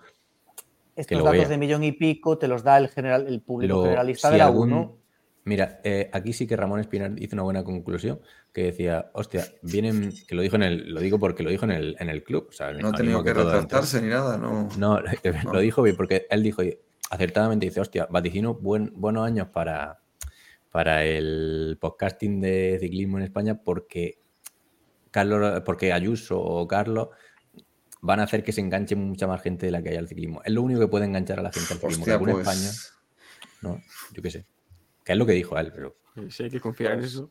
no, claro. Pues vamos a ver, eh, no sé de qué cojones os reís con lo que hizo en el Tour Carlos Rodríguez, la verdad. No, no, yo Sí, digo Ayuso, Carlos Rodríguez. Carlos Rodríguez sí, pero. Pero deja Ayuso también, o sea, a ver. Quiero decir. Pero bueno, que una otro debate vuelta, ese, que ya que no- está. Está- simplemente- Están a un nivel parecido. hombre. Quiero decir que eso, al ciclismo le puede ayudar que un español lo haga bien, porque si no, no va a Pero, conseguir pero, pero sí, pues como en su día la Fórmula 1 antes del año Claro. 2003, aquí no la, la veía yo y dos tontos más. Y cuando llegó Alonso, pues hubo un boom, pues el ciclismo puede pasar lo mismo. Sí, Pues pero es que eso nosotros- al sí, Pero si que en otros nos da igual realmente, pues como Claro, si lo ven claro. 100.000 personas. Si yo lo, o sea, Por eso digo Hombre, no, no, es que no, lo vean en el mundo. Claro, Pandis, no, no nos da igual. eh, si de repente en España tiene un boom, a nosotros nos verá más gente Claro. y comprarán Sí, más sí. camisetas Sí, cuando las saquemos pero buenas. Digo, como aficionado, lo que interesa es que haya afición al ciclismo en todo el mundo. Con Sí, Bernal sí que, con. Bernal sí que hubo un boom. Sí, pero me refiero a que como hemos sacado el tema de la audiencia de televisión española, para que suba la audiencia de televisión española, subiría si hubiese un español ahí luchando. No fuese Enric más el que lucha. Claro, es que lucha. la transición entre contador y, y estos dos, eh, que bueno, sí, Enric tuvo sus años y tal, pero claro, eh, la- lo que transmitía ese hombre, puf, puf, Claro. Sí, sí, Bueno. qué Venga, duro hasta que llegan estos dos, claro. Aquí hemos puesto una de varios medios que son. Oh, tío, ¿esto qué he hecho? Hostia, llevas diadema. Sí, ya, perdón, Has que lo juntado cometí. dos cosas, eh, aquí, a ver, Vatios medios, 274 vatios Esto- medios en la vuelta y 276 en el Tour. Vamos, vamos a leerlo todo, toda la tabla entera. A ver. Tour de Francia 2021. Elevation Meters. No hay huevos. Conclusión, Kiko. no, pues nada, que al final los, los- el nivel de las grandes vueltas es más, más parejo de lo que parece. Tanto en distancia como, en, como en desnivel, como en, como en vatios que mueve el pelotón. O sea, que sí que luego, evidentemente, las Starlist, o sea, la, la calidad de las Starlist del Tour marca la diferencia, pero que luego la gente anda mucho. Sí. Que los estados de forma, eso de que está al 50% y eso son los padres. No. Sí, eso y menos en el ciclismo actual. En el ciclismo actual no. Sí, cómo se 42,9. nota que, que la, perdón, ¿eh? pero cómo se nota que la Vuelta a España del 20 fue fuera de fechas. Que Sí, por la temperatura, los, ¿eh? los grados medios fueron 15. Mm, En octubre, ahí, sí, sí. noviembre. Y el- Metió hasta noviembre. ¿Y el Giro de Italia? Mm. Joder, y lo hicieron y no, no, se, re- no se recortó ninguna etapa de aquella ni nada. Madre mía, ¿eh? En la vuelta No, habían no, sido claro. 18 18 etapas o una cosa así, Es que, 17. claro, pero ahí no se había sentado todavía el precedente de O Gran Camino. Entonces, Claro. Sí. Eh, infausto día. Gracias, Galicia. Bueno, Infausto copy. 42,2 kilómetros por hora de media. Me pareció una animalada porque, a ver, sí que suelen estar por encima de 40, pero ya tú últimamente y tal, pero etapas 42, cuidado. cortas. ¿eh? Etapas cortas, muchos monopuertos. No sé. No. Sí, pero bueno, que hay que ir rápido, ¿eh? Y fu- fumándose el, el pelotón también algunas, eh, hostia, para sacar 42. Sí. bueno, al final lo marca el primero de la etapa. Sí, pero bueno. Sí, pero bueno, si yo quiero tener razón. No, pero bueno, pero joder, pero que, que lo, lo marca el primero de la etapa, no, lo marca el primero de la general, ¿eh? O sea, Ah. no sé si. Estáis Ah, vale, confundidos ahí. O sea, lo marca el primero de la general, que si se fuma una etapa 10 minutos, pero la otra la hace mucho más rápido. O sea, Vale, vale, no, no, pensaba que era la suma de tiempos de todas las No, etapas. no, no. Debería Es ser así, en etapa- realidad. Es la media del ganador. Vale, vale, perfecto. Pues sabía. Bueno. ¿Lío qué? Noticiario, va. Pues venga. Pues esto como iba la música que ponéis y todo eso. Eh, ¿dónde está la música? ¿Cuál es? por favor. Le doy, venga. Dale, dale. Mijitas y mijitos, con todos vosotros, el noticiario. Es que de vez en cuando entra bien esta. Qué suavidad esa voz de Carlos, ¿eh? Cada, cada semana es a ver qué va a salir. Ay, Tío, Dios. no, estaba cortado. el- Entrevista en relevo a Dumoulin. Eh, más o menos como punto de la entrevista dice, confirma que quería vivir la vida siendo joven, rico, soltero y sin hijos. O sea, que se fue a... Cabrón, eh. Totalmente. En fin, sobre Jumbo dice que no cree que sea bueno para el ciclismo que, que domine tanto. Y bueno, si queréis la, entre- la, la entrevista, pues entráis en relevo y la ley, aunque relevo, bueno, ahora veremos, hablaremos de No está mal Yo la entrevista. Yo, yo me la leí antes, pero. Preferiría que Claro, nadie eso- de nuestra gente entrara ahí, ¿eh? Ahora, ahora tiene alguna noticia para meterte con ellos, creo. Yo, yo también me la leí y lo que más me sorprendió es que le preguntan si, si está orgulloso de haber formado parte de Jumbo y dice claramente no. Es que él desde que pisó Jumbo. mm, Fue para abajo, sí.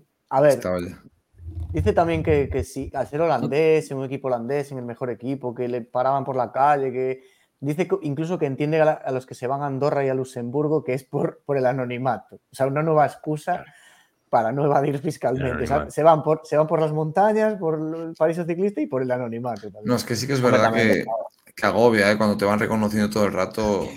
Hostia, que sí, salva. Esto Lo has, lo has vivido sí. en hábil.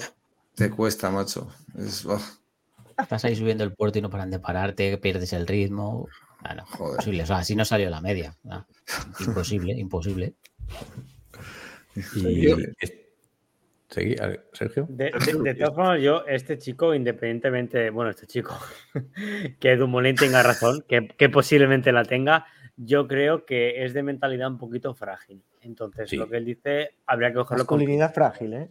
No, no, no tiene nada que ver. Yo no digo masculinidad, este- eso a mí me, Este era de, eso me da este era igual. de- yo digo era de mentalidad. lloreras, ¿eh? Era de los lloreras, este. ¿eh? Sí, este se cagaba bastante.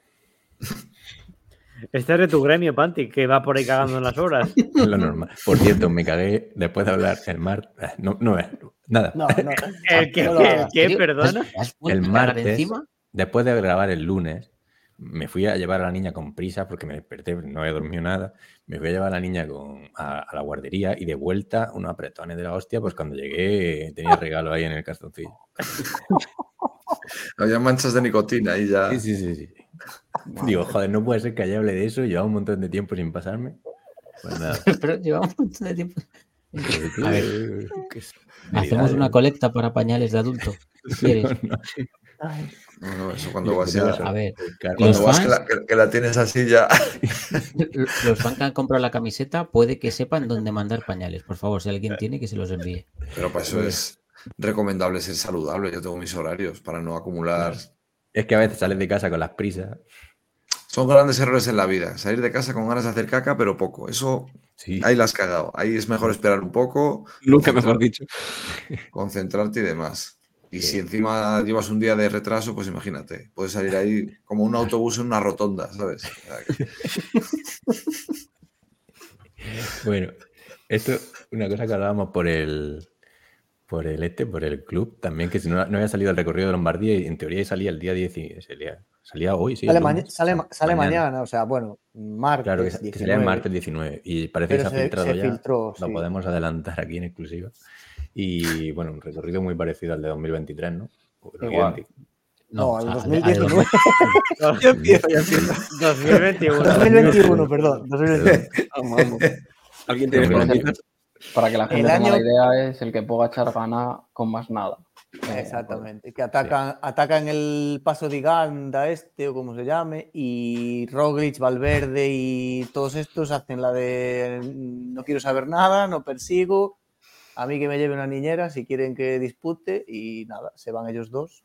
De hecho, más nada, yo creo que le remonta en la bajada, ¿no? Me parece. No, más nada estaba por delante, ¿no? ¿O No, no, no. Más Mm, nada salta, no. Del, salta del grupo de atrás. Con Más nada le remonta en la bajada, porque Sí, más nada es de por allí, es de, creo que es de, Más nació por Nada allí Sale del grupo de Valverde, sí. y se lo Sí, esos conocía. les han rebajado la pena hace poco, ¿no? A, Sí. a- a la más nada, me parece, A ¿no? ver, Algo- Y viendo este recorrido de Lombardía, pues es lo que se puede esperar de más. Nada. Es complicado, porque falta dureza, pero para Renko no está mal. Falta dureza. El recorrido de, o sea, el que acaba en Bérgamo, sí que es un poco. A ver, ojo, que el paso de Ganda este no es poca broma, ¿eh? Tampoco. No, es, Sí, es pero corto. Coronan a 1000, un 8%, 9%, o sea, bueno, son puertos. No son puertacos, pero son puertos. Pero Pero bueno. a Renko no lo pueden dejar llegar ahí, o sea que.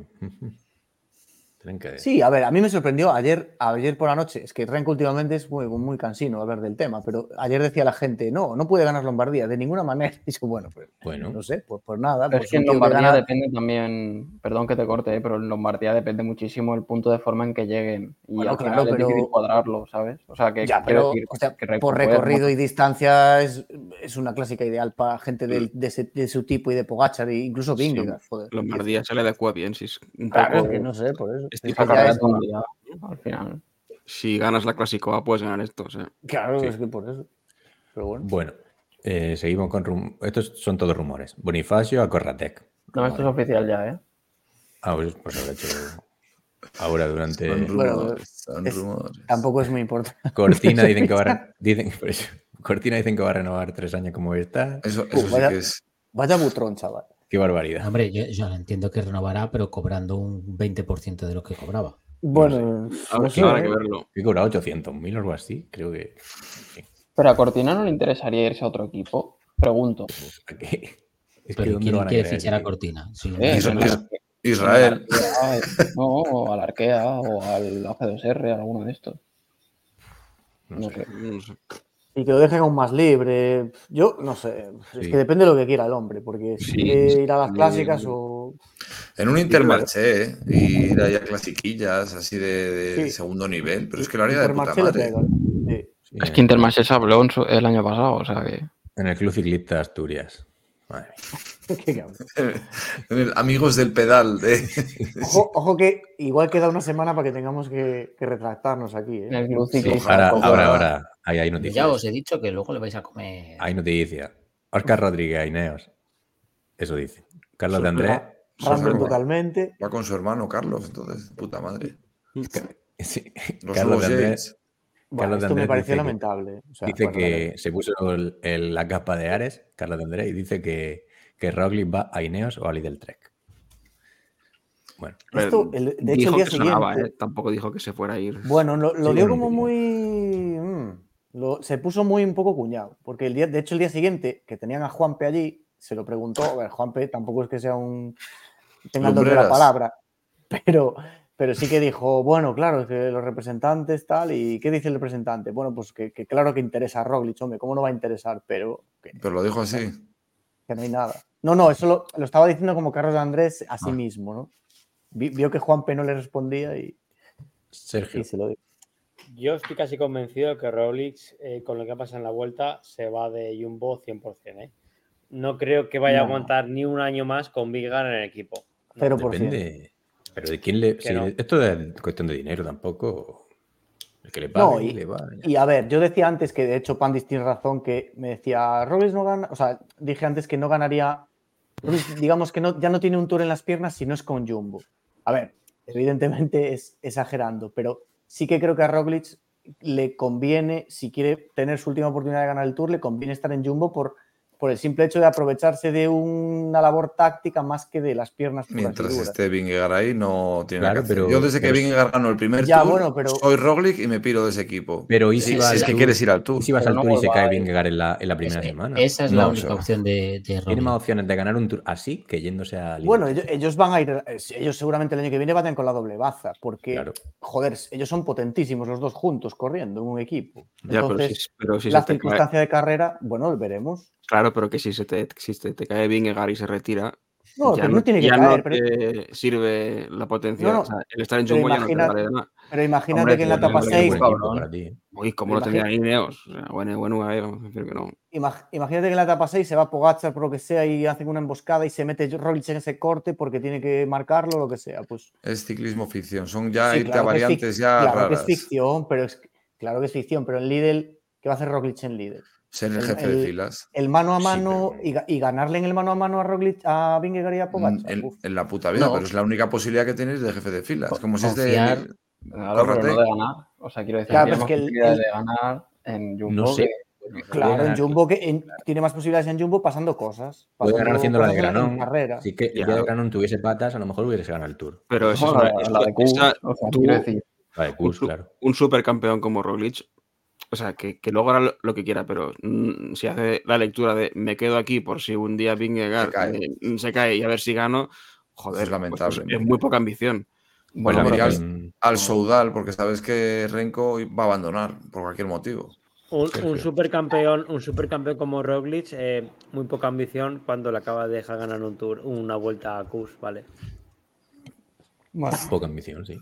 No, no aproveches ahora esa cartajada, no, no, no iba de eso. Bueno, eh, George Bennett, estos ya sí son fichajes confirmados. George Bennett se va a Israel. Oldani a Cofidis, Steile a Q36.5 y este gordo, David, David de Valerini a Astana. Bueno, tampoco bueno, plan de gordo. faltar. Pero gordo. Gordo entre comillas, sí. ¿Quién, quién va a estar en, en Quick Step el año que viene? Pues si es que se, se van Landa. 100.000 de ahí, ¿no? Landa. No, pero Anda por las, por las clásicas belgas de piedras. A ver, suben tres del filial, pero yo qué sé. Bueno, pues se les va gente buena, ¿eh? No sé. Que igual el que se fusiona con Ineos es Quick Step, cuidado eso. Pues eso es otro cuñadismo eh, extremo, ¿eh? Las fusiones esas que están planteando por ahí. hay por ahí. Eh, bueno, seguimos con una noticia sí. de noticia de ciclismo.com. Dice la selección española para el europeo. O sea, se ha, se ha de- se ha dado ya la selección española que va a ir al europeo. Bueno, evidentemente, si es que es la semana que viene. Y son Iván García Cortina, que en teoría va de líder, Manuel Herbiti, John Barrenechea, Fernando Barceló, David González, Jesús Esquerra, Víctor de la Parte y Xavier Azparren. Y Azparren va también a la crono. Está bien esta web de noticiasciclismo.com, Sí, ¿eh? pedazo de web, recomendamos. Mejorar un poco el grafismo igual, pero está Sí, bien. bueno. No, mola mucho el, el rollo ese noventero. Tiene contador de visitas también. Eso mola. Y libro, libro de firmas. Habrá que decírselo a alguien. El equipo es terrible. ¿eh? Bueno, el equipo, bueno. es- a ver, esto, al debate de de lo- europeo, eh, cuidado. Sí, pero es un poco. eh, a Chente lo entrevistaron en la vuelta en un, un día y le y dijo clarísimamente: dijo, aquí manda mi polla y no los dejó ir porque, pues, porque no, porque tienen otros planes con el equipo. O sea, al final Montparler está un poco. Mm, Yo creo que debería apoyarlo la federación y hacer un poco la jugarreta que les hicieron a las chicas de fútbol de, oye, tío, yo los convoco. Si luego no quieren venir, pues igual hay que sancionar a esta gente. ¿Qué cojones? La ley me- está para algo y te, y te dice que tienes que estar seleccionable, joder, si te llaman. Yo me mola porque hay un ciclista que a lo mejor ni os imagináis que me hace bastante ilusión que vaya. Pero, y es que tiene opciones, porque, joder, Cortina es que es un desastre. Y David González está siendo súper rápido, rápido y bueno, ¿por qué no se le puede? Imagínate que, yo qué sé, que, salte, que gane el europeo. No, Permíteme eh. ser, ser eh, joder, madre mía, cómo estoy yo también. Lo contrario, optimista, pesimista. No me salía. Eh, pero hemos llevado selecciones mucho mejores que podían navajear, que podían plantear muchos escenarios diferentes y no han hecho nada. Pues con esta, que es que es, es que es que no se me ocurre nada que puedan hacer eh, para intentar ganar. Te lo digo de No verdad. sé. ¿eh? No, el, el sprintar y hacer un top ten, ya está, no hay más. es que va, Sí. claro, estoy viendo, va Pedersen, Van Aert, Deli, Coy. O sea, es que no tienen nada que que hacer en absoluto, muy pero serio. nadie, tío. Laporte, o sea, Bueno, la por sí pueden nada. ganar, ¿eh? Está de mar Sí. incluso, ¿eh? Ojo, ojo. Yo de ya, Mar, adelanto, campeón. yo ya adelanto que a la por le llevaré en el fantasy. Solo para gafarle. El Es recorrido, que desde que muy- le pongo macho no hace nada. Es increíble. el recorrido es para un sprint. que- Sí, sí. bueno. Sí, es que Coy, uff. Si, si Holanda Sí. controla, al mínimo que controle, Pero no vaya Jacobsen. No creo que no. pues se ve que no, ¿eh? No, no. Seguramente la que vea yo sí que irá. Así que La bueno, Jacobsen fue campeón de Europa. güey. El año pasado, creo. estado claro, por eso, por eso estoy diciendo. Bueno, Venga, Eh, sigue. si recordáis a Victoria Busi, que la llevamos siguiendo hace un tiempo, está con un crowdfunding para hacer, intentar hacer el récord de la hora, pues ya lo ha conseguido el dinero. O sea que- Joder. Ah, ¿Cuánto llevaba para hacerlo? Un año, ¿no? hombre, Yo- ha, estado, ha estado Busi, ¿eh? Intentando conseguir el dinero, pero... Además que Pues Busi que no, noticiarios. Busi que no Busti. Pero bueno, Joder. a ver. No. Bueno. Todos los que hayan entendido esa broma que se replanteen lo que hacen por las noches. Glory, Glory Hole. Hombre, no. Nada, El- pues ahora que ya lo tiene, pues mucha suerte, ¿no? Y Sí. lo seguiremos. Va a ánimo. una mierda, pero bueno. O sea, quiero decir, haga- chica es buena, pero yo qué Es que tiene pinta que va a hacer dos horas en el récord de la hora. O sea que...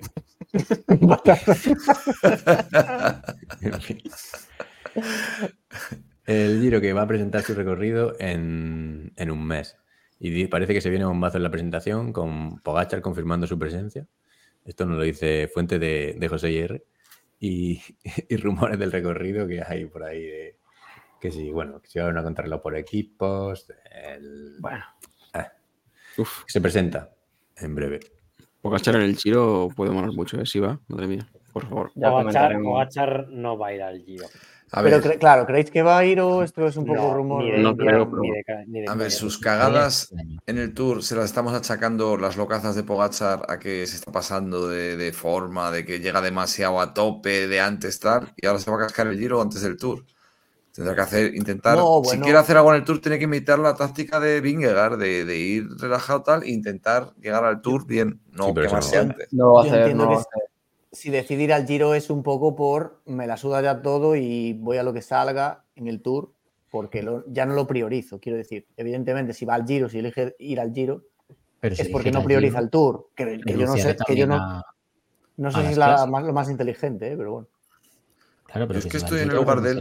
No, de puede ir a, a ver, si va al Giro, puede ir a, puede ir a San Remo y a Lieja tranquilamente. Yo es que soy Pogachar, ahora mismo me centraría 100% en el Tour porque hay una especie de, de empate entre los gallos y hay que ganar el tercero, uno de los dos. Pero y, cre- y no, no es un poco, joder, lo que se dijo en el Tour, no es un poco, centrarlo en el Tour no es un poco, no es peor incluso. es un toda una carta, si te sale mal, la has cagado.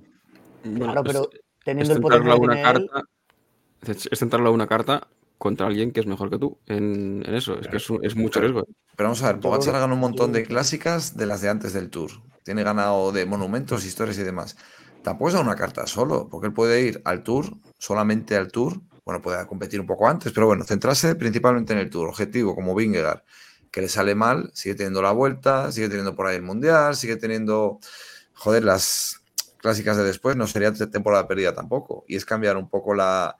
Está visto que con la preparación actual con la que va, no gana. Es mejor Vingegaard. Pues hay que intentar hacer algo distinto. Yo, desde luego, en el Giro no lo vería una buena preparación para el Tour.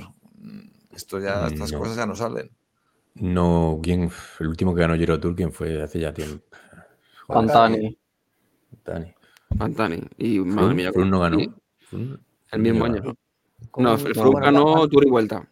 Pantani está dentro de un rato en el noticiario. Pantani ahora noticia- mismo. Bueno, la siguiente, la siguiente. Mira, ya que hablamos de Pantani, hablando del Giro también, uno que Joder, echaron de allí. enlazamos, en, el, ¿eh? en el 99 echaron a, a Pantani de allí. Eh, pasan los años. Y, y el- y este diario que le gusta a Sergio afirma que. Bueno, afirma, ponen unas declaraciones de. ¿De, de quién es? De Giuseppe Ron, Giuseppe Roncucci, Ronchu- ochen- Roncucci, 86 años. O sea, Y el, el hombre que igual no rige muy bien. ¿eh? Que Pantani podía llegar a las 400 pulsaciones. Pero, ¿qué No hablando? no cada- de mecanografía, no ¿no? el día. Cardíacas, cardíacas. No 400 pulsaciones en todo el día, por minuto. Yo en mecanografía las paso, ¿eh? Yo escribo rapidísimo. o sea ver, que- Yo me imagino a la abuelita al- este hablando, contando Pero batanitas de que Pantani. Relevo es responsable de lo que publica, pero bueno. Eh, Sergio. A ver, esa última frase que has dicho me causa un poco de preocupación. Lo del relevo es responsable de lo que publica, porque entonces supongo que nosotros somos responsables Bueno, de lo que Madafaka dice. Entonces espero que eso no sea así.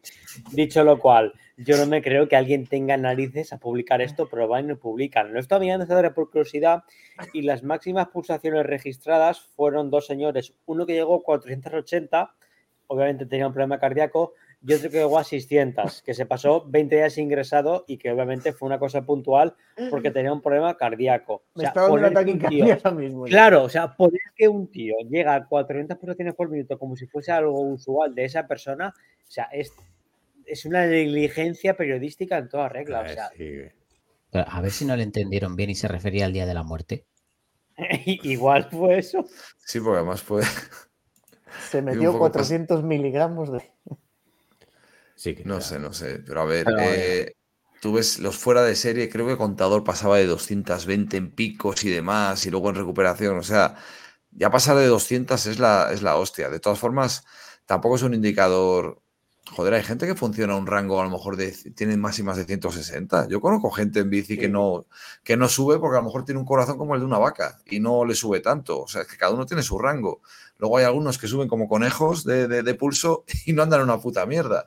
Tampoco es indicativo. Hay, hay otros factores más como tema de la recuperación, cuál es, o sea, tu, tu rango de funcionamiento, tu par motor. Claro, claro. Pero que cada, cada, joder, motor diésel no sube de vueltas y muchos andan más que un gasolina. O sea, que- Sí, pero- Claro, pero Pero es- realmente cuanto, cuanto más entreno tengas, en teoría, menos alto llegas en las pulsaciones porque tienes que ir haciendo menos esfuerzo también. sí, bueno, pero tienes No que llegar. Tienes que llegar a unas pulsaciones para rendir. el rendimiento bueno está cuando eh, consigues sobrepasar eh, o acercarte a tu límite, a tu máximo, Claro. y consigues mantener ese máximo, sea el que sea, muchísimo tiempo. Es el, el punto de sufrimiento, que eso es lo que, es lo que decían con lo del EPO, en lo del Hamilton, que dices tú, normalmente Sí. tú llegas a tu tope de pulso y te mueres ahí, ya no, ya no rindes más, pero de, de esta manera, si te mantenías ahí en ese máximo, podías incluso sobrepasar un poco más y encontrabas ahí el, el nitro.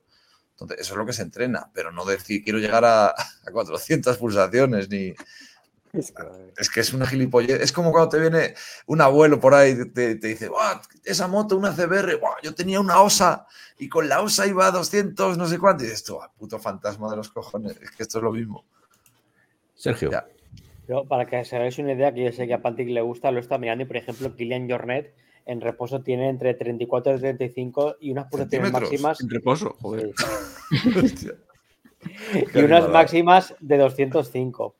Pero al fin y al cabo, las pulsaciones tampoco es una cosa determinante. Yo creo que, por ejemplo, el V2 en sangre eh, es más importante que el tema de pulsaciones. Sí. Pero desde luego, lo que ha hecho este tío de 400 por minuto, a Sí. ver, salvo que sea un colibrí, pues. mm, no Col-. Colibrelli, No, no, no, no. él tenía menos. De hecho, Sí. hasta ni, ni Sí. tenía. A tener que-.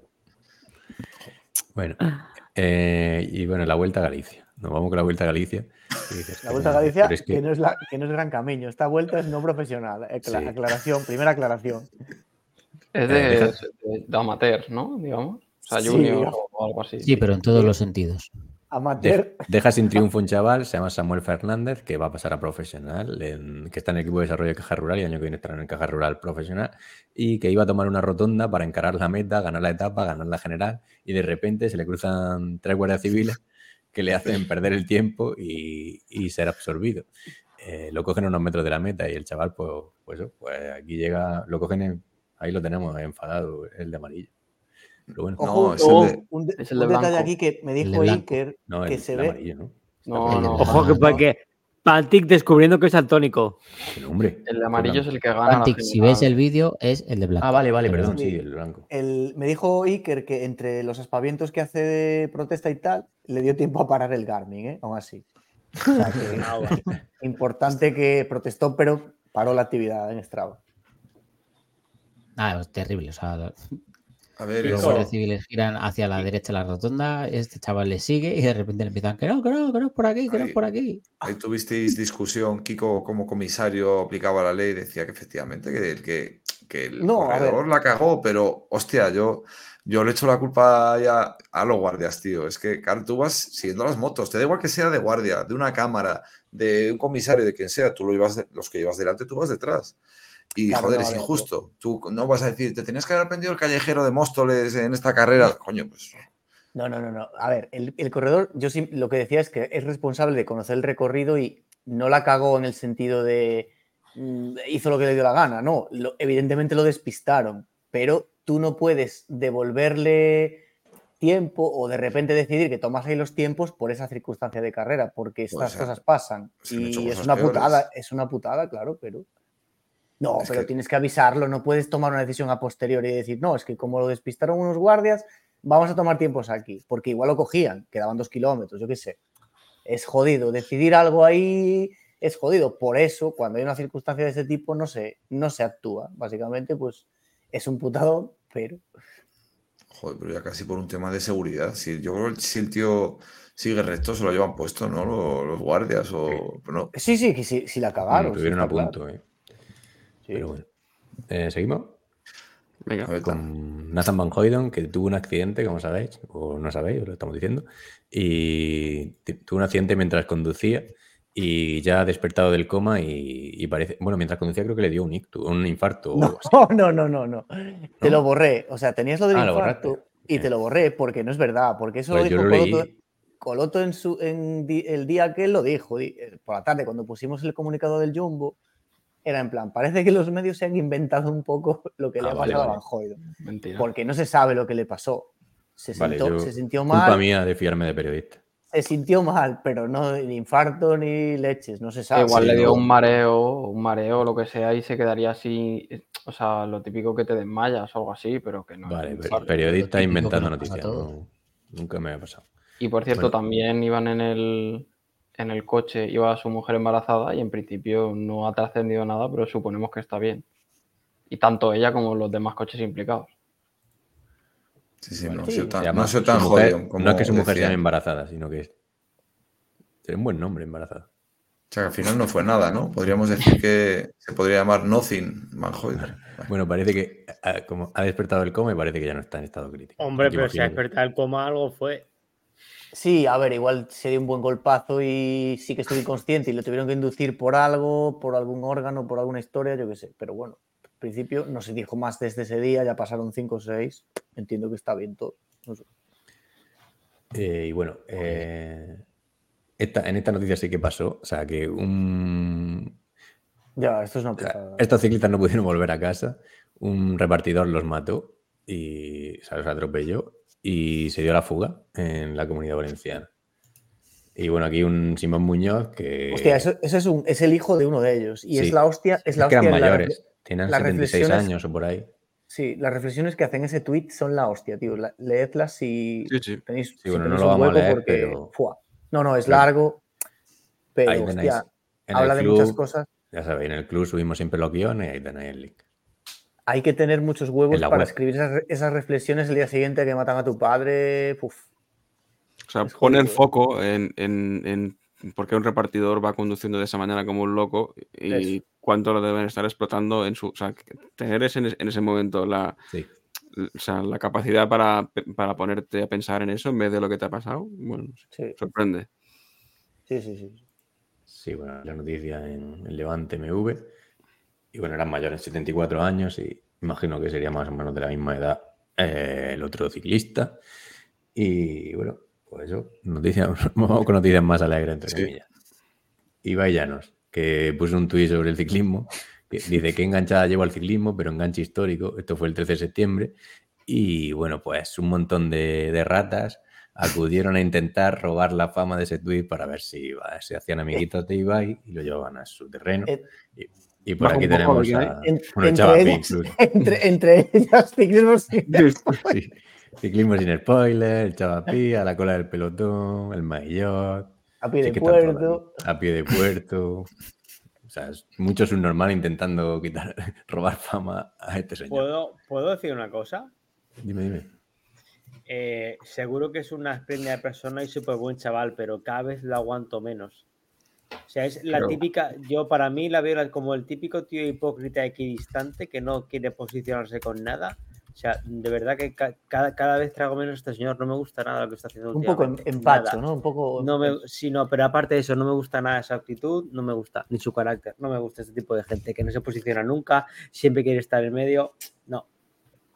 Y aparte de lo que tú has dicho, que siempre está organizando todo y al final ya cansa de tanta tontería para niños rata. Fin, ya. Vete a la League esa de mierda. Yo como buen polla vieja, eh, no he visto a un youtuber más de 10 segundos en mi puta vida. Yo alguna vez que lo he intentado poner, digo, es, es un tío que aparte de feo y que habla mal, es sobreactúa, no sé, yo es que habré aguantado 10-15 segundos de decir, madre mía, esto- a la gente le gusta ver esto, le gusta ver la opinión de esta gente. A mí que le guste ver la nuestra, es lógico, pero la de este... yo- me cuesta Hombre, mucho... hay, hay, de todo, es un insulto para muchos youtubers que lo compares con Ibai, ¿eh? O sea, No, todo. pero es que eso de ver, eh, de- ¿qué me ha pasado? En Twitter, miro, trending topic, Colacao, Nesquik, tal, y resulta que es porque él en uno de esos vídeos que sale él en tweets con que no lee lo de nadie, porque está todo el rato escribiendo a todo el mundo, es imposible que lea nada, y dice, yo es que prefiero Colacao al Nesquik. Ese es el, el pero trending topic ya de, digo, hostia, yo flipo, no, no, yo flipo porque me siento muy viejo, no quiero decir que esté en contra, es que yo ya no, llego. tiene gente Claro. trabajando que le lee los mensajes. Lo digo por si queréis hablar con un poco de conocimiento. No, no, ni puta idea tengo cómo vez. observar. No, yo hablo como si estuviera como mi padre cuando me veía a mí con el Wallman en el con- coche. que ¿Qué, qué oís? Con Ibai me pasaba que al principio me caía fatal, fatal, fatal. Y últimamente tampoco me cae tan mal. O sea, no sé. si- Mira, al, al menos sois paga, unos boomers, tú. paga aquí los Sí, sí, impuestos. sí, total. Oye, A mí me cae bien, pero es que tampoco le veo mucho, entonces.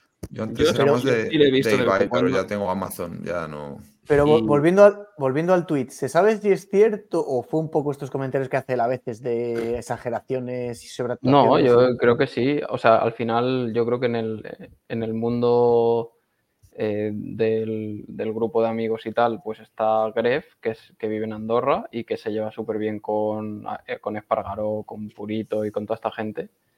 Y yo creo que por ahí puede haber em- empezado a ver ciclismo. Joder, No sé según si me es lo una estás, gran, gran carta de, de introducción al lo Lo estás que pasa es que- poniendo. A, a mí que- lo, lo que no me cuadra, hay. El tuit es a una respuesta de Isma Álvarez, de, de este señor que nos robaba la- los menús. ¿no? Aquí mismo. O sea que- Un saludo. que, que a, mí lo, o sea, lo que me extraña es que Ibai pueda estar tan enganchado al ciclismo si supuestamente no tiene tiempo, porque al final el ciclismo es algo que te requiere tiempo, a no ser que uses nuestro canal y que sepamos nuestro canal no lo usa. Que No, y A que es pausado para el, pu- para el ritmo igual de las actividades que le gustan a él, ¿no? Por lo que parece. de- Claro, Sí, sí, es aficionado al deporte extremo, ¿no? Ya. Pero est- estamos puñadeando aquí un poco. O sea, yo creo que al final tampoco conocemos, lo conocemos como persona, pero No, yo creo claro. que, que- que el, el ciclismo pu- puede, ser un buen target. O sea, yo creo. Yo, Sí, sí, lo- sí, sí. sí, Del- sí, en eso, sí, yo en temprano eso no tengo problema. Sí, la, la cosa es que como siempre está como que no les da la vida y de repente está, se puede ver cuatro horas de ciclismo, digo, hombre, pues a lo mejor sí te da la vida. Pero, ¿De verdad vosotros creéis que, que al público potencial de Ibai le importa una mierda el ciclismo? Cero. Por el amor de Dios. to- No, al- todos al- modos, no son contenidos tan extraños, tan, tan diferentes, porque los, los streams estos que hacen de cuatro horas en los que no pasa casi nada, es un poco como el ciclismo en realidad. O sea, Pero Pandis con el boli también, pero ¿qué os ha pasado? yo no, no tengo Oye, en serio. Para, Ah, vale, para perdón, pensé que tenías un boli. joder. No, no, no. Tía, a lo mejor si hacemos un canal y, y nos metemos a ver a Ibai y hacemos Ibai sin spoilers y decimos Claro. a la gente lo interesante de cada emisión, tenemos más futuro. Yo dimito. Eso ya lo hacen ellos. con los Señores, es que no Alex. Schwarzer. No, la verdad Sí, que sí, sí. Alex Schwarzer, campeón olímpico, exdopado, prepara los Juegos Olímpicos de París desde la casa de Gran Hermano. Este tío tiene un documental bastante interesante en Netflix sobre su caso. Eh, tras ocho años de sanción, tiene 39 años y quiere ir a los Juegos de, Pa- de París, pero tiene un problema, que su sanción se acaba el 7 de julio desde el 2024 y el plazo para marcar la mínima en los 20 kilómetros marcha acaba el 31 de junio. O sea, necesita una reducción de su sanción. Pues Pero mira, el, 30 Ocho días. el 31 de Sí. junio. El 31 de junio. 30 de julio. 31, ¿por qué? Ya es. No, era de febrero, ¿no? Me parece. No. 31 de junio ponen aquí. Mira, Pero hasta- porque, pero porque los de relevo son normales. los de relevo 40. son subnormales, sí. Es verdad. El 40 de mayo. No te 31 de junio han puesto, sí, y yo me lo he comido, sí. Junio tiene dejar 30 días. De, de dar publicidad a esta página de Mendrugo. Esto lo sabía hacer, lo de, eso lo hacéis también en- por allí, enero, febrero, marzo, abril, mayo, ¿no? Yo lo hago así y no es de los dedos. Oye, se nos olvidó poner el corte de septiembre tuyo de las carreras del año. Sí, Que era gracioso porque decías lo de septiembre. La mejor. Joder, qué fallo. Pues sí, los de relevo son subnormales, lo confirmo. ¿no? Bueno, pero esto. esto Yo me el- el- retrato de. El Schwarzer este, o sea, ocho años de sanción, de- o sea, un angelito no debía ser, porque tremenda, tremenda sanción, ¿no? Tienen, es que parece que el gobierno estaba en contra de él o algo así. O sea, lo cuenta aquí en el documental de Netflix este de. Se ve que uno en caso de persecución. Eso es lo que dice él, ¿vale? No, Pues sale- Dale corriendo. Piensan en Gran Hermano. Le echaron droga en el colacao, ¿no? Venga, Y tiene que ir a Gran Hermano a decirlo. o- Es que. Este No, se ha metido Gran Hermano para preparar. claro. Ahí está. Bueno, seguimos. Venga. Eh, Diego Grugas nos manda fotos de una bacanal en su pueblo, Ríos de Vino en Portugal. Aquí el que no lo vea, pues hay un- una calle por la que corre vino, como si fuese una riada. Eso debe ser en, en Río Tinto, ¿no? Sí, Sí. vuelva. Le Ahí vi- es donde tenían que meter al niño, al hijo de Emerson, tú, ahí lo tenían que meter, a ver si. Hombre, no. Ahí, ahí sospechoso, ¿eh? Ese niño es muy pálido, ¿eh? No, aún tiene que cambiar un bebé. Joder, no seáis. Es que va a cambiar la piel. Que Dadle unos, mes- dadle unos meses. A los tres meses se hace la muda, como las pitones. No me jodas. Sin vergüenza. eh, David MV. Mierda de puede. noticia, ¿no? David MV. Denuncia que una independiente, o sea, no, bueno, sí, David, es que lo hemos puesto así, pero bueno, un policía denuncia que una independiente le, le besó durante una manifestación. Una indepe- eh, Independiente. Una mujer independiente. O sea, no que sea- Independentista. Joder, vaya, vaya, vaya. Es que es difícil, ¿eh? Porque seguramente será independiente para hacer sus cosas Será sola. pero también- independentista, mongolo. Ah, cierto, independentista. Esa es la palabra que buscaba. Una mujer independentista. Ah, que no lo decías de coña. O sea No, que. no, no. Así. Hostia. Se le tiró a besarlo, le ha- dicho, denuncia a este hombre. Y parece que este hombre también está denunciado a su vez por, por los sucesos del 1 de octubre. Y él, él denuncia, que esto Kiko lo sabrá, eh, Kiko yo de Sergio, la, la denuncia por un delito contra la libertad sexual. Bueno, Sí, lo porque mismo al que parecer Jenny, le comió la básicamente. boca, pero. Mutearos para tampoco sé qué escribir. saber más. A ver, en el vídeo. Ah, bueno, no, porque claro, el tweet, el vídeo está en el artículo. En el vídeo se ve cómo Bueno, le sí, hace, el- cómo le da el piquito. Pero Bueno, tampoco parece no que es un piquito, ¿eh? el policía no, tampoco parece que sea parte. O sea, mira, mira. Es que no se lo da ni en la boca. No, es que el policía, en teoría, si le da un empujón para apartarla, ya es, va, a la cárcel, ¿no? Es un hijo de puta. Yo creo que es el policía el que se lanza, ¿eh? Sí, el Sí. policía no se la cobran para nada, vamos. Pero que hacía Paco Sanz ahí. No sé, pero a ese- a- al policía se le va a caer el pelo como este. Sí, como al de al lado. ¿no? Claro. Sí, sí, sí. La señora, decían por ahí, la, la Indepe, que, me lo no, curó. no estaba ni haciendo las lentejas. Decían por el truco. Está muerta ya esa. Bueno, eh, Rubén, que nos indica que estaba, eh, Rubén estaba en la discoteca en Zaragoza este fin de semana y, y una liga suya eh, ha ha acabado cayendo por el balcón. O sea, han cambiado el balconing por el balcoming o balconing y ha caído desde 5 metros una joven de 18 años mientras estaba teniendo sexo en una discoteca en Zaragoza. Nueva modalidad, ¿no? De- Hostia. Pero como, ¿ese- ¿esa es la foto de, de donde fue o es una Es que foto de no. archivo? Esto pone Pixabay, yo creo que no. Y yo estaba investigando un poco la noticia y es que cuando claro, la policía llegó y se encontró a una mujer, a una niña, 18 años, una mujer, como queráis llamarlo, mayor de edad, eh, tirada en el suelo y sin bragas y tal, pues pensaban que era una violación. Y cuando han estado investigando, pues no, es que la, la muchacha estaba pasándoselo bien con un chico y, y se cayó. Claro, pero habría que ver el lugar donde, donde ver, se hizo. O sea, quiero decir, cuando. Bueno, no sé. Que si la policía se la encontró en el suelo, pero digo yo que el chico con el que estaba manteniendo relaciones, si la vio caer, no fue a socorrerla. No lo sé, yo tanto no. La noticia es que no hay, ah, que ah, apenas hay oh. información de la noticia. Vale, en el momento que estuviera. Si fue a socorrerla o correr. Creo que la noticia la patrocina Balcón Viajes, puede ser. Sergio. ¿Se sabe si el chico era Spiderman o Batman o algo de eso? Porque ¿qué estaba en la pared haciendo el amor o dónde narices? Es que no- Claro, es no- que me gustaría ver el sitio, macho. Y que haya una calle de un, 5 un metros. andamio o algo, no sé. Les daba morbo. Estarían bebiendo cerveza del águila y. Po- Polvos en las obras, cuidado, eh. Cuidado que no es Porque igual vas y te encuentras una mierda de Pantic en la obra. A ver, puedes encontrar de todo, sí, sí. Madre bueno, oye, que no habéis dicho nada, pero ojalá se recupere la chica y que Sí, no hombre, le haya claro. pasado nada, no sé. No, parece que está bien. ¿eh? Ah, que metros, yo qué sé. A ver, lo bien, de, está tir- lo de tirarse a una chica es. Eh, Joder, es la manera de. Es la expresión. No se refiere a, a arrojarla de ningún lado ni nada. No, sí. No, Eso no para los- falta escoñarla. Los neófitos. El salto del tigre.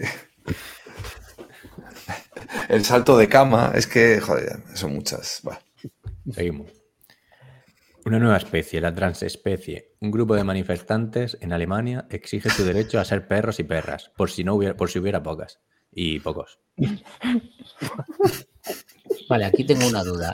Si aquí llega la policía, les pone una correa y los desaloja, eh, ¿se considera que está bien hecho o lo pueden denunciar? Pero hay, hay, Abo- Abogado, conteste, por favor. hay audio, ¿no? Que se les, Eh, ladraban. Sí, estás ladrando. Es que no, no- como no he compartido con audio, creo. Pero esto, o sea, pero esto es mucha peña, ¿eh? O sea, yo pensé que eran cuatro Zulus. Ay, hay 100 juntado. personas ahí igual, joder. No, Sí, no, sí, en, Es- algo más. en España. Dejar no hay hablar al abogado que le eche una consulta legal importante, por favor. Abogado. Vamos a ver, aquí lo que está claro es que eh, Europa está prácticamente perdida y ojalá los países del este nos rescaten. Porque si seguimos consintiendo estas mierdas, yo no sé dónde vamos a acabar. Y a tu respuesta, Salva, con la ley en la mano, como supongo que están ahí pacíficamente sin hacer nada y a lo mejor incluso han concedido permiso y los iluminados del ayuntamiento eh, de la ciudad donde estén se lo han concedido, pues obviamente la policía no puede hacer nada. Si me preguntas a mí con mis valores y mi ética, los corría a palos que los empadronaban a otro No, municipio, la Pero verdad. yo me refiero, ¿quieren ser perros? Pues la policía los desaloja, les pone la correa y les da un paseo. ¿No quieren ser perros? Pues a pasear. Claro. El- que- esta gente puede votar. O sea, Vamos a dejar ese tema que la semana pasada ya tuvimos bastante. Not in my watch. Eh, bueno, Yo no sé, no sé de qué habláis. eh, un oyente del podcast eh, ha sido amenazado por, por el sistema y ha renunciado a sus ideales. Por si acaso tiene que ir a juicio. Eh, señor, pues. Eso es entrecomillado. Por si, por, Gravi- por si. Sí, sí. por si, si quieres Eso- ir a juicio o algo así, digo. Sí, eso he dicho esta mañana. Pero bueno, pues Ramón Espinar, que por el acuerdo con el fútbol, ha dicho que se ha tenido que retractar de unos eh, improperios que decía al Barcelona. Al fútbol, ¿no? al fútbol Club Sí, Barcelona. y aquí lo tenemos, también quiere ser perro, creo, señor este. Y, la porta pescado ahí. y. Esta foto buenísima. Sí, sí, sí.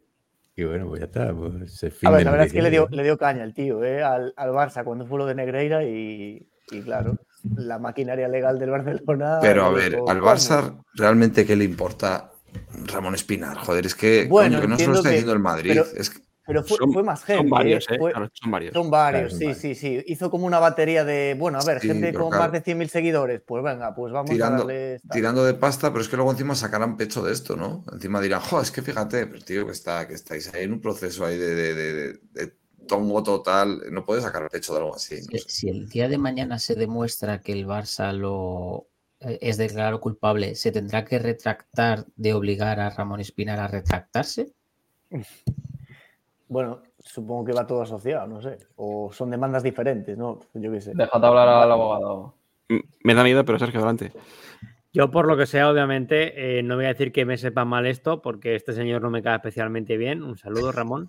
Eh, dicho lo cual, me parece que vivimos en una sociedad muy triste si por los tres tweets que ha puesto, que tampoco eran nada grave, le han obligado al chaval a retractarse, la verdad. Y Pues sí. luego, segundo, me parece muy triste que el Fútbol Club Barcelona tenga que estar pendiente de estas cosas. Deberá, debería de preocuparse por otra serie de, problemas que seguro que tienen y, dejar estas chorradas. Y digo, digo el Barcelona porque ha sido este caso, pero seguro que otro club de fútbol hubiese hecho prácticamente lo mismo. Deberíamos de plantearnos un poquito la- la libertad en la que supuestamente tenemos, porque en realidad no es tal. Y de verdad, preocuparse por tres comentarios tontos en Twitter, que tampoco son nada del otro mundo, a mí sinceramente me da un poco de miedo la deriva que está tomando esto. Pero para ti bien, ¿no? Eso es faena. Eh, no, yo, yo ese tipo de cosas no las llevo porque creo que mi moral está por encima de, de defender que, que alguien no pueda decir dos comentarios cuando tampoco son nada del otro mundo, la verdad. Bueno, Pero bueno, insisto, que yo me alegro porque si le pega una pullita a este señor, pues mal no le va a estar. bueno, verle A ver. regular así tiene su gracia. ¿eh? Con la de gilipolleces que escribe siempre y le van a juzgar por, por, la, por lo que no es, por las más normales, pero bueno, en fin. Y nada. Nada, aquí el noticiario, yo creo.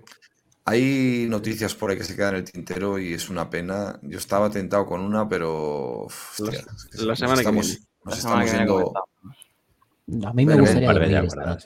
O sea, no, no quiero cagarme mañana con. Eh, Yo- Estaría bonito que, que algún día nos, de- nos denunciasen a nosotros. No, no Pues sería en- nada bonito, tú, normal. El En cuanto nos hagamos famosos, pero con decir simplemente eh, me retrato de todo esto tal, ya está. Mira, de hecho pido disculpas a que se haya podido sentir ofendido por algo de lo que haya dicho yo. A mí mañana los jefes me habían dicho de ir a la oficina, pero me, va- me da a mí que, que va a ir que te va a quedar. Venga, leéis el menú, yo tengo los comentarios aquí. Dale, ¿quién quiere leer el menú? ¿Lo pongo aquí en pantalla? ¿O cómo esto? Ya no me acuerdo cómo iba. Lo comparto. Lo leo yo, yo, imagino. Ah, venga, dale. Sí. El, el miércoles 20 tenemos una clásica en Bélgica que es Omloop Van Het Jutland. Luego el campeonato de Europa da la crono individual tanto masculina como femenina. Y empieza el Tour de Luxemburgo de miércoles a domingo. Eh, luego el jueves tenemos el Campeonato de Europa otra vez el relevos mixtos. Viernes 22, Campeonato de Europa Sub-23 masculino y femenino. Eh, de viernes a sábado la Adriática Ionica Race, que es 2.1 en Italia. El sábado 23 tenemos las rutas femenina y junior masculina. Y el domingo tenemos la... ah, Bueno, espera. El sábado, perdón, de sábado a sábado tenemos el Tour de Langkawi en Malasia. Y el domingo la Paris-Chamonix, que es una clásica de un día en Francia, obviamente. Y el Campeonato de Europa masculino en ruta. Pues nada. Semana light. Ya, ya tocaba. Sí. Sí, la verdad. Así que nada. Venga, vamos con los comentarios. Intento esquematizar un poco. Eh, a ver, de la semana pasada, ciclista de sofá, hizo la pole. Max Ibérico nos dice buen trabajo, camaradas. Eh, ¿Qué más tenemos por aquí? Eh, Nazario da Lima, ojo, es público de alto nivel. Dice, respecto a la actuación de los cuerpos de seguridad del Estado en la vuelta, dejaré un clásico. ¿Cuál es el río más largo de España? El Guardia Civil, porque nace en Andalucía y muere en el País Vasco. Muy bien. Ese es, ese es el nivel. Perfecto. Es una manera buena de entrar aquí en el podcast. Enhorabuena. Eh, Anonym no. No es anónimo, sino Anonym no. Dice, sin Diego esto parece un mitin de fuerza nueva. Reventad, hijos de Satanás. Eh, Edorta, que dice, abogado, abogado, sal ratita, quiero verte la colita. Hubo contestación que dice que si quieres verme la colita, saca el billetito. Nuestro abogado. Así es. Bueno, eh, Luis Torres que El decía, abogado, "Voy a- el que tenía mucha honor, decía, ¿no? Para qué cosas. Ah, claro. Eh, hace seis días, Luis Torres dijo, hoy Ayuso revienta la vuelta y se respondió a sí mismo hace cinco días y dijo, puto Ayuso. vale, seguimos. Eh, Hal 9000. Hola insensatos, os aclaro la duda que sacasteis en el podcast. Efectivamente, con Gañán me refería a Sergio, que tiene marcado acento manchego. Es algo que habíamos notado todos. Supongo que eres de allí. Dicho lo cual, eso no quita que Madafaka sea un paleto de primera. Perfecto, una cosa no quita la otra. Aunque al menos él tiene cierta cultura cinéfila, al saber quién es Hal 9000. Saludos y seguid así, no bajéis el nivel de insultos e idioteces. Eh, Sergio, ¿algo que decir? Sí, Ya que le dijo, soy- ya le dijo que ya le contesté, pero bueno, que sí, que soy valenciano del centro de la provincia de Albacete, sí. Perfecto. Eh, Jorozco, muchas gracias por retrotraerme a mis 15 años, allá por los horribles años 80.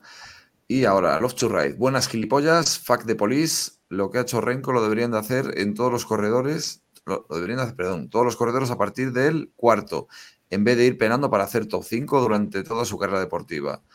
Eh, joder, habláis de Paredes como si fuera Landa. Madafaka, te ciega el odio a Renko. No puede para el general, pues gano etapas. Sea quien sea, mejor quedarse chupando ruedas hasta reventar o quedarse esto. Yo creo que ya he dejado hoy muy claro mi pensamiento de, de Renko. Mar Montéis, que dice Madafaka, calzot. ¿Se dice calzot? Mm. Es la mierda esa que coméis, que parece que comes un cacho de hierba. Eso es lo que dije yo. Por favor, respete y ven a probarlos que están jodidamente buenos. Oye, pues, pues lo probaré. De hecho, le contesté que soy. es que- ya Sí, no sí. solo el calzot, la salsa, la romescu, esta. Romescu, No, no, sí, yo, yo aquí le contesté ¿Cómo, que cómo soy se un llama? gran ¿Cómo se, amante. cómo se dice? Rome- Ah, está bien, Romescu.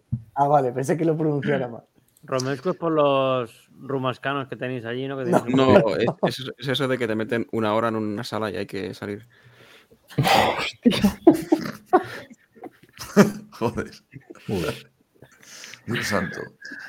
Ya Bueno, entró cualquiera eh, hasta ahora, o sea, ya. Mar le contesté que soy un gran amante de los vegetales. Mi piloto favorito siempre fue Schumacher, así que lo probaré. A ver. Anónimo, discrepo en el tema de la Philip. Tuvo una caída en Leja con fracturas de costillas con neumotoras que paró Pinot a ayudarlo. Bravo por el puto podcast que me tenéis enganchado. No me acuerdo que se habló de la Philip. Bueno, Aquí, te saltaste uno de un anónimo de, de Renko, de si, si lo encuentras agarrado a una rama de un árbol a punto de caer al vacío. A ver. Sí, sí. Eso me, lo preguntaba a mí, ¿no? Si le encuentro agarrado la rama de un árbol a punto de caer al vacío, si fuéramos el único ser en el mundo que podría salvarle, ¿qué le quitarías antes? ¿Casco o reloj?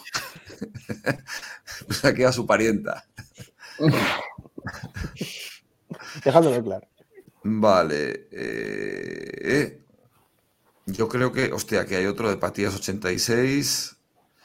Eh, bueno, sí, que si el CEO, si el CEO desgraba, Desde luego el último día sí. reconoce que no tiene las neuronas juntas para no cagarse encima y para colmo sigue en un mundo paralelo donde defiende a Pizcock, empieza a pensar que le pagan por ello. Pero el personaje está devorando a la persona, eso ya lo he escuchado No, muchas veces. Hace años, hace años.